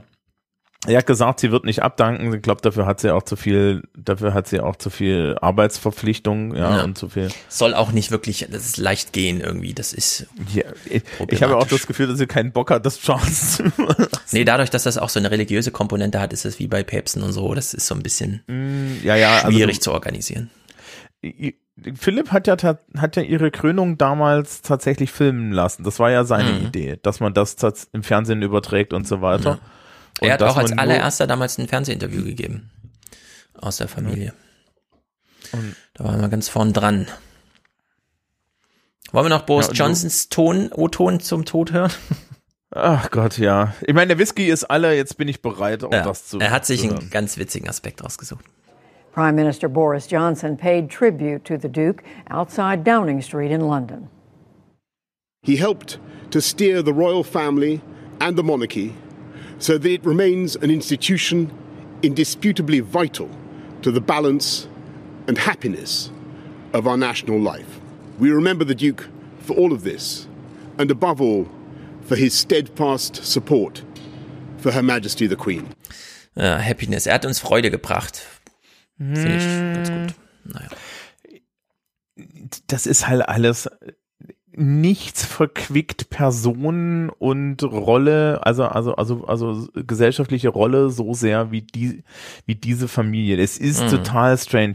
Ja, ich glaube, ich ich ich glaube hier so, wir sind ja ne, als als äh, so als Soziologen kennst du ja so die Rollentheorie und so. Das, das funktioniert an allen Stellen, nur, nur da funktioniert's nicht. Ja, weil Mhm. es fällt halt in der Person zusammen. Naja, da muss halt reingeboren werden. Das ist kein Ausbildungsberuf oder sowas. Das muss dann durch Zufall passen oder nicht. Wobei sie jetzt mit Prince William wohl schon ganz gut fahren, gerade ist so mein Eindruck. Ja, der, der wird halt auch gut ausgebildet. Ja. Gut, beschließen wir mal hiermit die anglo-amerikanisch-englischsprachigen und so weiter und widmen wir uns zum Schluss noch den Fernsehmomenten der Woche, die in Deutschland natürlich nur einem Thema dienten, nämlich Laschet gegen Söder. Genau. Ich, ich gucke, ich gucke zwischendrin mal kurz bei der Tagesschau. Ja. Gibt's schon Ähm, ein Ergebnis? Es gibt eine Überschrift, die steht Machtkampf auf der Zielgeraden. Ah. Und es fängt an mit noch gibt es keine Entscheidung. Sie rückt aber offenbar näher. Na gut. Das heißt, äh, äh, und hier ist ein Video von Tina Hassel, wie sie ähm, bei Anne Will Mhm. anscheinend ähm, vorm, vorm Reichstag irgendwie steht und garantiert sagt, dass sie nichts weiß. Genau. Weil Da wir drin wissen, wie wird das ist, wenn getagt, Tina Hassel dann. da steht. Da drin wird getagt, kann sie dann nur sagen. Genau, da drin wird getagt. Hm. Ja. Okay, dann Also- fangen wir doch mal an mit Morgen früher nicht vor zehn. Klaus Kleber am 11., also jetzt vor einer Woche. Rollen wir mal die ganze Woche auf. Lange hatte die Union keinen Kanzlerkandidaten. Seit heute Mittag hat sie zwei, Oh. die wollen. Mhm. Okay, zwei, die Das wollen. stimmt doch überhaupt nicht. Das stimmt doch überhaupt nicht. Der Laschet hat doch schon ewig im Endeffekt Nee, nicht so richtig. gehoben. Das ist ja sein großer Fehler. Er hätte damals bei seiner Wahl direkt sagen sollen, übrigens will ich auch Kanzlerkandidat werden. Mm, Den die Chance hat er verpasst, deswegen war ja Söder immer noch im, und Söder Ja. hat es ja auch nicht deutlich gesagt. In der Wenn- Hinsicht, das wenn war das schon Wenn er das bei seiner Wahl gehabt hätte, hätte er ja gleich den Wirtschaftsminister mit einsacken können. richtig. Er hätte gleich das ganze Kabinett da umbauen können. Söder jedenfalls suchte sich dann den 11. aus vor einer Woche, um aus der Deckung zu kommen. Heute dann kommt auch Söder aus der Deckung. Ich jedenfalls kann für mich sagen, ich ähm, bin bereit zu dieser Kandidatur. Und wenn die CDU das in breiter Mehrheit unterstützt, dann ähm, glaube ich, ist es okay. Wenn die CDU eine andere Entscheidung fällt, dann würde ich das natürlich äh, und würden wir auch, glaube ich, Alexander in der CSU das akzeptieren. Die Frage ist nur, wer ist die CDU? Ihr Chef, Ihr Präsidium, Ihre Spitze oder Ihre Fraktion? Ich finde ich finde das total geil, weil ähm, die CSU ist halt so ein ordentlich hierarchisch durchorganisierter Haufen. Mhm. Ja, das Hauen und Stechen findet immer auf der Hinterbühne statt. Mhm. Ja, aber dann, und wenn abgesägt wird, dann halt anständig. Ja, also die haben da Prozesse, die sind halt genauso unsauber, wie sich das gehört. Ganz genau, ganz schmutzig. Und, und er stellt sich da auf die Bühne, im Endeffekt sagt, so, Armin, ich mache auch mit. Guck Mhm. mal hier, hier hast du diese Handgranate. Wenn die Ja sagen, Mhm. dann ja. Genau. Viel Spaß mit euch. Genau. Ja, Und- also im Endeffekt, das ist doch ein Power-Move. Das Das stimmt. Und er hat sich das auch noch mal ein bisschen offen gelassen. Denn klar, die Handgranate im Sinne von, wenn die CDU will, so einen Tag vor dieser Präsidiumssitzung und so weiter. Und er fügte aber noch klug an, Es soll dann am Ende äh, derjenige, der Kanzlerkandidat sein, der die besten Wahlchancen für, unser, für unsere gemeinsame Idee hat. Also die Wahlchancen. Und damit beginnt das Theater. Wie es nun weitergeht, ist völlig offen. Es gibt Termine, Parteigremien, Telefonschalten, aber einen Plan hat die Union nicht. Damit hinterlassen Markus Söder und Armin Laschet vor allem das Publikum in ihrer eigenen Partei überrascht bis schockiert. Heute Abend auch sprachlos. Niemand will öffentlich kommentieren, was nun losgebrochen ist. Ein Machtkampf in der Union. Es wird Gewinner, Verlierer und Verletzte geben. Na, das hoffe ich doch. Ja. Wäre doch schade, wenn es heute schon vorbei ist. Wobei ich an der Stelle auch, glaube ich, nochmal darauf hinweisen möchte, aus der Sicht von, aus der Sicht von Söder Mhm. ist die Sache eigentlich, also, ja, was will denn Söder noch machen? Seine Partei steht hinter ihm. Er Ja. ist ja nicht in der CDU. Dem Ja. ist das doch scheißegal. Er ist, er ist Parteivorsitzender und Ministerpräsident in Bayern. Ja, der hat sich, der hat sich Mhm. jetzt angeboten. Ähm, um es im Tennis zu reden, der Ball ist auf der Seite der CDU und Söder kann sich da jetzt hinstellen. Und er hat ja auch gesagt, ja, wenn die mich haben wollt, ne, so Helmut Kohl, wenn mich doch ruft, äh, Mhm. ja, also Genau so dann hat ist das doch in gesagt. Ordnung so. Und jetzt hast du halt diesen, diesen erratischen Haufen CDU, der jetzt schon seit einem Vierteljahr kopflos durch Mhm. die Gegend läuft, ja. So, und, und, im, und im Endeffekt führt er sie jetzt vor. Genau. Es ist äh, wirklich, also es ist Österreich ist ähm, in allen Belangen kleiner als Bayern. Äh, er kann sich als König fühlen. Äh, er müsste eigentlich nicht Kanzler werden. Die Frage ist immer, welche Aufgabe übernimmt er dann und welche Gefahren seiner biografischen Chancen setzt er dem auch dann aus. Ich möchte an der Stelle Mhm. kurz sagen, ich bin ja hier in Bayern. Mhm. Ich habe, ich bin definitiv kein CSU-Wähler, ich werde die nie wählen. Ich hätte auch Söder nicht gewählt. Ja. Mhm. Ähm, ich möchte darauf hinweisen, dass ich ihn als Ministerpräsidenten gerne behalten möchte, weil wir könnten es schlimmer erwischen. Ja, das ist immer so.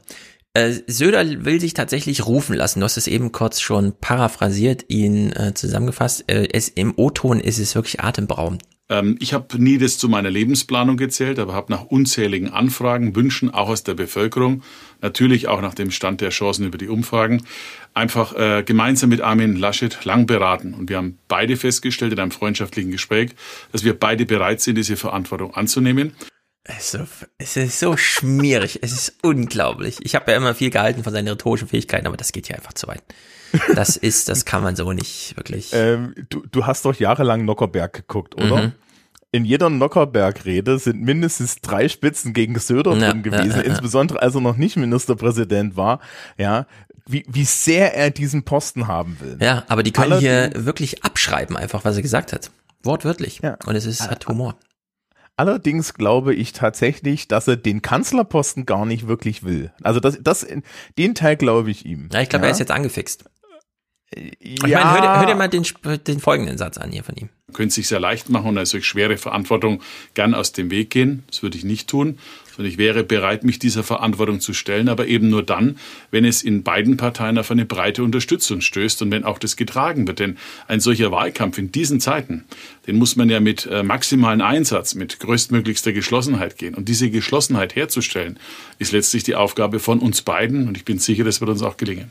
Ja, die Geschlossenheit herzustellen, sagt er hier am 11. Ne? Und seit einer Woche fliegt da alles auseinander. Also in der Hinsicht Gratulation, das ist wirklich mega. Bei Hart aber fair war er dann auch und hat ja nochmal sanft Druck ausgeübt auf die Abgeordneten. Die wichtigsten äh, Wahl Ah nee, das ist ein Einspieler, den man bei Hart aber fair gemacht hat. Er geht ja nicht zu Hart aber fair. die wichtigsten äh, Wahlkämpfer und diejenigen, die diesen Wahlkampf auch tragen, das sind natürlich die Abgeordneten und die Kandidatinnen und Kandidaten, denn sie stehen an vorderster Front. Wissen Sie, wenn zwei, drei Prozent in der Gesamtwahl weniger werden, dann können sich die Konstellationen des Regierens ändern. Aber zwei, drei Prozent können für viele Abgeordnete der Union bedeuten, dass sie nicht mehr im Deutschen Bundestag sind. Deswegen ist wichtig, diese Stimmen zu hören. Übrigens, hint, hint. Ah, ja. Äh, Wichtig ist im Übrigen auch immer jetzt zu gucken, mit was da und wer da, wer da was mit dem Wort Union meint, ne? Mhm. Ja, das Ich habe- stimmt. Äh, das muss man eben aufklären. Also das Union steht nicht für die Union aus CDU und CSU, sondern das sind zwei Unionen. Mhm. Ich habe, äh, weil wir, weil ich wusste, wir reden hierüber und weil es mich interessierte, mhm. nochmal die Ergebnisse für, die, für den aktuellen Bundestag rausgesucht vom mhm. Bundeswahlleiter und der schlüsselt die Parteien einzeln auf. Ja. Die CDU hat 200 Sitze und die hat zu 2013 äh, 55 Sitze verloren. Die CSU hatte 46 Sitze und die haben auch damals verloren gehabt, nämlich 10 Sitze. Das heißt, mhm. die CDU-CSU-Fraktion würde ein Fünftel ihrer Leute nicht haben, wenn die CSU nicht existieren würde. Und dann habe ich auf die bayerische Wahlkarte geguckt und von diesen 46 Leuten sind 42 Leute Direktmandate, weil hier in Bayern holt die CSU jeden Landkreis mhm. in der Erststimme. So. Und dann haben die noch vier Überhangmandate oder so. Und damit geht der, geht der da rein. Und der wird hier gewählt. Das brauchst du dir mhm. keine Sorgen machen. Der wird hier gewählt. Also ich weiß als bayerischer Bundestagswähler, ich habe hier im Endeffekt die Wahl bei der Erststimme. Entweder wähle ich CSU oder ich, werf, ich werf meine Stimme weg. Ja. Ja, die werfe ich trotzdem gerne weg, aber. Ähm, genau, da muss man nochmal darauf hinweisen, weil immer wieder der Hinweis kommt, naja, Söder hat ja das historisch schlechteste CSU-Ergebnis jetzt äh, eingefahren und musste da irgendwie mit den äh, Freien Wählern und so weiter. Äh, aber was die Bundestagswahl angeht, steht jetzt nichts dem entgegen, einfach jedes Direktmandat zu holen und deswegen auch mit Mann und Frau stärker da einzuziehen. Und also halt Argument auf seiner Seite, würde ich sagen. Äh, das, das historisch schlechte äh, CSU-Ergebnis ist auch jetzt schon ein bisschen her. Ja. Und ähm, er hat das jetzt, er, er, er hat sich hier, glaube ich, in Bayern problemlos wieder auf seine absolute Mehrheit hochgearbeitet. Mhm. Und selbst dann, ich meine, die, die, die, haben hier lokal halt immer noch Werte, von denen kann die CDU im Bund und aber, aber auch regional ja. halt einmal nur träumen, ja. Also, das ist ja die, für die CSU ist es ja schon eine Katastrophe, wenn die unter 50 Prozent haben. Ja. ja. Genau. Und äh, diese Stärke musste jetzt transferiert werden nach Berlin. Das wollten sie am 11. noch nicht so ganz. Äh, da wird man sehr genau hinhören, wie da Stimmen bei der Fraktionssitzung, die ansteht? Sich für den einen oder den anderen zu Wort melden. Aber auch das hören wir, die CSU scheint nicht auf einer Abstimmung dort zu bestehen. Und das hatte ja auch am Sonntag schon die CSU nicht getan. Da will man also ein Meinungsbild, aber nicht durchzählen. Und das äh, scheint einen Grund zu haben. So, an diesem Abend war dann äh, Markus Blume zugeschaltet bei Markus Lanz. Wir haben es im Intro vorhin schon mal kurz gehört. Gleich zu Beginn aber äh, ist uns zugeschaltet aus Berlin der CSU-General Markus Blume. Ich freue mich sehr. Schönen guten Abend. Ich grüße Sie, Herr Lanz. Hallo. Herr Blume, äh, wie gefällt Ihnen das Chaos, das Sie und Markus Söder angerichtet haben? So, diese Fraktionssitzung, bei der die CSU nicht wollte, dass man abstimmt, weil sie sich nicht sicher waren, ob es gelingt, eine Mehrheit zu organisieren innerhalb der CDU dann entsprechend, gab es eine Aussprache. Die allerdings war deutlich, wie zu vernehmen war. Robin Alexander, hm, aber das ist auch ein Power-Move, muss man ehrlich sagen, einfach zu sagen, boah, Leute, also wir, wir, wir verlangen jetzt mal keine Abstimmung. Ja, ja, Söder wusste ich, ich, richtig, ich brauche hier noch Zeit. Also, also du, du siehst halt auch wirklich, ne, da werden jetzt mal, da wird jetzt mal ein, also, also das ist hier noch die gute alte Schule. Mhm. Äh, noch, noch ein Hinweis, Söder wäre eine doppelte Anomalie. Erstens, der ist als Franke jetzt schon, der ist jetzt als Franke schon länger bayerischer Ministerpräsident, sowas existiert eigentlich nicht. Ja. Ja, und als Bayer dann auch noch deutscher Bundeskanzler werden, wäre die zweite Anomalie. So viel Glück hat er wahrscheinlich nicht. Na, mal gucken. Also er kocht sie hier richtig weich und sagt, wir wollen schon mal in der Fraktion drüber reden, aber noch nicht abstimmen. Das machen wir dann erst, mhm. wenn ich euch weich gekocht habe. Äh, Robin Alexander beschreibt mal, wie es so zuging in dieser Sitzung und er macht da einfach nur so ein Bild auf. Also wenn SPD und Grüne irgendwann in diesen Wahlkampf gehen, dann können die das Skript von dieser Fraktionssitzung nehmen und danach ihre Wahlkampfreden machen. Ja. Albrecht von Lucke kommt auch nochmal auf diese Fraktionssitzung zu sprechen, wo es wohl richtig hoch herging. Und äh, ich würde sagen, eine der besseren An äh, Analysen, was jetzt Söders Strategie so Schritt für Schritt angeht. Es ist aber das Ironische, dass wenn er heute sagt, es sollen nicht 20 entscheiden, er hat genau auf die 20 gehofft. Er hat über ein Jahr seine Position aufgebaut und durchaus mit gutem Grund immer wieder deutlich gemacht, dass er der stärkere Kandidat ist. Er hat Laschet ja immer wieder auch getrieben, Laschet zu ungeheuren Fehlern veranlasst, die, glaube ich, auch einen Abschluss mit sich gebracht haben, der eklatant ist. Und dann gab es eine Aussage, die auch von Armin Laschet getätigt wurde, die übrigens auch von Volker Bouffier getätigt wurde, die nämlich lautete, es wird klar der Kandidat aufgeboten, der die besten Chancen bei der Wahl hat. Das ist das, worauf sich Markus Söder stützt. Und er hat natürlich interessanterweise genau auf die 20 Personen im Establishment der CDU gehofft. Er hat inständig gehofft, dass sich die großen Köpfe in der CDU, von Volker Bouffier angefangen, letztlich von Laschet abwenden. Und jetzt ist für mich so die Frage, hat er das vorher so geplant? Hat er wirklich drauf gesetzt, äh, wenn ich die CDU frage, soll ich es machen, dann sind die sich schon im Klaren darüber. Nehmt mal lieber mich, auch wenn es für euch schwerfällt, aber ihr könnt das ja einfach, ne, kurzen Prozessen, habt ihr Laschet beseitigt. Oder hat er wirklich damit gerechnet, es könnte ja sein, dass die sagen, nee, wir stehen hinter Laschet, was sie ja dann getan haben. Und dann ist der Joker, wir gehen in die Fraktion. Und sagen da wirklich, Wahlkampf heißt übrigens, ihr werdet hier viel, also viele von euch werden rausfliegen. Und da dann die Trümpfe auszuspielen. Ich glaube letzteres. Na, aber das hieße auch, das ist wirklich äh, auf Kante genäht und äh, ein Balanceakt, den er dann hier jetzt mit Mühe und Not und so weiter da irgendwie rüberkriegt. Ja? Also es ist äh, schon crazy, das so zu veranstalten. Ich, ich habe das Gefühl, dass er sich so ein bisschen äh, von den von den Medien da reinquatschen lassen hat. Das kann auch sein, ja. Und ähm, wenn man wenn man ansieht, wie Söder Ministerpräsident geworden ist, ja, Söder hat im Endeffekt so lange gewartet, bis Horst Seehofer freiwillig von diesem Stuhl gefallen ist. Ja, der hat ihn dann am Ende nicht mal richtig runtergetreten. Ja. Ja, äh, der, das ist nicht sein Style. Genau, deswegen im waren noch alle überrascht jetzt so ein bisschen, dass er da eben Ja, naja, ich zu glaube. früh aus der er- Deckung kommt. Ne, Ich glaube, er, er, er sagt sich, er muss jetzt einer Erwartung gerecht werden. Und ich glaube, er muss auch einem parteilichen Druck in der CSU gerecht werden. Mhm, Das, das kann, kann nämlich durchaus sein, dass alle Ja. anderen auch in der CSU, also am Ende geht's hier nur um die Stärke der, der Position in der CSU. Hm. Und ich meine, die hat er ja, ja. Er hat sich jetzt gestellt, ja, er hat der CDU das jetzt hingelegt und hat gesagt, ja, wollt ihr? Die sagen jetzt nein. Dann fliegt ihnen mit hoher Wahrscheinlichkeit, ja, mit Armin Laschet, also der ja nun als Person besser die Misere der Partei nicht abbilden könnte, Mhm. ähm, fliegt ihnen halt die fliegt halt äh, äh, den Unionsparteien die die Bundestagswahl um die Ohren. Er sitzt am Ende immer noch mit einer relativ größeren Abgeordnetenmehrheit in der Fraktion darum. Ja, er, verlieren tut er ja nix. Genau, und man wird ihm auch nicht nachsagen, er hat nicht ausreichend gekämpft, weil das Genau. hat er jetzt dokumentiert, ja, dass er da Und er kann intern zu seinen CSU-Lern zurückgehen und hat gesagt, ja, wir haben gewonnen. Mhm. Ja, also bayerisches Erfolgserlebnis. Wir haben in Bayern gut gewonnen. Ja, äh, äh, es, die CDU hat mich nicht gewollt. Das ist ja deren Problem. Mhm. Bettina Schausten macht hier immer so einen Alibi-Halbsatz, denn sie muss uns eigentlich auch erklären, warum reden sie so viel darüber? Es gibt doch noch gar keine Entscheidung. Die anderen Parteien legten heute schon mal den Finger in die Wunde. Das Land ringe mit Corona, während sich CDU und CSU mit sich selbst beschäftigten. Gut, von Zeit zu Zeit hat jeder Feuer unterm Dach. Aber was stimmt? Das gerade anstehende Infektionsschutzgesetz hätte ungeteilte Aufmerksamkeit verdient.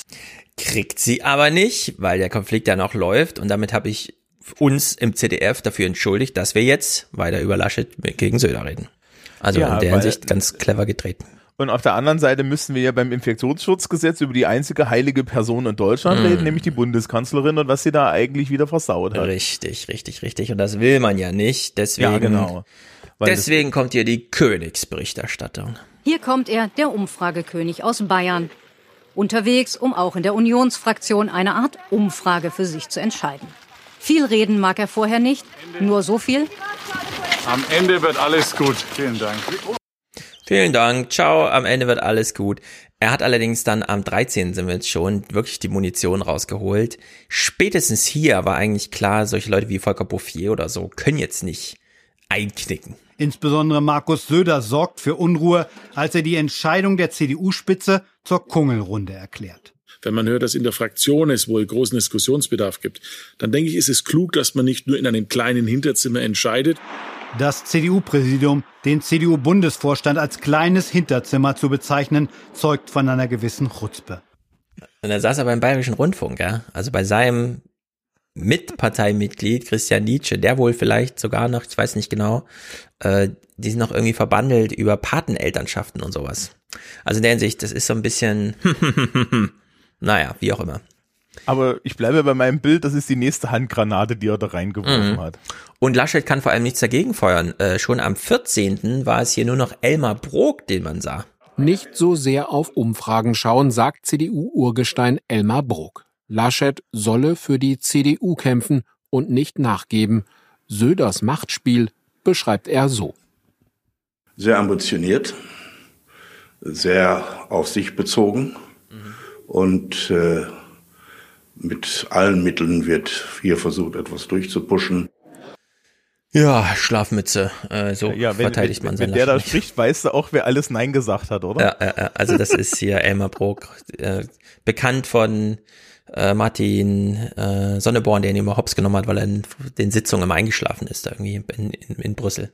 Naja. Aber Jens, ehemaliger, hm? ne, ehemaliger Europaparlamentarier, das ist dann jetzt noch übrig. Da weißt du ganz genau, mhm. wer alles, als, als das ZDF ja. angerufen hat oder die ARD angerufen ja. hat, wer alle gesagt hat, nee, da, genau. liebe und, Leute, vor eine Kamera stelle ich mich nicht. Genau, und am 14., jetzt hören wir zum Beispiel mal Jens Spahn, der kann ja nicht Nein sagen, weil Jens Spahn muss ja auch zum Corona-Thema befragt werden. Also mhm. wird ihm am Ende nochmal so eine Frage hinterhergeschoben, wie halten Sie es denn jetzt mit Ihrem, ach so, Sie sind ja mit ihm eigentlich zusammen angetreten, Sie sind ja eigentlich ein Team, Sie und Laschet.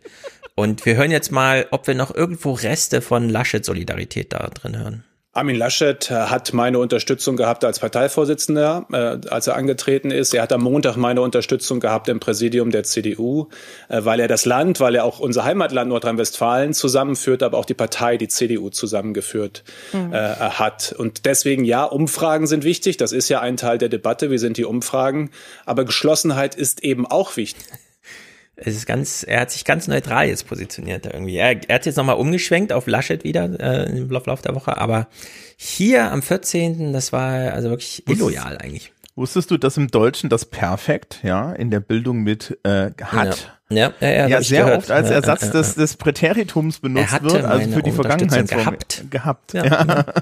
das ist schon, naja, ja, naja, gut. Das Team gibt's so nicht mehr. Bettina Schausten erinnert hier an Franz Josef Strauß und wählt nochmal Worte. Ganz interessant. Wir sind ja nicht Kohl und Strauß, wiederholte Markus Söder in den letzten Tagen. Vielfach wohl auch, um seine Taktik der Brutalüberwältigung gesitteter erscheinen zu lassen. Ja, also wenn die in Konferenzen darüber reden, in ihrer Redaktionskonferenz, ist ja das eine Brutalüberwältigung. Kannst du ruhig so sagen dann in der Sendung. und macht sie dann auch. Da muss man, da muss man vielleicht einschränken. Wir sind ja nicht Kohl und Strauß, stimmt, weil Armin Laschet hat echt nicht das Format von Kohl. Nee. Ja. Ähm, ich meine, Söder hat ja so ein Strauß, das ist so legendär, der hat so ein Strauß-Poster in seinem Schlafzimmer mhm. gehabt. Naja. Also in seinem Jugendzimmer. Es, es ist aber echt ein unfairer Kampf, ja. Söder ist auf jeden Fall ein Typ von Format und Laschet nicht. Und es ist in der Hinsicht schon. Hm. Ich würde ja, wahrscheinlich an, äh, ich, ich würde Söder auch beraten, das durchzupressen irgendwie. Weil Laschet, ja, gegen Laschet scheitern, was ist denn das bitte? Nee, nee, alles zerstören, meine, burn it down. Ich habe ich hab, ich hab beim letzten Mal doch meine, ich habe beim letzten Mal doch schon die These gehabt, dass Söder eigentlich gar nicht dieses Jahr antreten wollte. Ja, mhm. sondern dass der schön vier Jahre wartet, der ist jung genug dafür. Ah, ja, und dass 54. Armin Laschet, ja, das passt super äh, dass Armin Laschet eigentlich ideal wäre, um jetzt mal, um, um, um jetzt mal so diese, diese, diese Reste der CDU mal ordentlich scheitern zu lassen, ja, um da rein TÜV zu machen, genauso wie wir hoffen, dass Olaf Scholz jetzt die, die, die Reste, die, die Reste der, der Schröder-SPD wegräumt mhm. und wir danach dann mal den Lagerwahlkampf ja, genau. kriegen, den sie uns versprochen haben und den wir nicht bekommen werden. Mhm. Werden wir sehen. Ja, so, Schröder, äh, Schröder, Strauß. Strauß ist Söder jetzt, ich meine, Strauß, sagt hier Uli von der Augsburger Allgemein, wurde wenigstens gerufen damals von der CDU. Man muss sich vorstellen, dass den Edmund Stoiber damals mehrere CDU-Ministerpräsidenten offensiv unterstützt hatten. Die wollten ihn haben. Jetzt erklärt das ganze CDU-Präsidium und der CDU-Vorstand, sie wollen Markus Söder nicht haben. Wie er da draufkommen kann, er könnte dann eine Wahl gewinnen, das ist wirklich sein Geheimnis. So, und jetzt hören wir uns mal an, wie die sich gegenseitig abschießen. Das ist nämlich wirklich cool. Kretschmer, also Kretschmer aus Sachsen. Moment, mhm. er hat ja von Stoiber geredet. Ähm, er hat das falsch ah, dargestellt. Stimmt, stimmt. Äh, er, er, hat ja. das falsch dargestellt. Die damals, ich glaube nicht, dass damals die CDUler Stoiber gerufen haben, weil mhm. sie Stoiber haben wollten. Sie haben Stoiber gerufen, weil, weil sie, weil sie Merkel, nicht ja. haben wollten. Ja, ja, weil das nämlich, ja, das war nämlich irgendwie ne 2005. Ja.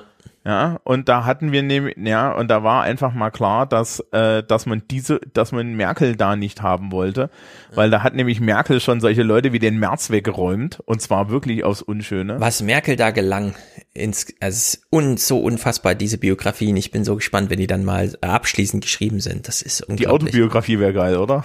Insbesondere, ja, das ist wirklich äh, mit, mit so einer schönen Suffisanz. Also lassen wir sie mal gegenseitig abschießen. Zuerst hören wir Kretschmer, Sachsen Ministerpräsident, der schießt hier erstmal Laschet ab als CDU-Mann. Und wenn man nicht die, die Verlässlichkeit hat, auch nicht den Zusammenhalt beispielsweise in so einer Partei oder so einer Parteienfamilie hat, wenn man nicht die Nerven hat, nicht die Größe hat, die Dinge auch vernünftig zu sehen, dann wird man aussortiert. Und äh, das macht der Wähler. Da müssen wir gar nicht viel dafür tun. So, das war deutlich. Das war allerdings auch in einem Selbstgespräch von CDU-Lern über Instagram oder so oder Facebook, keine Ahnung. Ja, ich finde das stimmt, dass das die Tagesthemen abfilmen. Das wurde hier nochmal abgefilmt und uns präsentiert, ja. genau. Dann laden einmal Bouffier und Daniel Günther durch, also zwei auch Ministerpräsidenten in der CDU, die hier Söder abschießen. Es ist doch völlig klar, dass die große CDU, das hat Markus auch immer gesagt, das erste Zugriffsrecht hat. Und genau das haben wir gemacht. Er hat am Sonntag selbst erklärt, die CDU muss jetzt entscheiden, wie sie das für richtig hält. Das haben wir getan. Schleswig-Holsteins Ministerpräsident Günther fordert gar, dass sich der CSU-Chef zurückzieht. Ich habe keinen Zweifel daran, dass das Wort eines CSU-Vorsitzenden und bayerischen Ministerpräsidenten gilt. Langsam wird es aber Zeit, diese klare Zusage auch einzulösen. So, jetzt haben sich hier schon drei Ministerpräsidenten der CDU positioniert, und zwar nicht einheitlich. Rainer Hasselhoff, der vierte schießt jetzt Laschet ab. wobei, wobei, ich ja. habe Einwände. Ich habe mhm. Einwände gegen diese Aussage von Günther. Weil im Endeffekt unterstellt der Söder etwas, was Söder nicht machen muss. Söder hat gesagt, die CDU muss entscheiden. Sie haben nicht entschieden. Stimmt. Ja. Absolut. Sie haben nicht entschieden. Sie haben das nicht öffentlich gemacht, dass es, für wen sie sich entscheiden. Laschet können es ja. zwingen, will aber nicht. Ja, und er, und er stellt sich jetzt hin und sagt, na ja, also der Markus, der muss das, der muss sich jetzt mal freiwillig zurückziehen, mhm. weil äh, der hat uns ja zu einer Entscheidung gezwungen, die wir nicht öffentlich treffen wollen. Genau. Also bitte, was ist denn das für eine... Bis heute haben wir nur Stimmungsbilder aus der CDU-Spitze ja. und aus der Fraktion. Ja, wir haben ja nicht abgestimmt. Also, zwei Ministerpräsidenten für äh, Laschet, einer äh, Kretschmer für Söder, Rainer Haseloff, Haseloff. auch für Söder. Rainer Haseloff aus Sachsen-Anhalt ist indirekt von Parteichef Laschet als Kanzlerkandidat abgerückt. Dem Spiegel sagte Haseloff, es gehe nicht um persönliche Sympathie, Vertrauen oder Charaktereigenschaften, sondern um die harte Machtfrage und die besten Chancen und damit um Popularitätswerte. So, und jetzt, das ist interessant, es gibt ja noch einen fünften, Tobias Hans. Tobias Hans ist ja Nachfolger als saarländischer Ministerpräsident von Annegret Kramp-Karrenbauer, die auch mal CDU-Spitze war, also Chefin und da erlebt hat, was es so bedeutet, Spitzenpolitik da zu machen, insbesondere als Frau in diesem Laden. Und sie hat sich ganz klar positioniert gegen Söder, weil sie es auch unfair findet und überhaupt dieses ganze Männergehabe, das kann ja alles gar nicht sein ihr Nachfolger Tobias Hans, der jetzt immer ganz loyal bei ihr war, ja, schießt jetzt hier aber Laschet ab. Saarlands Ministerpräsident Hans, Mitglied des CDU-Präsidiums, setzt sich in einem Zeitungsinterview indirekt für Söder ein. Ich habe den Beschluss des Parteipräsidiums nie so verstanden, dass es nur Armin Laschet werden kann. Es ist völlig klar, dass die Frage, mit welcher Person man die besseren Chancen bei den Wahlen hat, eine zentrale Rolle spielen muss. Der CSU-Kandidat Söder sei beliebter, er ziehe im Kampf ums Kanzleramt mehr Wählerstimmen an. Stelle man Laschet auf, riskiere man das Kanzleramt an die Grünen zu verlieren, so die Logik der Meinungsumfrage und Söder-Fans in der CDU. Die Laschet-Unterstützer halten dagegen. Ich glaube nicht, dass äh, das einzige Kriterium ist, wie im Moment Umfrageergebnisse, Umfragewerte sind. Also wir haben hier unter den Ministerpräsidenten der CDU, die sich geäußert haben, schon eine Mehrheit gegen Lasche. Das ist eine Gemengelage. Äh, Marcel Schütz hat das vorhin auf Twitter ganz interessant geschrieben. Die, für die Journalisten ist das immer noch Laschet gegen Söder. Nein, es ist natürlich schon viel mehr. Da ist jetzt schon so viel zerschlagen. In der Hinsicht ist das so grandios, was wir hier gerade geboten bekommen. Äh, und alle, die fragen, das wo sind hier die Inhalte und so. Na, das, das sind die Inhalte. Ist, ja, aber das ist, äh, ich, es könnte, es ist halt auch wunderschöne Selbstzerlegung der CDU. Ja, mhm.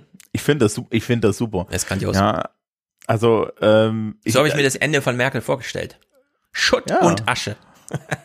Ich glaube auch, die sitzt jetzt, die sitzt jetzt entweder im Kanzleramt oder irgendwo, oder weißt du, hier irgendwo hier Mhm. oben im Mac, MacPom, guckt sich das Mhm. im Fernsehen an und, und denkt sich, hol doch noch einen Wein. Merkel weiß noch, äh, also Merkel weiß, dass äh, die wirklich finale Aussage über, über ihre Kanzlerschaft davon abhängt, wie die nächste Kanzlerschaft verläuft.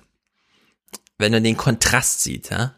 Und äh, deswegen ist sie natürlich interessiert daran, glaube ich, dass, äh, dass man jetzt mal richtig sieht, ohne Merkel alles nichts. Ja? Ja, ohne Merkel keine Partei, kein Land. wird.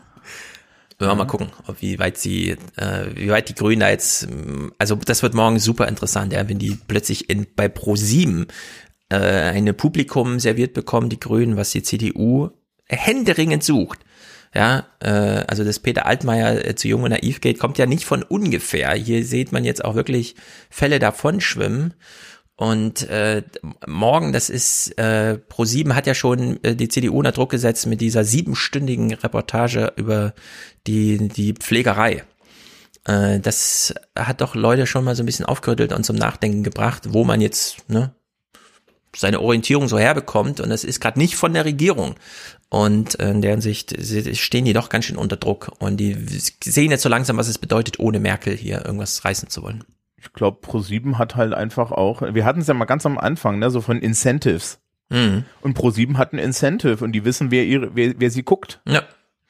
Die wissen, wer sie gucken ja, sollte. Ja, ja, ja, ja, ja. Also hier, hier ist wirklich ein Generationenabriss, ja. Die CDU kriegt seit Jahren dargelegt äh, von den Parteienforschern. Euch sterben pro Legislaturperiode eine Million Menschen weg. Jeder Mensch, der in die Stadt zieht, von seinen Eltern weg, ist ein Abriss in der Tradition, dass man wie die Eltern wählt und so weiter. Da, in den Städten wird nicht CDU gewählt, auch wenn Das die Eltern noch so sehr nicht so. CDU wählen. Also das ist Also, wirklich. Das, das ist hier, das ist ja hier in Bayern genau dasselbe. Da wird, also, also die Städte sind ja grundsätzlich immer schon SPD und, und so weiter Mhm. gewesen. Ja, hier Bamberg hat einen SPD-Bürgermeister. Ja. ja. Also schon ewig. Genau, nur aus Humorgründen gucken wir jetzt kurz Schäuble, der im Bundestag die AfD zu angemessenem Verhalten aufruft und fragen uns, könnte das nicht mal seine eigene Partei sagen? Liebe Kolleginnen und Kollegen, was immer wir für eine Meinung im Einzelnen haben, glauben Sie angesichts der Notlage und der Sorgen unserer Mitbürgerinnen und Mitbürger, dass wir dem nicht auch in der Art, wie wir das hier debattieren, Rechnung tragen müssen? Ich bitte Sie doch herzlich. Also mir fällt die Transferleistung nicht so schwer, aber gut, das muss die CDU selber wissen, wie sie damit im Herbst bestehen will, ja. Oh Mit Gott. Theater das jetzt abschüttelt. Äh, wenn ich, wenn ich Poli- die da so sitzen sehe, Mm, oh ja. Gott. Wir reden nicht über die AfD, sondern äh, Nee. allerletzter Clip übers Politbarometer. Ah nee, ich habe dann noch einen allerletzten Fernsehmoment des äh, Wochenclip, aber wir gucken kurz Politbarometer. Äh, das Theater der CDU äh, bringt tatsächlich da ein paar Gewinne. Also nicht übersehen. Ja. Aufmerksamkeit ist hier der Schlüssel. Wenn am nächsten Sonntag wirklich Bundestagswahl wäre, dann könnten CDU, CSU mit 31 Prozent rechnen plus drei. Tja, die CDU gewinnt hiermit. Ne? Also die anderen Parteien müssen jetzt das ausschlachten. Jetzt nicht daneben stehen und sagen, die sollen sich mal selbst zerlegen. Nein, man muss jetzt in diese CDU da richtig reinwirken, äh, auf allen Kanälen. Ja, Ich hoffe, bei Pro7 morgen gibt's auch einen großen Angriff, dass man nicht nur so, ah ja, hier Klima und so weiter und so fort, ne? sondern dass man jetzt mal richtig all in geht. Gut, wir Kannst du beschließen. vergessen. Wir, bitte? Kannst du vergessen. Ja, ich glaube auch. Es war nur so ein Wunsch. Vielleicht hört jemand zu von den Grünen. Nutzt die Chance. Jetzt, ja, es liegt halt tot vor euch, das Vieh. Naja. Äh, allerletzter Clip. Jeffrey Sachs kommt von der Columbia University. Wir sind also nochmal bei der BBC.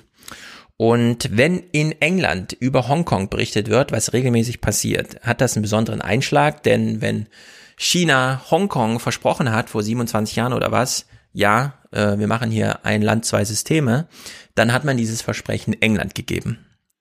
Denn England Für ist 50 Jahre. für 50 Jahre, genau. Es sind also noch, die Hälfte davon ist noch offen ungefähr. Und in Hongkong geht's hoch her.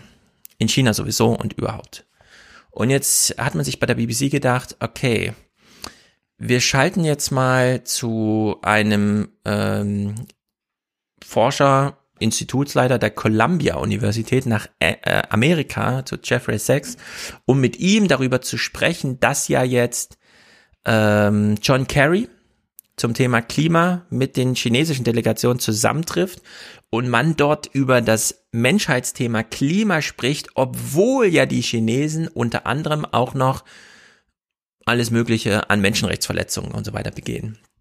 Und ich glaube, die BBC war wirklich überrascht in dem Moment, es ist ja ein Live-Gespräch, äh, davon, was sie da als Antwort bekommen. Und wir hören uns das mal zwei Minuten lang an, denn es kann auch nach hinten losgehen. Also ich will mich nicht positionieren. Der Jeffrey Sachs geht hier einfach mal all in bei dem Thema, das ich auch einfach überraschend fand. Da ist auch einiges dran, nur es, also es war wirklich hammerhart, ja. Das ist ein richtiger Fernsehmoment der Woche. Okay, let's go. Zwei Minuten. I'm joined now by UN advisor Jeffrey Sachs, who's also the director of the Earth Institute, which looks at how to promote the mitigation of human induced climate change. Jeffrey, if I can begin with you, the Biden administration has been strongly critical of China's actions on human rights, but engaging on climate change. Do you see that as a strategy that can actually work? I'm not sure why BBC started with listing uh, only China's uh, human rights abuses. What about America's human rights abuses? Uh, the Iraq War, together with the UK, completely illegal and under false pretenses.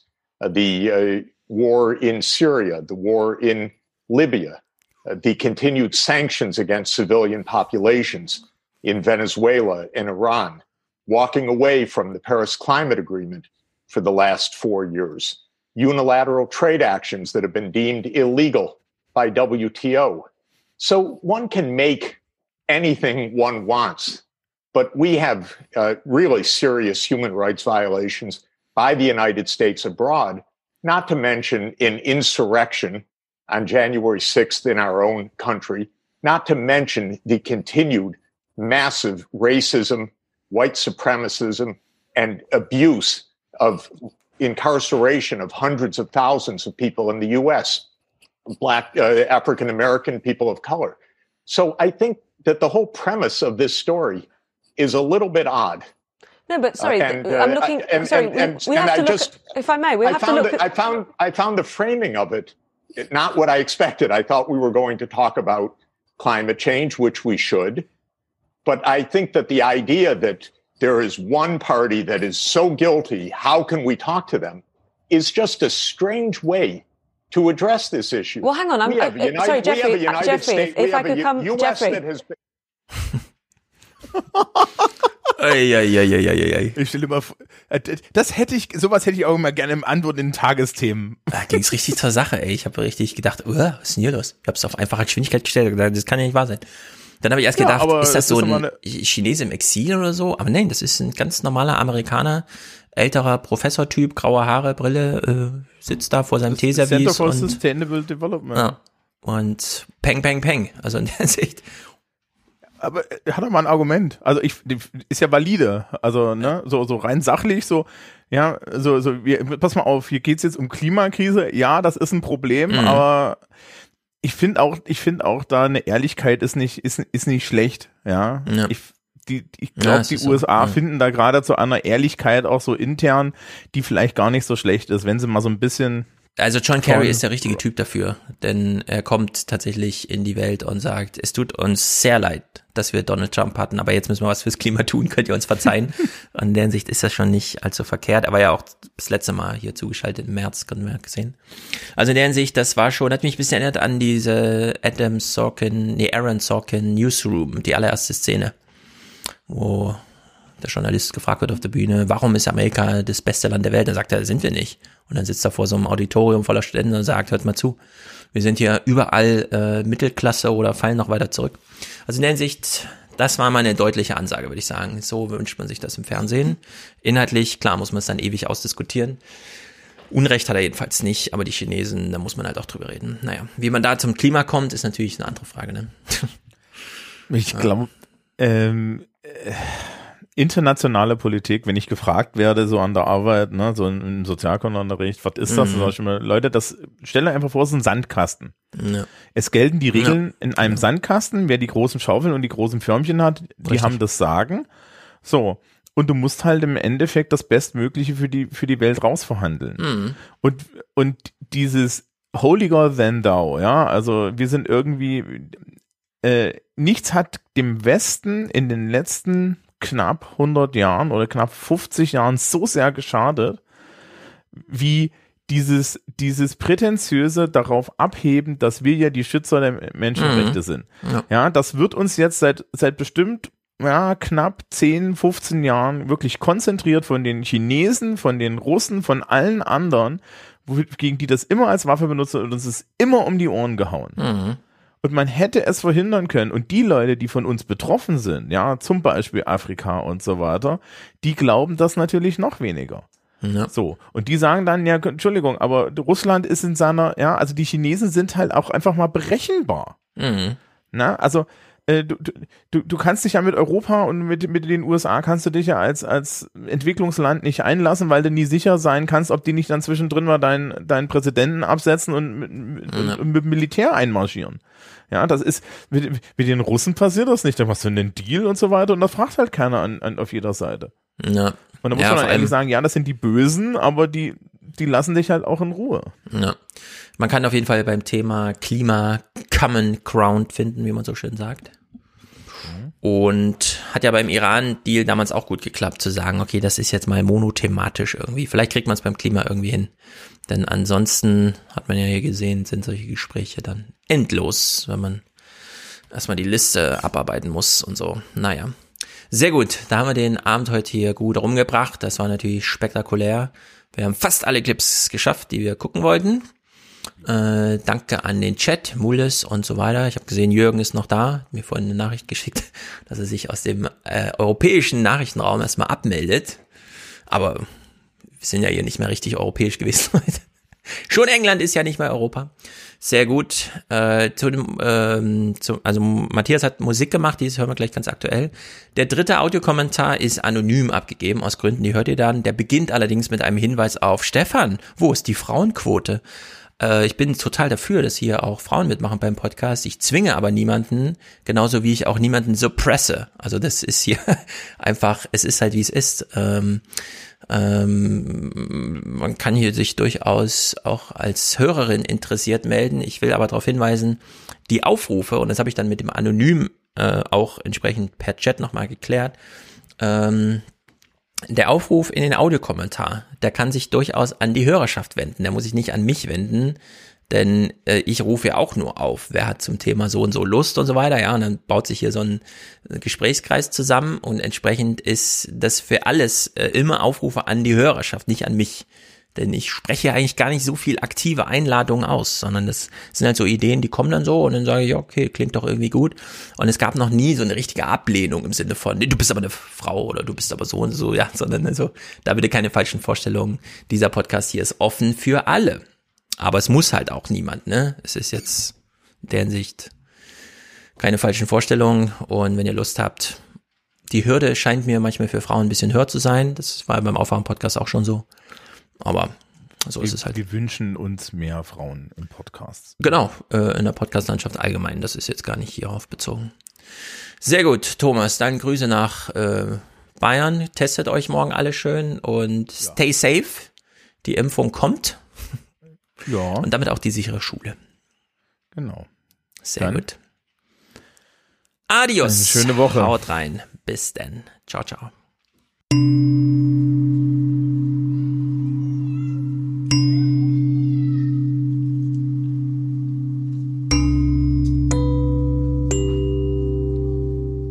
Kennst du das Land, wo die Kanonen blühen? Du kennst es nicht? Du wirst es kennenlernen. Dort stehen die Prokuristen stolz und kühn in den Büros, als wären es Kasernen.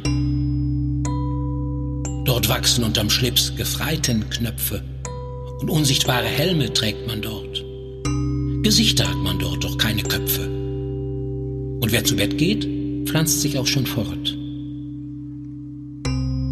Wenn dort ein Vorgesetzter etwas will und es ist sein Beruf, etwas zu wollen, steht der Verstand erst stramm und zweitens still.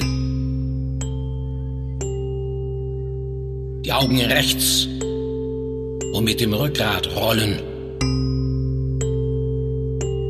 Die Kinder kommen dort mit kleinen Sporen und mit gezogenem Scheitel auf die Welt. Dort wird man nicht als Zivilist geboren, dort wird befördert, wer die Schnauze hält. Kennst du das Land? Es könnte glücklich sein. Es könnte glücklich sein und glücklich machen. Dort gibt es Äcker, Kohle, Stahl und Stein und Fleiß und Kraft und andere schöne Sachen. Selbst Geist und Güte gibt's dort dann und wann und wahres Heldentum, doch nicht bei vielen. Dort steckt ein Kind in jedem zweiten Mann. Das will mit Bleisoldaten spielen. Dort reift die Freiheit nicht. Dort bleibt sie grün. Was man auch baut, es werden stets Kasernen. Kennst du das Land, wo die Kanonen blühen? Du kennst es nicht? Du wirst es kennenlernen.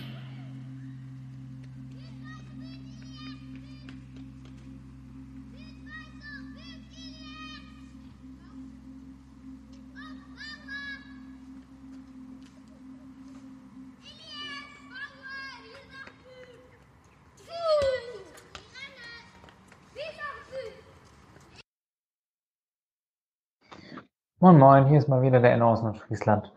Äh, ich wollte mich ganz kurz am Begriff äh, LARPing aufhängen, der einmal während des letzten Podcasts im Zusammenhang mit den äh, 40 plus QAnon-Anhängern gefallen ist, wo Live-Action Roleplay ähm, und äh, ich möchte einfach kurz ein Gegenframing, nicht, dass der Begriff äh, für Leute dann plötzlich verbrannt ist, weil sie ihn in diesem Zusammenhang mal gehört haben, machen. Also was, worum geht es beim Lab eigentlich? Beim Lab geht es darum, dass man eine Fiktion annimmt und sich, äh, und sich gemeinsam trifft, um diese Fiktion auszuspielen. Das Live-Action-Roleplay. Ähm, zum Beispiel kenn, äh, sind ein paar meiner Kumpels sehr große Vampire Lab-Fans. Was heißt das? Naja, sie, äh, sie mieten sich eine Kneipe äh, beziehen die schön mit, äh, mit, dem, mit dem Dekor, den sie gerade wollen und spielen sie ein paar Tage lang, geht halt in Corona-Zeiten schlecht, aber ein paar Tage lang tun sie da so, als wären sie äh, uralte Vampire. Ist ein hübscher Spaß, kann man mal machen. Der für mich sehr signifikante Unterschied ist Roleplay. Das ist ein Spiel und beim Spiel ist ja ganz wichtig, dass es einen, dass es für die ausführende Person äh, einen signifikanten Unterschied zwischen äh, Realität und Fiktion gibt. Und das ist genau ja der Punkt, der bei QAnon verloren gegangen ist. Eine Fanfiction ist durchaus, also ich mag die, äh, den Gedanken, dass es eine außer Kontrolle geratene Fanfiction ist, mh, mm, aber ich mag es nicht, bei, wenn in diesem Zusammenhang dann äh, dieser Begriff ge, äh, so geframed wird, als wäre das, äh, als hätte das eine etwas mit dem anderen zu tun. Das ist hm, der Lapa weiß, dass, es, dass es fiktiv ist. Das würde ich bei den QAnon-Anhängern nicht, äh, nicht unterstützen. Hallo Stefan und liebe Podcast-Hörenden.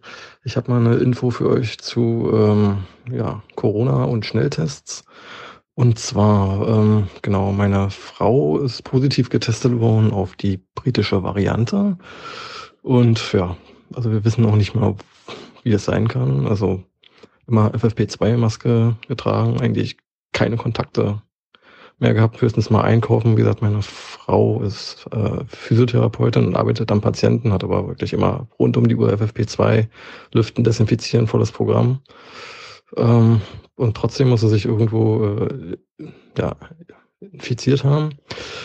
Ich habe mich mittlerweile auch äh, in der Quarantäne äh, wahrscheinlich dann über sie angesteckt. Das Interessante war jetzt, dass über den Schnelltest haben wir das bei ihr sofort äh, rausgefunden und konnten dann den PCR machen lassen. Ich habe die ganze Zeit, äh, seitdem ich das wusste und auch schon so ab und zu immer mal Schnelltests gemacht und bei mir waren alle Schnelltests bisher immer negativ gewesen. Und heute kam halt meine PCR-Bestätigung, äh, dass äh, positiv ist. Und das fand ich halt auch schon komisch, weil äh, ich auch symptomatisch bin, also Fieber habe und Husten und trotzdem waren die immer negativ bei mir. Also gut, ich habe jetzt nur in Anführungsstrichen Husten und äh, Fieber.